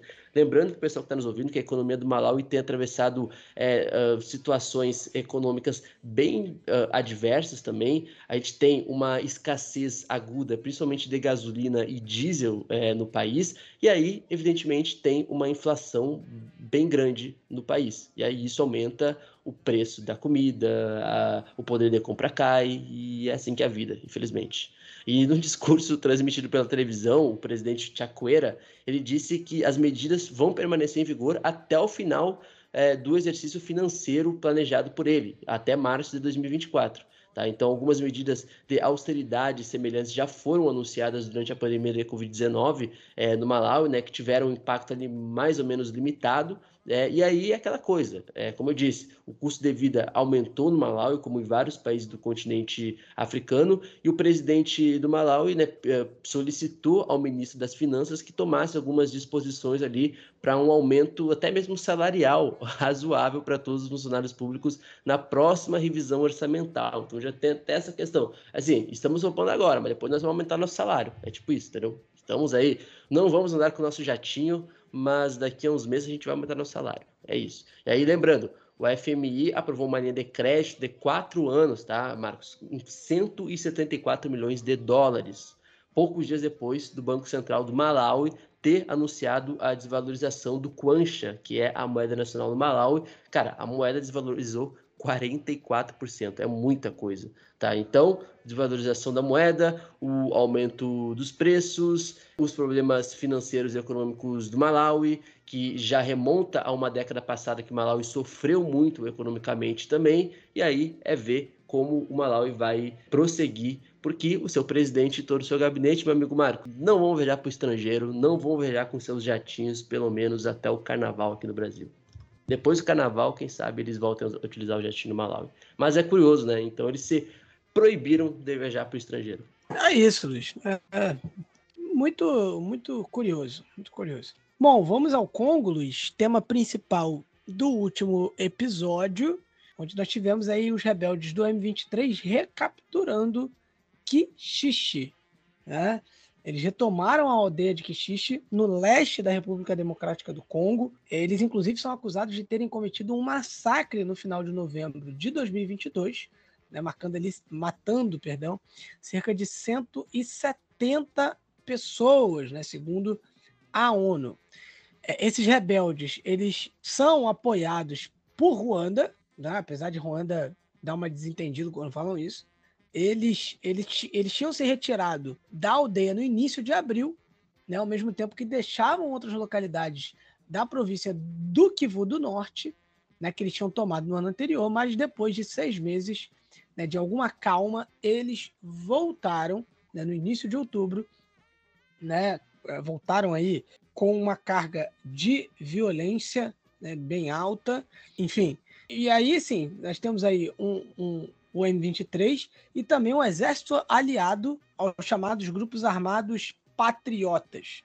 Desde então, o M23 parece estar recuperando as posições em que tinha deixado, né, que Xixi foi, em grande parte, abandonada pelos seus habitantes, mas mesmo assim ocorreram combates no local ali durante dois dias. Segundo fontes ali entrevistadas, os invasores lançaram ataques em grande escala. Rebeldes eles tinham recebido reforço do exército ruandês, né? E aí, inclusive, é, uma das fontes diz que são os ruandeses que estão atacando. É, outra fonte diz né, que Kichiche é controlada pelo M23 desde o final da tarde de segunda-feira. Então, assim, Luiz, parece não ter previsão de término, né? Lá vamos nós aí, mas daqui a pouco você vai provavelmente citar isso, né? É, dois anos né, dessa ação do M23 no leste do Congo, temos perspectiva de uma solução né, para esse caso.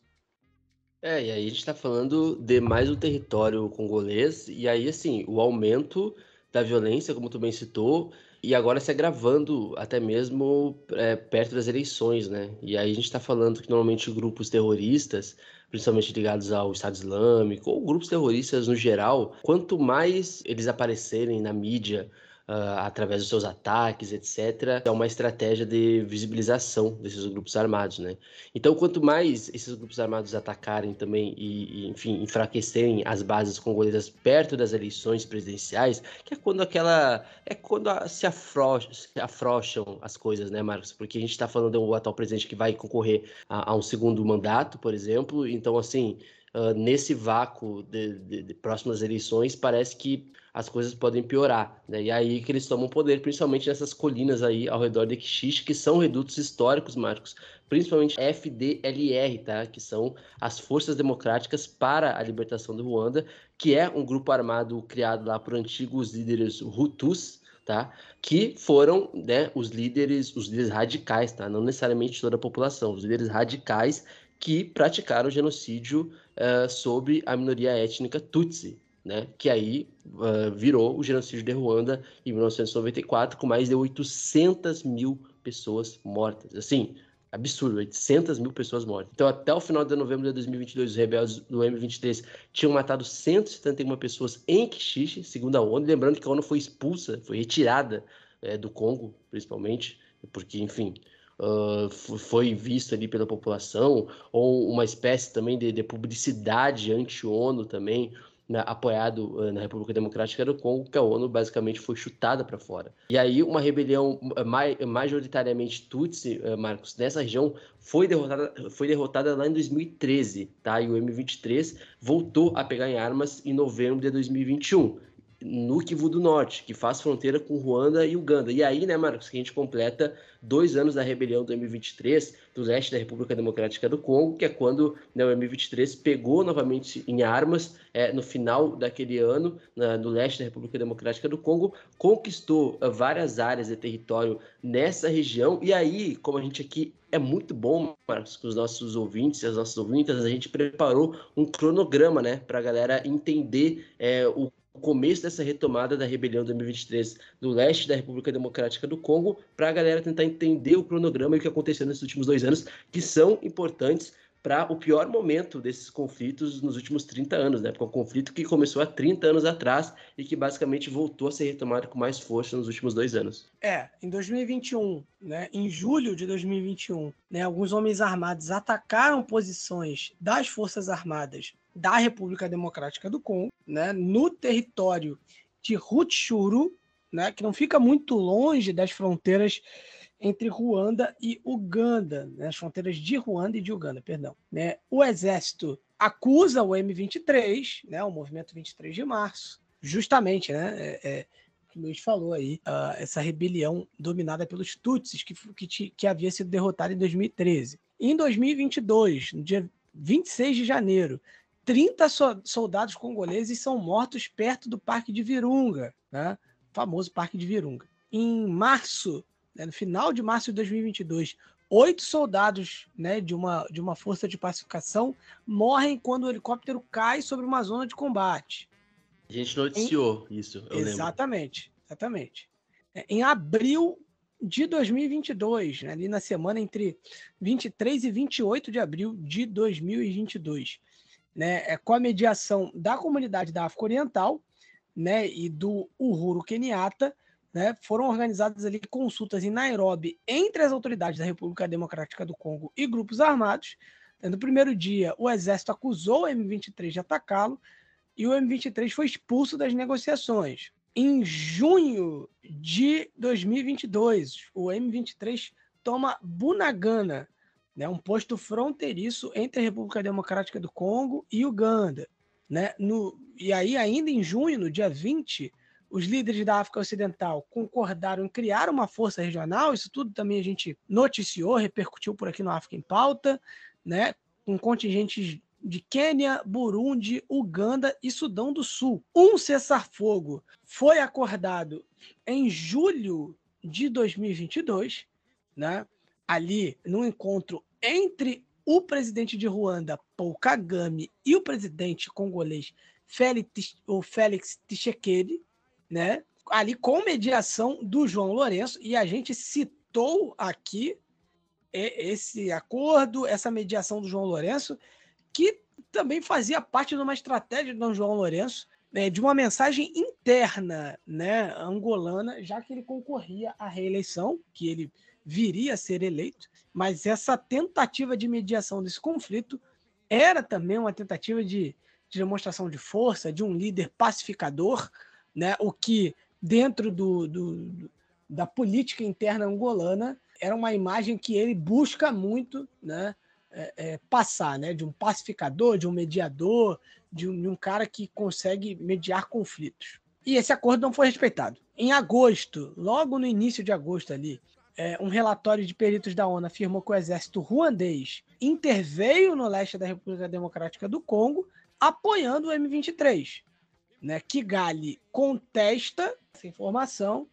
Né? Os Estados Unidos, em setembro, dizem estar preocupados com essa informação do apoio de Ruanda ao M23 e que inclusive foi condenado aí por enfim, chanceleres de vários países. É, isso em setembro, né? Ainda em setembro, dia 21 de setembro, né, o presidente da República Democrática do Congo acusou Ruanda de agressão armada, isso na ONU, né? Em outubro, Kinshasa expulsa o embaixador ruandês, né? Isso tudo ainda em 2022.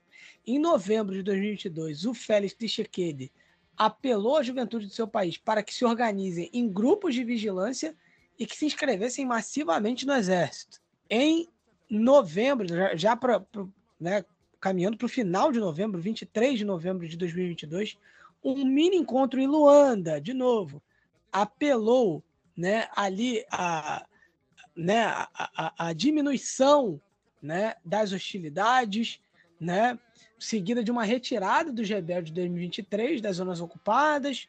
Né? Se os rebeldes recusassem, a força da África Oriental iria forçá-los a fazer isso. Né? No entanto, né, a República Democrática do Congo criticou a força é, é, de paz por ter ali coabitado com os rebeldes. No dia 29 de novembro de 2022, o M23 foi acusado de massacrar civis justamente na aldeia que a gente começou citando aí nessa notícia. E aí, no final de 2022, Luiz, alguns ex-soldados europeus, divididos entre duas companhias, chegaram a Goma, né, apresentados como instrutores, né, e foram integrados na estratégia das Forças Armadas da República Democrática do Congo contra o M23. É, sendo que a história continuou em 2023, né, Luiz? É, e aí, se a gente for agora para março de 2023, a gente teve a mediação de Angola novamente, anunciando um novo cessar-fogo. Cara, é isso que eu falo, Marcos. Aqui a gente fala o português bem popularesco. A, a, as experiências que a gente tem com conflitos civis e que a gente acabou vendo, até mesmo uh, uh, agora na questão de Israel-Palestina, é, na questão da Rússia e Ucrânia, o que a gente viu em vários países do continente africano é que a maioria dos cessares-fogos, quando a coisa tá apertada mesmo, é para gringo ver. A gente viu o cessar-fogo para gringo ver na Etiópia, a gente está vendo o cessar-fogo para gringo ver no Sudão, e o que aconteceu uh, várias vezes nessa questão da República Democrática do Congo e com as milícias do M23 foi o cessar-fogo para gringo ver, quando uh, ou as duas partes não colaboram ou quando uma das partes não colabora com o cessar-fogo. Ou em outros casos, como acontece lá no caso da Israel e Palestina, a trégua humanitária, como dizem, né? Mas, enfim, não é necessariamente esse caso que a gente está falando aqui, porque aqui a gente está falando desse cessar-fogo geral, né? não é uma trégua por um dia. Então, por várias vezes, uh, uh, essa questão do cessar-fogo foi quebrada nessas negociações. E em março desse ano, novamente, os confrontos continuaram, principalmente, evidentemente, entre o M23 e os grupos armados patriotas tá? lá do país, mas, no geral, uh, iriam durar ali até outubro desse ano. Tá? E aí, Marcos, agora depois de abril, a gente vai lá para maio, tá? 30 de maio, onde o porta-voz do exército congolês afirma que o exército ruandês e os rebeldes do M23 pretendem ou pretendiam atacar Goma, uma das outras cidades que são muito atacadas por essa violência. A gente está sempre estando na cidade de Goma, no leste da República Democrática do Congo. E agora, no dia 23 de outubro, é, à medida que os combates ferozes recomeçavam em Kivu do Norte, é, aí o governo lá em Kinshasa, na capital, afirmava ter imagens de drones que mostravam uma nova incursão das tropas ruandesas na República Democrática do Congo. Então, no dia, uh, ainda em março, antes também, a gente teve a MONUSCO e as Forças Armadas da República Democrática do Congo anunciando a Operação Spring Book, tá? Que era para impedir o M23, que o M23 tomasse goma. E aí, Marcos, a gente tem um dado muito triste, tá? Quase 7 milhões de pessoas deslocadas internamente para outros países, principalmente para fronteiras, em grande parte saindo da República Democrática do Congo. 6,9 milhões de refugiados em dois anos. É muita coisa. Então, assim, dito isso, a gente tem eleições no mês que vem e a gente está preparando algo especial sobre isso também. Então, vocês que estão nos ouvindo, o pessoal que está nos ouvindo, está entendendo o que está acontecendo na República Democrática do Congo nos últimos dias, entendeu também no último podcast que a gente falou como pauta principal, é esse o cenário, faltando basicamente um mês para as eleições. E aí, né, Marcos, o que a gente uh, quer que não aconteça é que estoure uh, uma guerra civil mais profunda nessa região e a população não consiga nem mesmo ir votar, né? Porque a gente falava no último programa que é basicamente um milhão e meio uh, de pessoas, por exemplo, em algumas cidades ali, nas principais cidades do leste da República Democrática do Congo, que são ocupadas pela milícia M23 é, um milhão e meio de pessoas a menos seriam para votar, por exemplo, nas próximas eleições, caso não consiga ter possibilidade de votação no leste do país. Então, essa vai ser uma outra questão. Como é que vai ser? Vai ter eleição ali? Vai ter o processo de eleição nesses lugares? É muito difícil imaginar que vai ter. Então, a gente vai ter é, um nível de população que pode decidir as eleições. E, evidentemente, que as milícias rebeldes M23 sabem disso e isso vai ser um fator preponderante também, faltando alguns dias para as eleições presidenciais. Luiz, vamos para a Etiópia e vamos continuar na pauta de confrontos. Enfim, os moradores da região etíope de Amhara dizem ter testemunhado combates intensos né, que duraram dias e acusaram o governo de ataques de drones e bombardeios indiscriminados enquanto os combates entre exército e as milícias locais continuam. Moradores, os residentes da região, fica noroeste do país. É, além disso, Luiz, né, os, os, residentes aí dessa região aí que fica no noroeste do país, né, Amhara, eles, enfim, têm passado por, uma, por um bloqueio da internet né, imposto pelas autoridades desde agosto, né? Então, assim, até para apurações, né? É, é, fica muito difícil. Tivemos, inclusive, é, temos aí o nosso amigo Vinícius Assis, né, já esteve lá na Etiópia, morava na Etiópia, e ele tem um episódio aqui que a gente, além de falar da cúpula da, da União Africana, a gente meio que entrevista ele, né? E foi, foi bem bacana, né, Luiz? A participação dele aqui, explicando algumas das dificuldades da cobertura em loco no continente africano. Ele que está no, no Egito, né, cobrindo também as repercussões aí do, uh, do conflito né, ali no Oriente Médio. Aproveitar aqui para mandar um abraço para o Vinícius Assis. Os moradores das, das áreas leste e oeste da cidade de Gojan, Norte Showa e Central Gonda, né, da região, disseram que, uh, né, disseram aí a BBC, que tem ali um, uma, um, um braço ali amárico né? É, é, é, é, ali, né? Enfim, é, Amárico, que é a língua da Etiópia, é, eles disseram que os combates vêm durando dias, inclusive com armas pesadas, drones, né? Que, que tem causado uma preocupação muito grande. no distrito, inclusive, algumas testemunhas disseram que cinco pessoas participavam num funeral ficaram feridas quando um projétil de artilharia atingiu um local próximo. Né? Em outro distrito, moradores disseram que os ataques aéreos atingiram uma escola, tá? E aí, na, inclusive na cidade de Lalibela, uma cidade histórica, é, padres e uma também uma figura proeminente da oposição disseram a Reuters que o disparo, a matéria diz descuidado, mas eu vou, eu vou até usar o termo indiscriminado, de armas pesadas poderia pôr em perigo né, as igrejas locais que são reconhecidas pela Unesco como patrimônio mundial. Luiz. Então, assim, é, olha, é, é, mais um conflito na Etiópia. Né? Ah, mais um conflito no continente africano. Sim, a gente né, fala de alguns, né, de dos conflitos aqui. A gente acabou de falar dos conflitos no Congo, por exemplo, no leste da República Democrática do Congo, Luiz. Mas, assim, mais um conflito na Etiópia, um país que, que tem, tem, tem andado de conflito e conflito, né? E é interessante como pouco chama atenção, né? É, e assim, Marcos, a gente, assim, para a grande mídia parece que a guerra acabou no norte, né? Mas o que a gente está vendo é basicamente uma retomada não oficial do que já acontecia na guerra do Tigray. Essa é a grande verdade, dentro do que a gente está avaliando.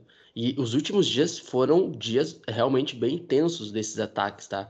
Principalmente na região de Amhara, né, Marcos? Como tu citou, que fica lá no noroeste da Etiópia, que acusaram, inclusive, as forças governamentais de ataques com drones e, e bombardeios uh, indiscriminados. É, e aí, Marcos, uh, vamos lá, né, cara? A gente tem, assim, ó, pro pessoal que tá nos ouvindo, a gente, a gente não coloca aqui as coisas porque a gente acha bonito, porque a gente, a gente acha legal. A gente faz uma uma prévia de análise do contexto, escolhe como pauta e coloca aqui para a gente discutir, para a gente informar. E o que a gente vai falar aqui é, um, é uma questão de contexto, tá? Infelizmente. Mas a Etiópia, ela está caminhando para uma espécie de rumor de uma nova guerra civil. Isso pode acontecer da mesma forma que aconteceu em Tigray? Pode ser. Pode ser um outro tipo de disputa menos sangrenta, mas ainda assim sangrenta? Pode ser também, tá? E aí, Marcos, a gente está falando do Abiy Ahmed, que ligou o Prêmio Nobel da Paz, principalmente por restabelecer é, uma relação novamente com a Eritreia, só que depois disso, ele basicamente virou quase como um senhor da guerra na Etiópia. É, tipo, toda aquela imagem que a gente tinha dele, né, como pacificador da Etiópia nos últimos anos, com a Guerra do Tigray e pós-Guerra do Tigray, se perdeu. Então, uh, o perfil do Abiy Ahmed hoje é difícil de saber qual o perfil do RB Ahmed, é só o cara, de fato, do Nobel da Paz? Parece ser que não é mais só aquele cara do Nobel da Paz que restabeleceu uh, relações com a Eritreia e pacificou algumas relações, principalmente com os grupos étnicos que têm poder político uh, mais ao norte e ao noroeste do país, que formavam o governo antigamente. Né? Essa é a grande treta na Etiópia, principalmente mais ao norte. E vamos lá, Marcos além de importar armas e mobilizar o seu, o seu exército, o Abiy Ahmed, que recebeu né, o prêmio Nobel em 2019, né, foi em 2018, foi uh, em 2019. Agora, Marcos, vamos lá. Esse é o novo cenário. A disputa pelo acesso ao mar, ao Mar Vermelho. Essa é a discussão agora. O próximo passo da expansão e talvez de, de, briga ou de conflito civil ou de guerra entre fronteiras, entre países. A, a, questão do acesso ao Mar Vermelho que a Etiópia perdeu ainda lá naquela época da, da disputa da guerra civil com a Eritreia. E aí, Marcos, eles falam que é, o acesso ao Mar Vermelho pela Etiópia seria uma questão de seria uma questão existencial. Algo como a gente falou da questão da barragem do Rio Nilo, né? Que o Egito, para além do fato da barragem do Rio Nilo fornecer energia, fornecer água potável, etc., para grande parte dos países ali, o Egito não quer largar a questão do Rio Nilo, porque para o Egito é uma questão também existencial, ancestral, digamos assim. Para a Etiópia, a mesma coisa, o Egito um pouco mais. Então, o alvo é, mais certeiro da Etiópia é principalmente o porto eritreu de Assab, que fica no Mar Vermelho, que fazia parte da Etiópia até a independência da Eritreia, que foi há 30 anos. Então, desde a guerra entre a Etiópia e a Eritreia, que foi lá em 1998, e o encerramento das fronteiras entre os dois países, principalmente esse porto eritreu em Assab, é, ele é um porto importante, tá? Porque hoje, por exemplo, a Etiópia, como não tem uma saída litorânea, digamos assim, ela acaba pagando, por exemplo, para países como Djibouti, para fazer toda essa questão de, de, de importar, de utilizar é, uma outra via do mar, que não seja o Mar Vermelho. Então, acaba necessitando de países vizinhos que não a Eritreia é, para conseguir o acesso a, ao litoral, ao mar. A gente está falando de, de, cargas, enfim, de transferências, de importações e de exportações. E a Etiópia, em tese, está vendo que isso não vai dar certo muito dinheiro gasto, e aí, enfim, está colocando essa questão existencial aí para colocar mais o fator político da disputa entre uh, o acesso ao Mar Vermelho. Então, a logística e a economia, por exemplo, do Djibouti, que é um país vizinho, são bem viáveis, tá? Só que, sim, não é território etíope. E a Etiópia quer se meter no meio e falar, ó, isso aí é nosso, porque já foi nosso e é uma questão existencial, então a gente tem direito a isso. Só que não é assim, né? As coisas não são assim. Então, o, Arbi, ele nega publicamente, Marcos, que ele pretendia invadir a Eritreia. Ele negou. Só que, Marcos, ele fala o seguinte: a Etiópia nunca invadiu nenhum país e não o fará no futuro. Só que ele falou assim: eu vou apelar ao diálogo através de, de um encontro de emergência, tá? Ali com os países dos estados do Nordeste africano, digamos assim. Só que assim, ele na prática está falando assim, Marcos, ó, eu vou tentar o diálogo, mas se não for o diálogo, a gente vai na força. Então, Marcos, a disputa pelo acesso ao Mar Vermelho pode ser um novo capítulo de uma guerra civil sem precedentes, entre aspas, sem precedentes, né? Porque foi a, a última disputa foi no final da década de 90 ainda. Então, uh, seria uma disputa sem precedentes oficial daqui a uns meses, caso é, essa situação aumente parte do diálogo para o uso de força, esse pode ser um novo capítulo de um outro conflito civil, Marcos. E aí é um outro tipo de conflito, né? O acesso ao Mar Vermelho e tudo que ele pode trazer para a economia desses países, né? E aí a gente tem a Etiópia de um lado querendo reivindicar o Mar Vermelho, que hoje não faz mais parte do seu território, digamos assim, o acesso ao Mar Vermelho, mas que faz parte, por exemplo, desse acesso em Djibouti, que é um país menor, e na Eritreia, né, Marcos? Então, assim, é muita treta essa questão, tá? O Abiy Ahmed levantou uma questão, né? Que a Etiópia é o país sem litoral mais populoso do mundo com 125 milhões de pessoas. Ele disse que o acesso ao mar é uma prioridade máxima para os, imper os imperadores etíopes, né?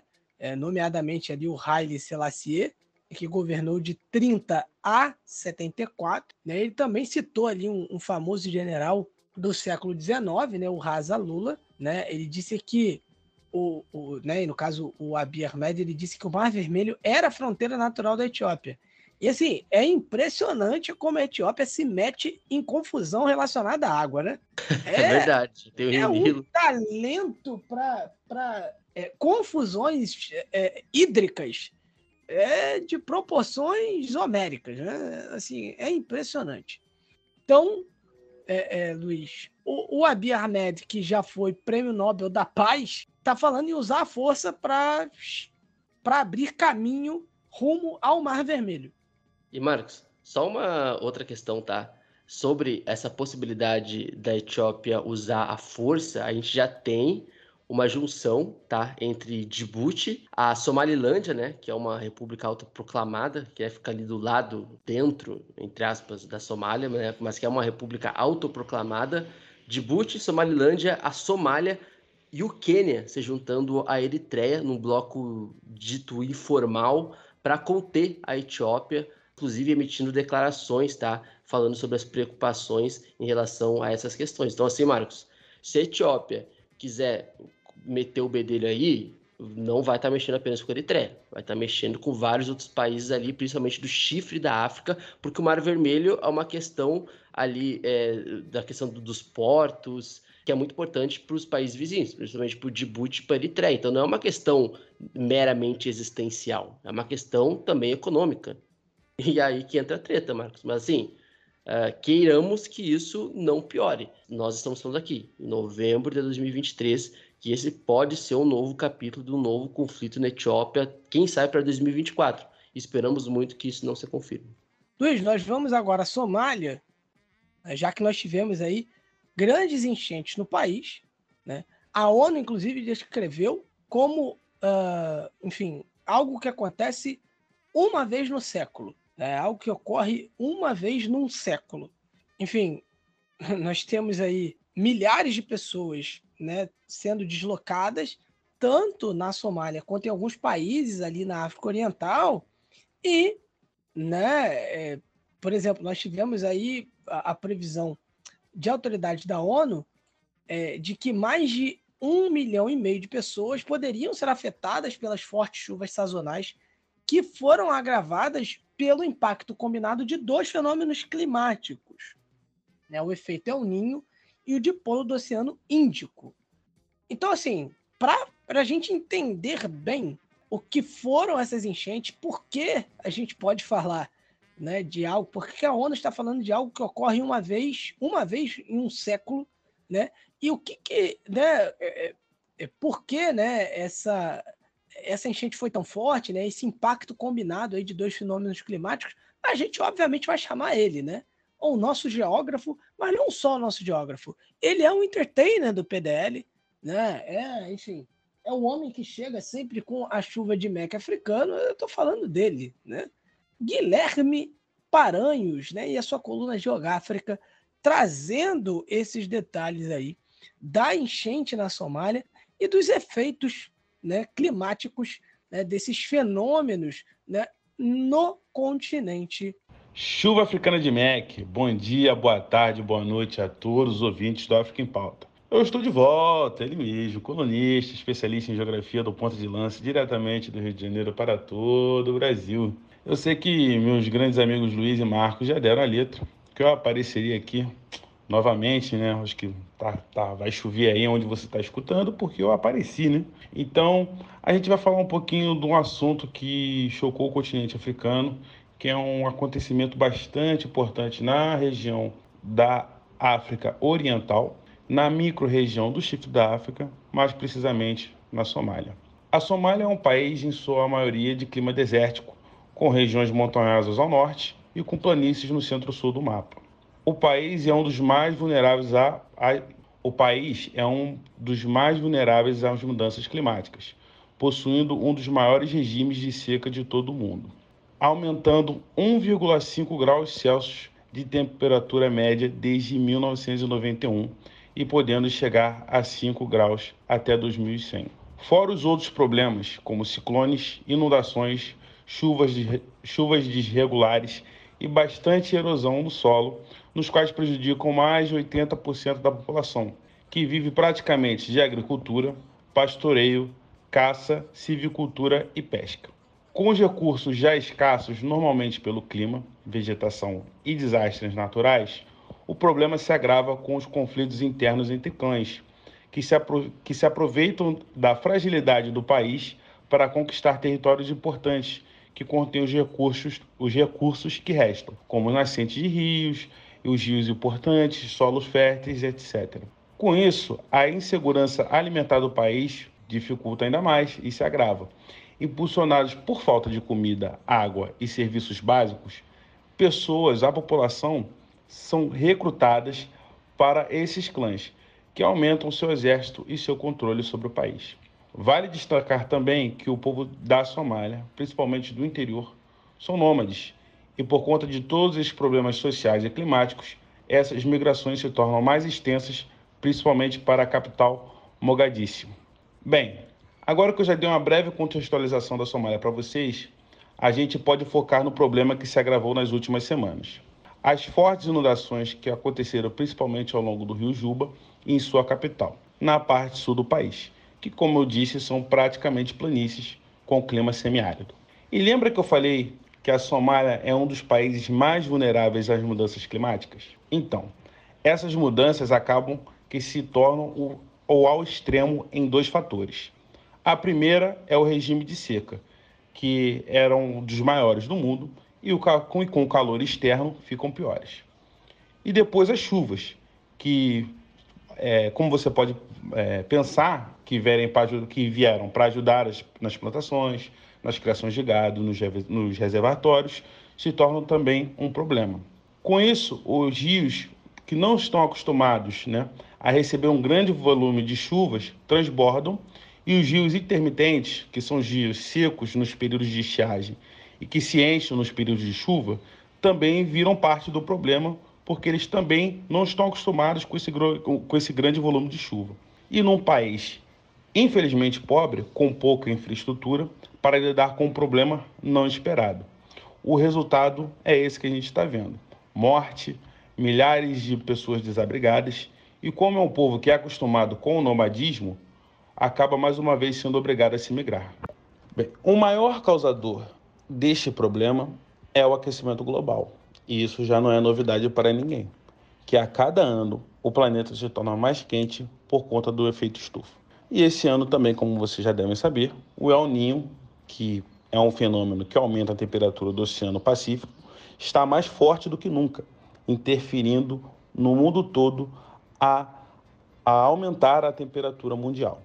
E para piorar a situação A Somália está localizada num evento, num fenômeno que a gente chama de dipolo do Oceano Índico. E ele afeta bastante as constantes de seca e chuva no país. Eu vou explicar esse evento. O DOI funciona como um El Ninho numa escala menor. Ele aumenta a temperatura do Oceano Índico e na parte da chifre da África as águas esquentam mais do que o normal, tendo uma forte evaporação e provocando chuvas intensas no país. Fora que as águas mais quentes têm mais, possuem mais probabilidades de ciclones e tempestades no país, já que essa região por si só já tem esses problemas. Esse aumento da temperatura da água fornece um aumento de energia para esses desastres.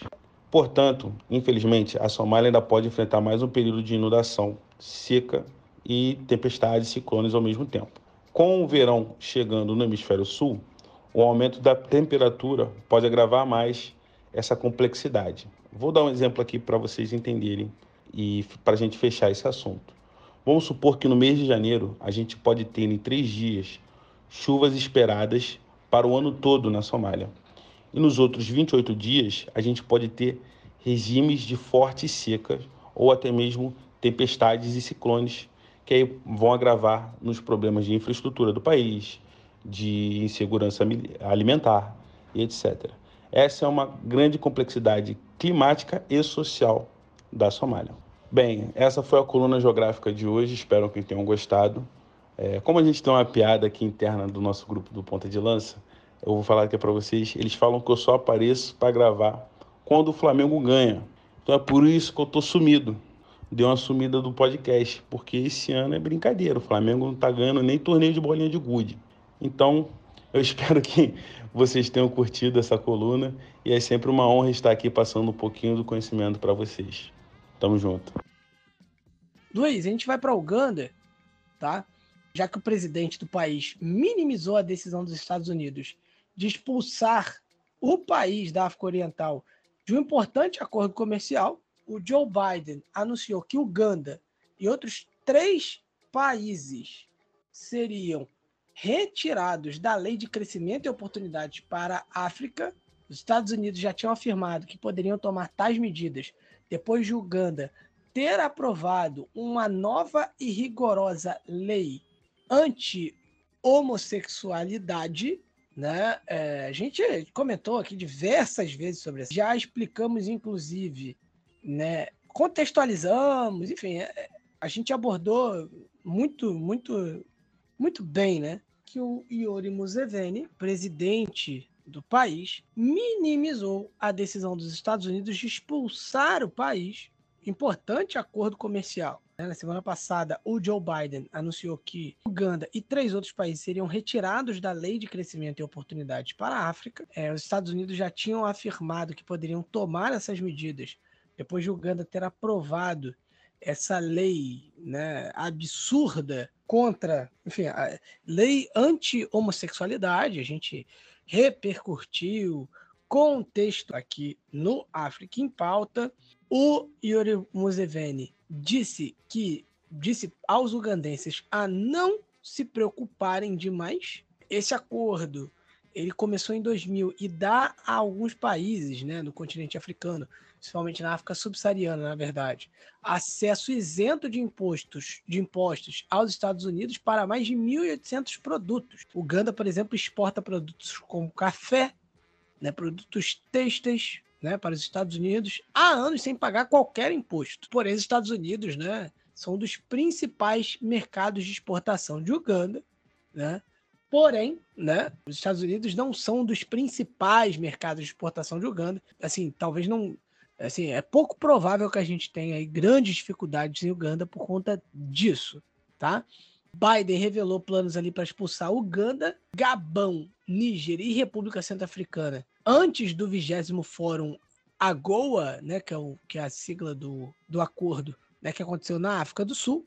Ele disse que a remoção da República Centro-Africana e de Uganda do programa é, se deve ali, a graves violações de direitos humanos internacionalmente reconhecidos. A República Centro-Africana é, tem trabalhado em estreita colaboração com o grupo russo Wagner, que, insisto, foi fundado pelo Vaguinho, né, na sua saída dos morenos, tá? Inclusive, Luiz, rapidamente aqui, parece que não tem nada a ver, mas um abraço pro Rodrigo lá do Segunda Bola. Sigam o Segunda Bola no Twitter. Gente boníssima. Um grande abraço aí, Rodrigo. Mas enfim, é, Luiz, e, e, também tivemos aí Níger e Gabão, que não, não se encontram elegíveis para o acordo, né? Justamente por se encontrarem sob regime militar, né? Após, após golpes de Estado. Em maio, os Estados Unidos alertaram que estavam re considerando retirar a Uganda e agora, né? Expulsou. Agora, agora foi. É, essa expulsão deve entrar em acordo no próximo ano. Né? É, e seria não, não seria a primeira sanção que Uganda sofreria por conta disso. Né? O Banco Mundial a, a, a, já tinha anunciado que iria suspender novos empréstimos à Uganda. O Departamento de Estado dos Estados Unidos também havia alertado sobre o risco de fazer negócios em Uganda. Né? Museveni acusou o Banco Mundial de usar dinheiro para tentar coagir o governo a abandonar né, essa lei anti-homossexualidade, mas enfim, Museveni está pagando para ver. Vamos ver até onde vai, né? E até, e até onde vão também as sanções, né? Vamos, vamos é, entender. Exato. E a gente falou, né? Era uma questão que ou ele ia comprar essa ideia né, de, de, aprovar essa lei, que assim, é, não é só uma questão do Museveni, né? Inclusive, a gente até falou, né, Marcos, quem estava lá julgando o caso era uma mulher em Uganda. Né? Então, assim, Exatamente. Assim, é, é, complexo isso, só falar o preto no branco. Evidentemente que a questão da lei anti-homossexualidade, digamos assim, como é chamado lá, é, está errado, óbvio. Mas é, um, é, um, é, uma complexidade. Então a gente vai ficar nessa. A gente, no caso, o governo de, de Uganda vai citar sempre a questão do Ocidente, né? Que os regimes autoritários, quando perdem a capacidade de argumentar, falam que é coisa do Ocidente, né? E a uma população, ou pelo menos grande parte da população, que compra essa ideia e comprou, né, Marcos, porque foi aprovado. Então, vamos ver, como tu disse, até onde ele vai pagar para ver, mas a gente tinha analisado exatamente isso, né, Marcos? Se ele aprovasse isso, ele ia perder dinheiro, porque seria boicotado pelo Ocidente, principalmente por ONGs, é, principalmente pelos Estados Unidos. Os Estados Unidos também não tem muita moral para falar de ninguém. Mas, enfim, de certa forma, a gente já imaginava que alguns acordos com o Ocidente, é, Uganda e o Ocidente iam ser prejudicados a partir dessa lei, né? Com certeza. Tem, tem um ponto importante, né? Que até no que você falou e tal. Assim, o Museveni não tá nem aí pra gente achar um absurdo. E não só o Museveni, né? É, uma parte considerável da população é, isso, é, isso é verdade. Não está nem aí pra gente. Assim, é, é importante, por mais absurdo que a gente ache, e a gente acha, por mais absurdo que seja, e é, né? Por, por, enfim, por mais que, assim, claramente seja uma violação dos direitos humanos, enfim, o Museveni não está nem aí, tá? Não está nem aí, não está nem aí, e boa parte da população ugandense também não está nem aí. É importante a gente contextualizar isso. A gente não, pro, é, a gente não, pro, a gente não promete terreno né, do, dos outros, assim, a gente fala da realidade. Infelizmente, né, não somos nós que definimos a realidade, mas a gente analisa aqui, contextualiza e não romantiza. Né? Porque, se tem uma coisa que a gente não faz aqui é romantizar. Às vezes a gente gostaria de romantizar um pouco mais, mas a gente não, não pode romantizar a realidade muitas vezes, né, infelizmente. É isso aí. Bom, Luiz, é, parece que no Quênia o parlamento aprovou o envio da polícia, né, de um envio de polícia, na verdade, para o Haiti. É, essa é uma grande polêmica nos últimos meses, né? O porquê carambas Quênia quer enviar tropas para o Haiti. E aí, Porque carambas é maravilhoso. É, é, eu queria falar é outra, é, outro não, termo, mas, é, mas você é, é, é pet friendly. Não, family friendly, pet friendly. Pet Pode friendly. ser pet friendly também. Será que cachorro ah, é. bom? E Luiz vai ser pai de pet. Ah, cara, cara, eu tô, tô louco. Um abraço para todos os pais de pet. É verdade. Que são, né, já diria também. que são os novos filhos, né? Dessa geração. E aí, estava conversando esses dias, inclusive, estavam falando que os, os cachorros, os pets, são os novos filhos e os antigos pestes, os antigos pets são as novas plantas. Mas eu já me perdi nessa linha de raciocínio. Enfim, eu vou pensar sobre isso e no próximo programa eu concluo essa linha de Meu raciocínio. Deus do céu. Enfim. É, tá parecendo uh... a entrevista do Altuori. palavras são frases e pets são plantas. Eu não lembrava disso. Eu não lembrava dessa notória. Palavras são frases animais. Vou respirar, vou continuar a notícia. Vamos lá. É, no Quênia, cara, vamos lá. Essa questão do Haiti, cara, é uma, é uma questão que, assim, o Brasil é, é, algo muito parecido com o que o Brasil fazia, a questão da ocupação no Haiti, do exército brasileiro no Haiti, que já deu vários problemas. Aqui no Brasil é tratado como se fosse um ato heróico do exército brasileiro no Haiti, mas na verdade é um processo de ocupação, tanto do exército brasileiro e tanto do que uh, o Quênia está prevendo agora para o envio dessas tropas policiais para o Haiti. Mas vamos lá. O parlamento queniano ele aprovou na quinta-feira, agora, dia 16 de novembro, o envio de mil policiais para o Haiti. Tá? Que o Haiti também está mergulhado no caos aí já há um bom tempo, né? Mas enfim, tem aumentado cada vez mais a violência. É um país que está tomado por gangues, né? O Haiti, a gente teve até um exemplo do ex-presidente que foi assassinado, inclusive, há uns anos atrás no Haiti. Uh, e aí aquela questão, né, Marcos? Aqueles aqueles programas de ocupação, de missão apoiada pela ONU, e que tem várias críticas também dessas ocupações, não só do exército brasileiro lá, é, mas, enfim, dos Estados Unidos, da França, e não é só do Brasil, não. Uh, e aí tem um debate acalorado, principalmente entre os legisladores da oposição, né, e a galera que queria aprovar, né, que os legisladores da oposição rejeitaram os planos do governo para que o Quênia liderasse uma equipe multinacional de policiamento no Haiti. Eles falavam que isso violava a constituição do país, inclusive, né.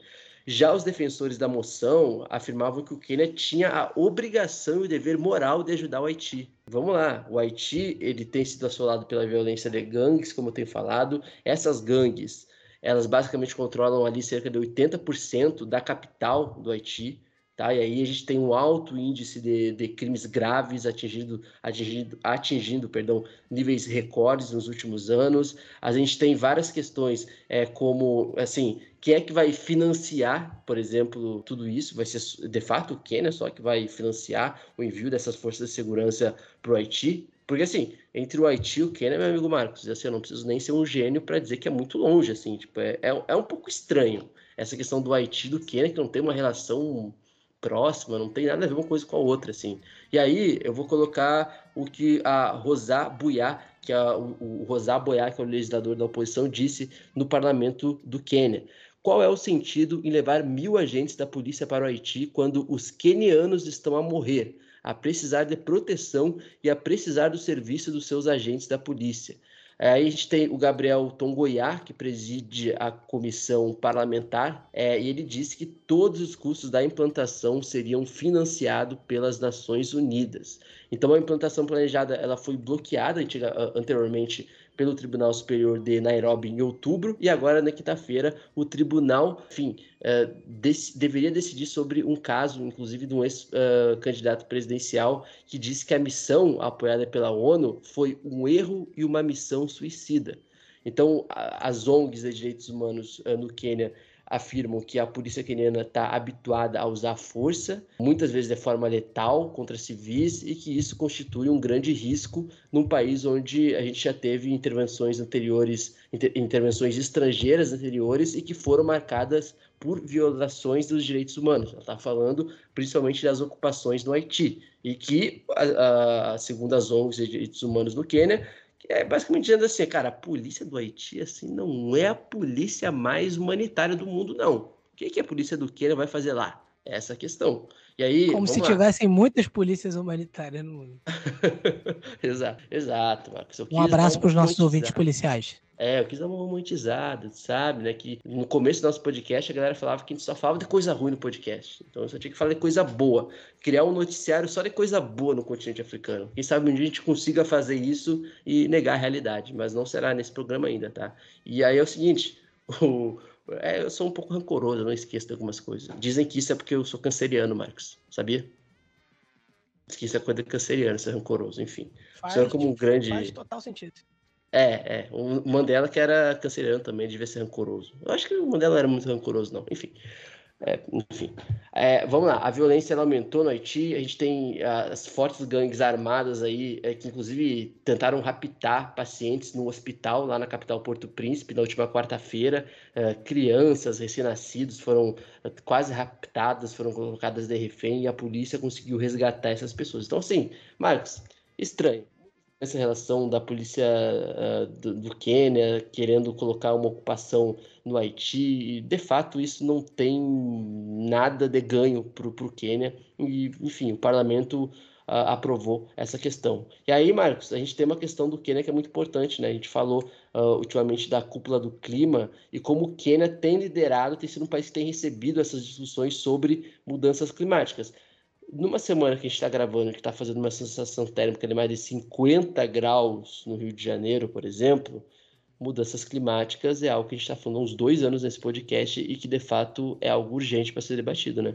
É, ô, Luiz, é, não adianta. Eu, eu, falo isso aqui, vira e mexe, eu, eu falo sobre isso aqui no podcast. Ah, eu não quero acreditar em aquecimento global. Ah, beleza, beleza, meu amigo. Mas para quem senta na mesa hoje e põe dinheiro na parada. Isso daí é, é, é pauta, é critério decisivo, decisivo. Existe toda, todo um, um olhar da economia, da política voltada para a questão climática. Então, é isso. Não quer acreditar, você tem todo, né, você tem o seu direito aí de não acreditar, mas não quer dizer que, que, que, que as coisas vão deixar de girar em torno disso. E por falar nisso, Luiz, centenas de ativistas ambientais marcharam na capital queniana, exigindo restrições drásticas à produção de plástico, né, antes de uma reunião na cidade para negociar um tratado global sobre plástico. Já representantes de mais de 170 nações vão se reunir em Nairobi né, para negociar quais medidas concretas devem ser incluídas num tratado mundial vinculativo para acabar com com a poluição plástica, uma associada da Break Free from Plastic, né, esse livre do, do plástico, né, ela organizou essa marcha, é, ela, né, temos aspas dela aqui, né, é, abrindo aspas para ela, ela diz assim, fala-se muito sobre soluções de fim de linha, das quais não precisamos neste momento. Investir em mais delas desvia o foco do que realmente precisamos fazer. As ambiciosas na redução de plásticos, né, os manifestantes pediram que as negociações se concentrassem na redução da quantidade de plástico produzido e agitaram ali cartazes com alguns dizeres, né, como crise do plástico igual crise climática e acabar com a exposição tóxica multigeracional. A produção global que duplicou desde o início do século, né, mas atualmente menos de 10% dos resíduos plásticos, Luiz, são reciclados. É, as nações concordaram no ano passado em finalizar até 2024 um primeiro tratado mundial da ONU para abordar a questão dos plásticos, que agora é, podem ser encontrados em todo lado, né? na montanha, né? no fundo do mar, tudo, tudo tem plástico. É, o plástico também é, contribuiu para o aquecimento global, né? sendo responsável aí por 3,4% das emissões global, globais perdão, em 2019, segundo a Organização para a cooperação e desenvolvimento econômico. Os manifestantes destacaram os danos que o plástico causa ao meio ambiente e às pessoas.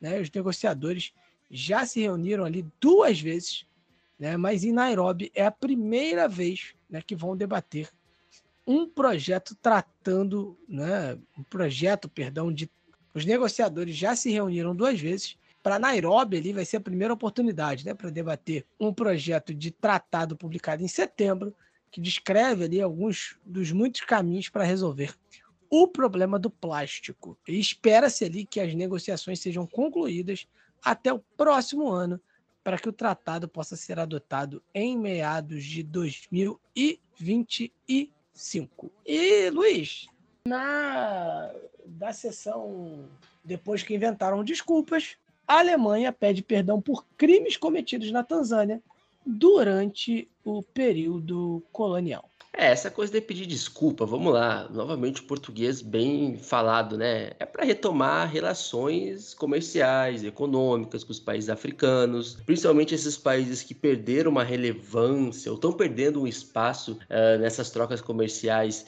é, com o continente africano. Então a gente falou da visita do rei Charles ao Quênia, que ele foi, enfim, bem problemática a visita do, do rei Charles III lá, né? Enfim, o cara do dedo aquele, enfim, uh, né? Que todo mundo viu a foto do dedo dele lá por cima salsicha, todo respeito, tá? E ele pediu desculpa também lá pro Quênia pelo massacre, e o que isso não resolve nada, né? E a Alemanha pediu perdão, inclusive no começo agora do mês, pelos abusos cometidos por suas forças coloniais na Tanzânia, tá? E aí aquele trabalho memória para reconhecer. E aí vamos lá, mas o que, que aconteceu na Tanzânia para a Alemanha pedir desculpa, Marcos? O que a Alemanha, um estado tão moderno hoje em dia, digamos assim, né, fez da Tanzânia para pedir desculpa? Vamos lá. É, no sul da Tanzânia, principalmente em Songea, né, aconteceu um massacre de Maji ou de Mai Mai, que foi no início do século XX, tá, onde o chefe do Estado alemão Frank é, Walter Steinmeier disse que uh, ele inclinou a cabeça diante das vítimas da dominação colonial alemã. Ele esteve nesse memorial, é, e aí vamos lá, foi um massacre entre 1905 e 1907, onde as tropas coloniais alemãs dizimaram entre 200 e 300 mil pessoas da etnia e da tribo Maji-Maji, após uma revolta da população lá na Tanzânia. 200 a 300 mil pessoas mortas pela Alemanha uh, na Tanzânia, entre 1905 e 1907. Lembrando que a Alemanha já está marcada pelo primeiro genocídio do século XX, o genocídio da Namíbia. Pouco a gente fala sobre isso. A gente tem um episódio aqui falando sobre o genocídio da Namíbia, como foi o primeiro genocídio do século XX, o genocídio cometido pela Alemanha. Então é isso, Marcos, não tem muito o que falar não. Tanzânia, enfim, foram lá os alemães, pediram perdão pelos crimes cometidos na Tanzânia, as 200 e 300 mil vidas perdidas daquela população não vão voltar. E a África do Sul resolveu se meter, né, na situação lá de Israel e a faixa de Gaza, né, inclusive colocando o TPI no meio. Isso aí é bem grave, assim. A África do Sul, vamos lá, a África do Sul é abertamente pró-Palestina, até por uma questão uh, da época do apartheid, toda uma questão que remete lá à época do Mandela, a questão da descolonização etc. Só que, assim, o presidente atual da, da África do Sul, ele já foi até, há cerca de um mês atrás, publicamente, o Ramaphosa, pedindo né, que cessassem é, os ataques na faixa de Gaza, ele apareceu publicamente declarando apoio à, à causa palestina. Até aí não era uma grande surpresa pelo histórico das relações entre a África do Sul. Só que agora a África do Sul apresentou um pedido ao Tribunal Penal Internacional para uma investigação sobre os crimes de guerra cometidos por Israel em Gaza. Isso foi confirmado pelo próprio presidente sul-africano Cyril Ramaphosa, tá?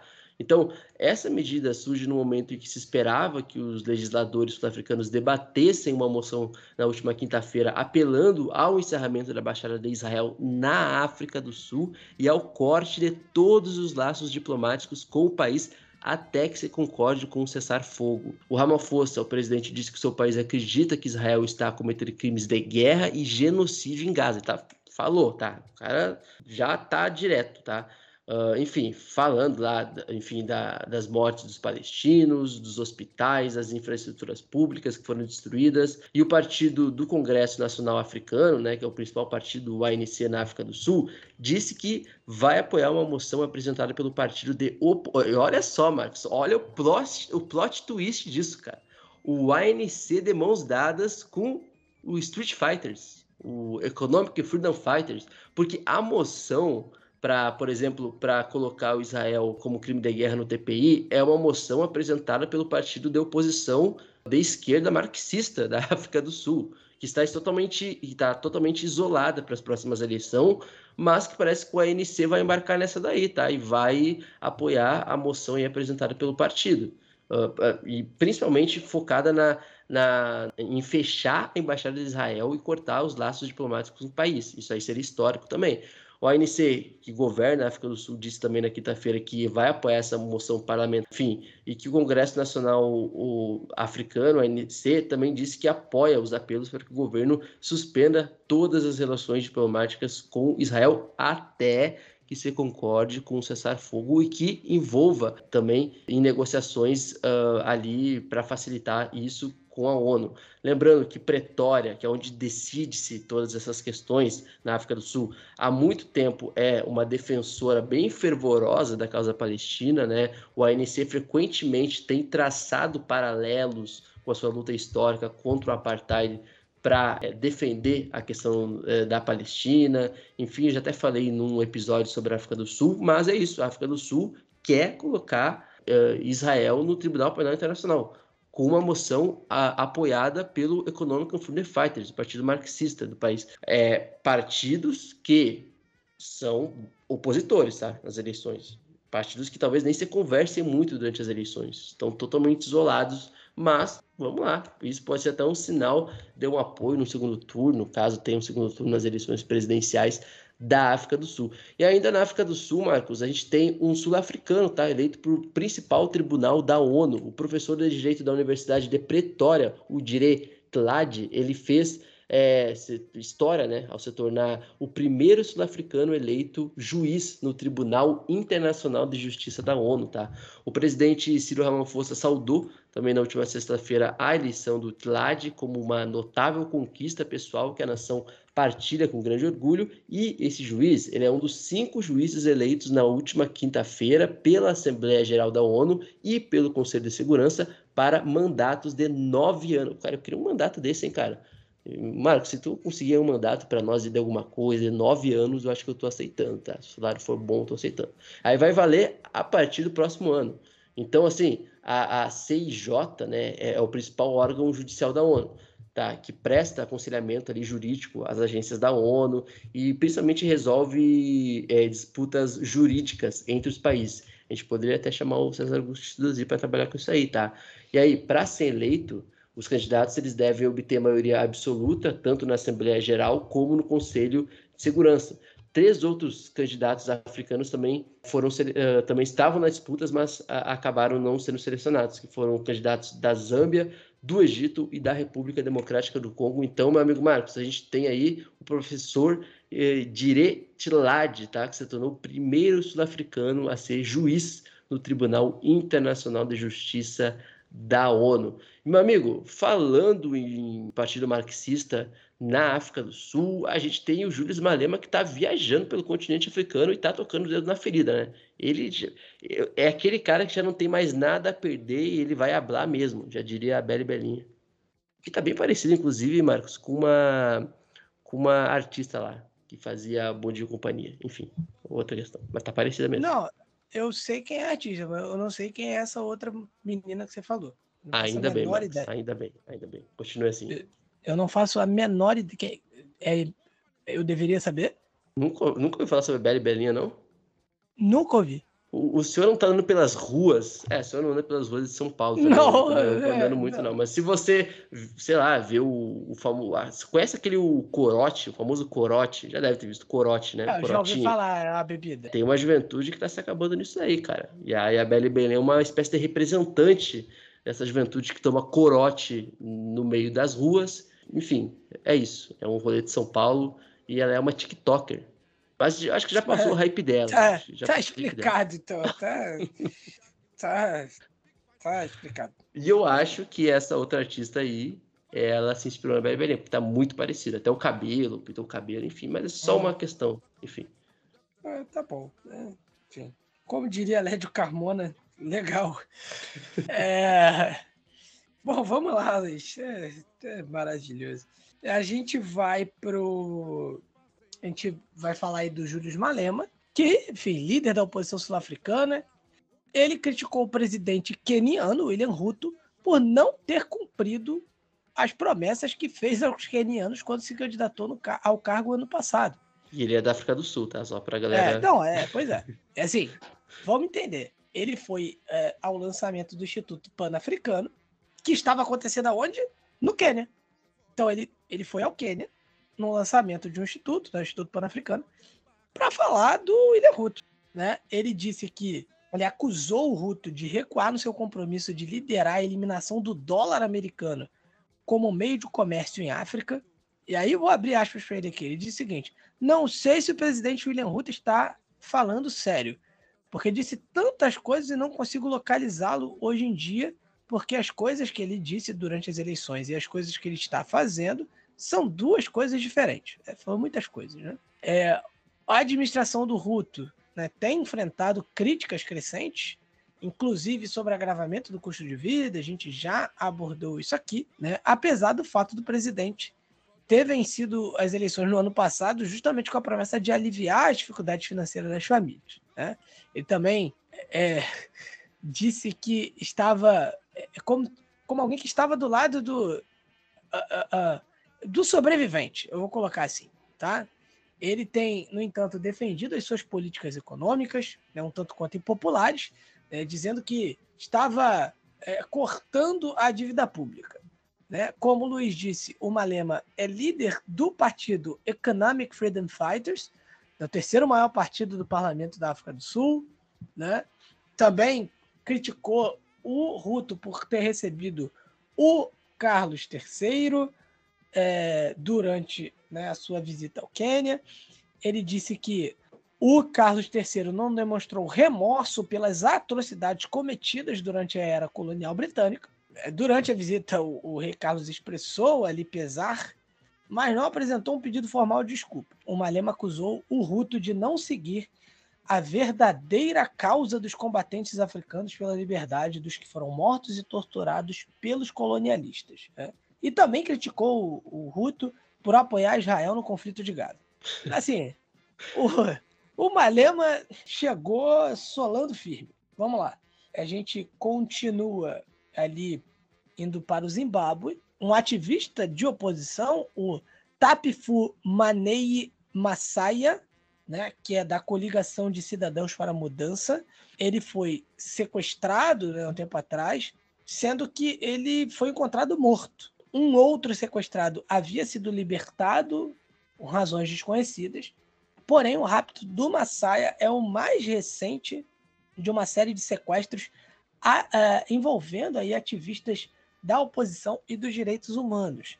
A esposa dele disse que um corpo encontrado nos arredores da capital Harare, de onde ele foi raptado, era do marido dela. Né? É... O CCC disse que uma saia, né, um clérigo, juntamente com um colega ativista, estavam fazendo campanha para o seu candidato numa eleição parlamentar em Harare, quando foram forçados a entrar num carro em plena luz do dia. Essa eleição é uma, uma eleição regional ali, né? uma eleição suplementar, né? que aconteceu é, juntamente com várias outras em todo o país, né? na sequência de uma carta de, ao presidente do parlamento escrita por um autoproclamado secretário-geral interino do CCC, alegando que alguns deputados do partido tinham deixado de ser membros do partido. Enfim, os assentos foram declarados vagos, tá? apesar de a liderança do partido ter renegado o Sengezo Tichabango, né, que disse estar agindo a mando do partido no poder usando o PF, porém usando o PF negou veementemente a responsabilidade, dizendo né, que alguns dos líderes do CCC estavam por trás do próprio Tichabango. Enfim, confusão. Né? Temos visto aí no Zimbábue um aumento nos raptos, tá? que, claro, a oposição atribui aos agentes de segurança do governo. Né? O líder do CCC é o Nelson Camisa, né, que também perdeu para o Nangágua em 2018. A oposição se recusou a aceitar o resultado, alegando irregularidades. Né? Temos visto essa sequência de raptos né, acontecendo. É um assunto para a gente estar tá, né, de olho. É, tivemos um parente do presidente do Zimbábue condenado por contrabando de ouro. Olha só. É, é um membro da família do presidente do Zimbábue, inclusive, o Emerson Nangagwa, que foi condenado por tentar contrabandear um ouro no valor de mais de 330 mil dólares, tá? O Henrietta Rushiwaya que é o presidente da Federação de Mineiros do Zimbábue. Ela, né, na verdade, foi apanhada com barras de ouro, que vale mais do que dinheiro, já diria Silvio Santos, que o senhor já me falou que é uma mentira, tá? O senhor acabou com a minha infância. Barras de ouro de 6 quilos. Ela já tinha sido apanhada com barras de ouro de 6 quilos lá em 2020. ela estava viajando de Harare para Dubai, né? Uh, quando o conteúdo de sua bolsa foi detectado pelo scanner do aeroporto. Mas foi fácil também, né, Marcos? Ela também. ela também. Ela né? não assiste aeroporto área restrita. é, tá faltando aí assistir, né? Não que nós queremos, mas assim, pô, amiga, também, né? Se é para fazer algo errado, pelo menos, enfim, mas foi bom. Enfim, um ouro que não foi não foi para Dubai, não foi para o Catar. E aí é o seguinte, Marcos, a gente tem uma história que é muito interessante triste ao mesmo tempo, porque assim, essa mulher, ela não tem parentesco de sangue com o presidente do Zimbábue, mas nas tradições do grupo étnico dela, que é o Shona, ela é considerada a sobrinha do, do presidente. Então, assim, a gente tem um histórico de contrabando já de ouro do Zimbábue. E vamos lá, né, Marcos? A gente está falando do Zimbábue, que é aquele país que chegou a ter uma inflação de mais de 200% há uns anos atrás, uma hiperinflação, uma das maiores inflações do mundo é no Zimbábue. Então, você não queira ir, se algum dia alguém chegar para você e falar, vamos no mercado no Zimbábue, não vai no mercado no Zimbábue. Isso é cilada, porque o preço da comida no Zimbábue, com uma inflação de mais de 100%, que agora só nos últimos meses está tá caindo, mas imagina o preço do custo de vida no Zimbábue. E é mais um ne... motivo, Luiz. Diga. Mais, mais um motivo também é, é um pouco longe, né? É, um pouco longe, é verdade. É verdade, um pouquinho, um pouquinho longe só. E aí, só que assim, Marcos, dentro desse contexto, a gente tem um histórico de o ouro, do contrabando de ouro no Zimbábue ser muito normalizado, principalmente para países como os Emirados Árabes Unidos, principalmente de, de pessoas com ligações a, aos altos funcionários do governo do Zimbábue. Então, depois de chegar ao poder em 2017, quando os, os, militares deram um golpe de Estado contra o líder, o antigo líder Robert Mugabe, o presidente Nangagwa prometeu combater a corrupção, como todo mundo promete, né? Quando vai chegar, todo mundo quer acabar a corrupção. Enfim, ele foi reeleito por um segundo mandato agora com 52,6% dos votos há alguns meses. A gente falou aqui das eleições, como elas foram contestadas, como a gente tem, inclusive, uma questão aí que o Marcos acabou de falar, né? Da morte de um ativista. Nós não estamos falando que foi o governo que fez, mas curiosamente são pessoas que estão, enfim, criticando o governo, né? E curiosamente somem e são assassinadas. Mas não estou dizendo nada, não estou afirmando nada. Cada um com sua consciência. E aí a gente teve essas últimas eleições extremamente complicadas, com processo de lisura e de, e de transparência extremamente criticadas pelos observadores principais, e aí é isso. A gente tem esse presidente que agora conseguiu a sua reeleição e o contrabando de ouro cada vez crescendo mais, mas no caso desse, dessa parente aí com ligações com o presidente do país, ela acabou sendo presa, tá? Mas vamos ficar de olho porque esse contrabando de ouro aí, principalmente é, para países é, do Oriente Médio, é muito comum, tá? Não só no Zimbábue.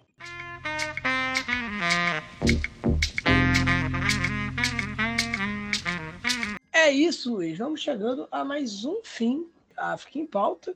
Né? Agradecendo a todos que ficaram com a gente até aqui, que nos ouviram. Né? Uh, agradecendo por todo o carinho, aí, por todo o apoio, uh, principalmente dos nossos apoiadores, né? lá uh, no nosso grupo, que você pode fazer parte, repito, né? É, baratinho, né? Vai, você vai é é, é, é, interagir com a gente lá, vai zoar certos times que não serão campeões brasileiros, enfim, é, você vai ter a oportunidade de estar com a gente lá no grupo do Ponta de Lança. Quer saber como? Né? Ah, eu quero virar um apoiador. Tem link aqui no, no, na descrição do episódio, mas também você pode mandar um direct pra gente né, no Facebook, no Instagram, arroba PontalancaPDL, né? E no Twitter que mais cresce no Brasil, arroba PontalancaPDL também. Então a gente está esperando você lá. Luiz, seus abraços, suas considerações finais de mais um episódio. É isso, meu amigo. Sempre agradecendo a galera que nos ouve, que nos indica, que compartilha a ideia do nosso projeto. Agradecendo todo o apoio, né, Marcos, que a galera nos deu, tem nos dado nas transmissões da Casa TV, como a gente falou lá no começo do programa também. Gente, o, esse podcast está saindo na noite do domingo, então, horas depois é, da transmissão do Marcos em Egito e Serra Leoa, né? Serra Leoa e Egito.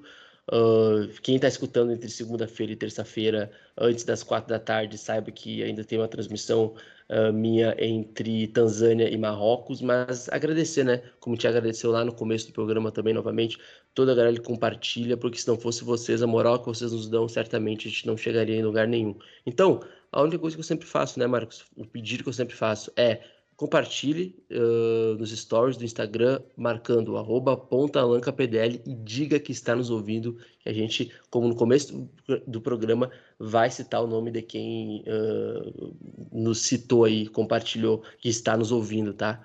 Uh, compartilhe o episódio nos stories do Instagram que a gente reposta vocês. E Marcos, voltamos com um programa gigantesco, mas é isso, né? Se um programa de menos de quatro horas não é aceito nessa casa. Então, Vamos para os próximos desafios e até daqui 14 dias. E o encerramento musical, Marcos, vai em homenagem a uma cantora cabo-verdiana que faleceu inclusive no domingo, há poucas horas antes da publicação do nosso podcast, que é a Sara Tavares. Ela morreu em Lisboa, né? É cabo-verdiana, tinha apenas 45 anos e felizmente lutava contra um tumor. Ela é uma cantora cabo-verdiana, era uma bela artista cabo-verdiana, mas que ressoava por outros países de língua portuguesa, como Guiné-Bissau e etc. Então, em homenagem à cantora cabo-verdiana Sara Tavares, hoje o encerramento é com ela.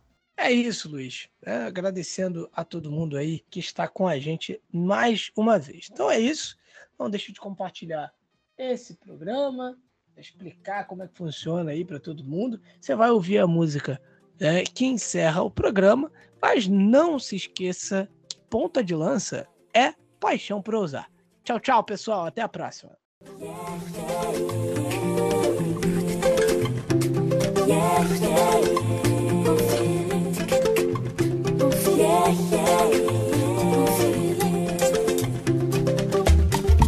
Deixa a janela do sorriso aberta. Coisa boa, boa, coisa desperta. Canta, caia, caia, nos liberta. Caia, caia. Deixa a janela do sorriso. Coisa boa, boa, coisa desperta. Canta, caia, caia, nos liberta. Dá um bom feeling. Bom feeling, yeah, yeah. Bom feeling. Bom feeling, yeah, yeah. Deixa de complicação, deixa de confusão. Prisão. Uai. Deixa-te guiar pelo coração.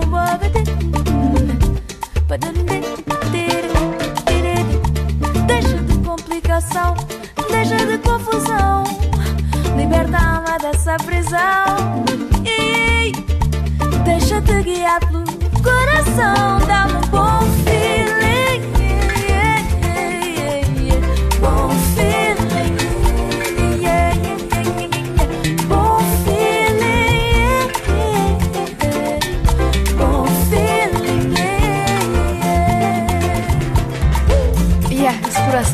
coração assim desacasalhado vai sair assim. O sorriso onde é que está? Ah, estás a pensar que vais aonde assim? Tens que mesmo é buscar, buscar, buscar e fundo, ri só, ri só.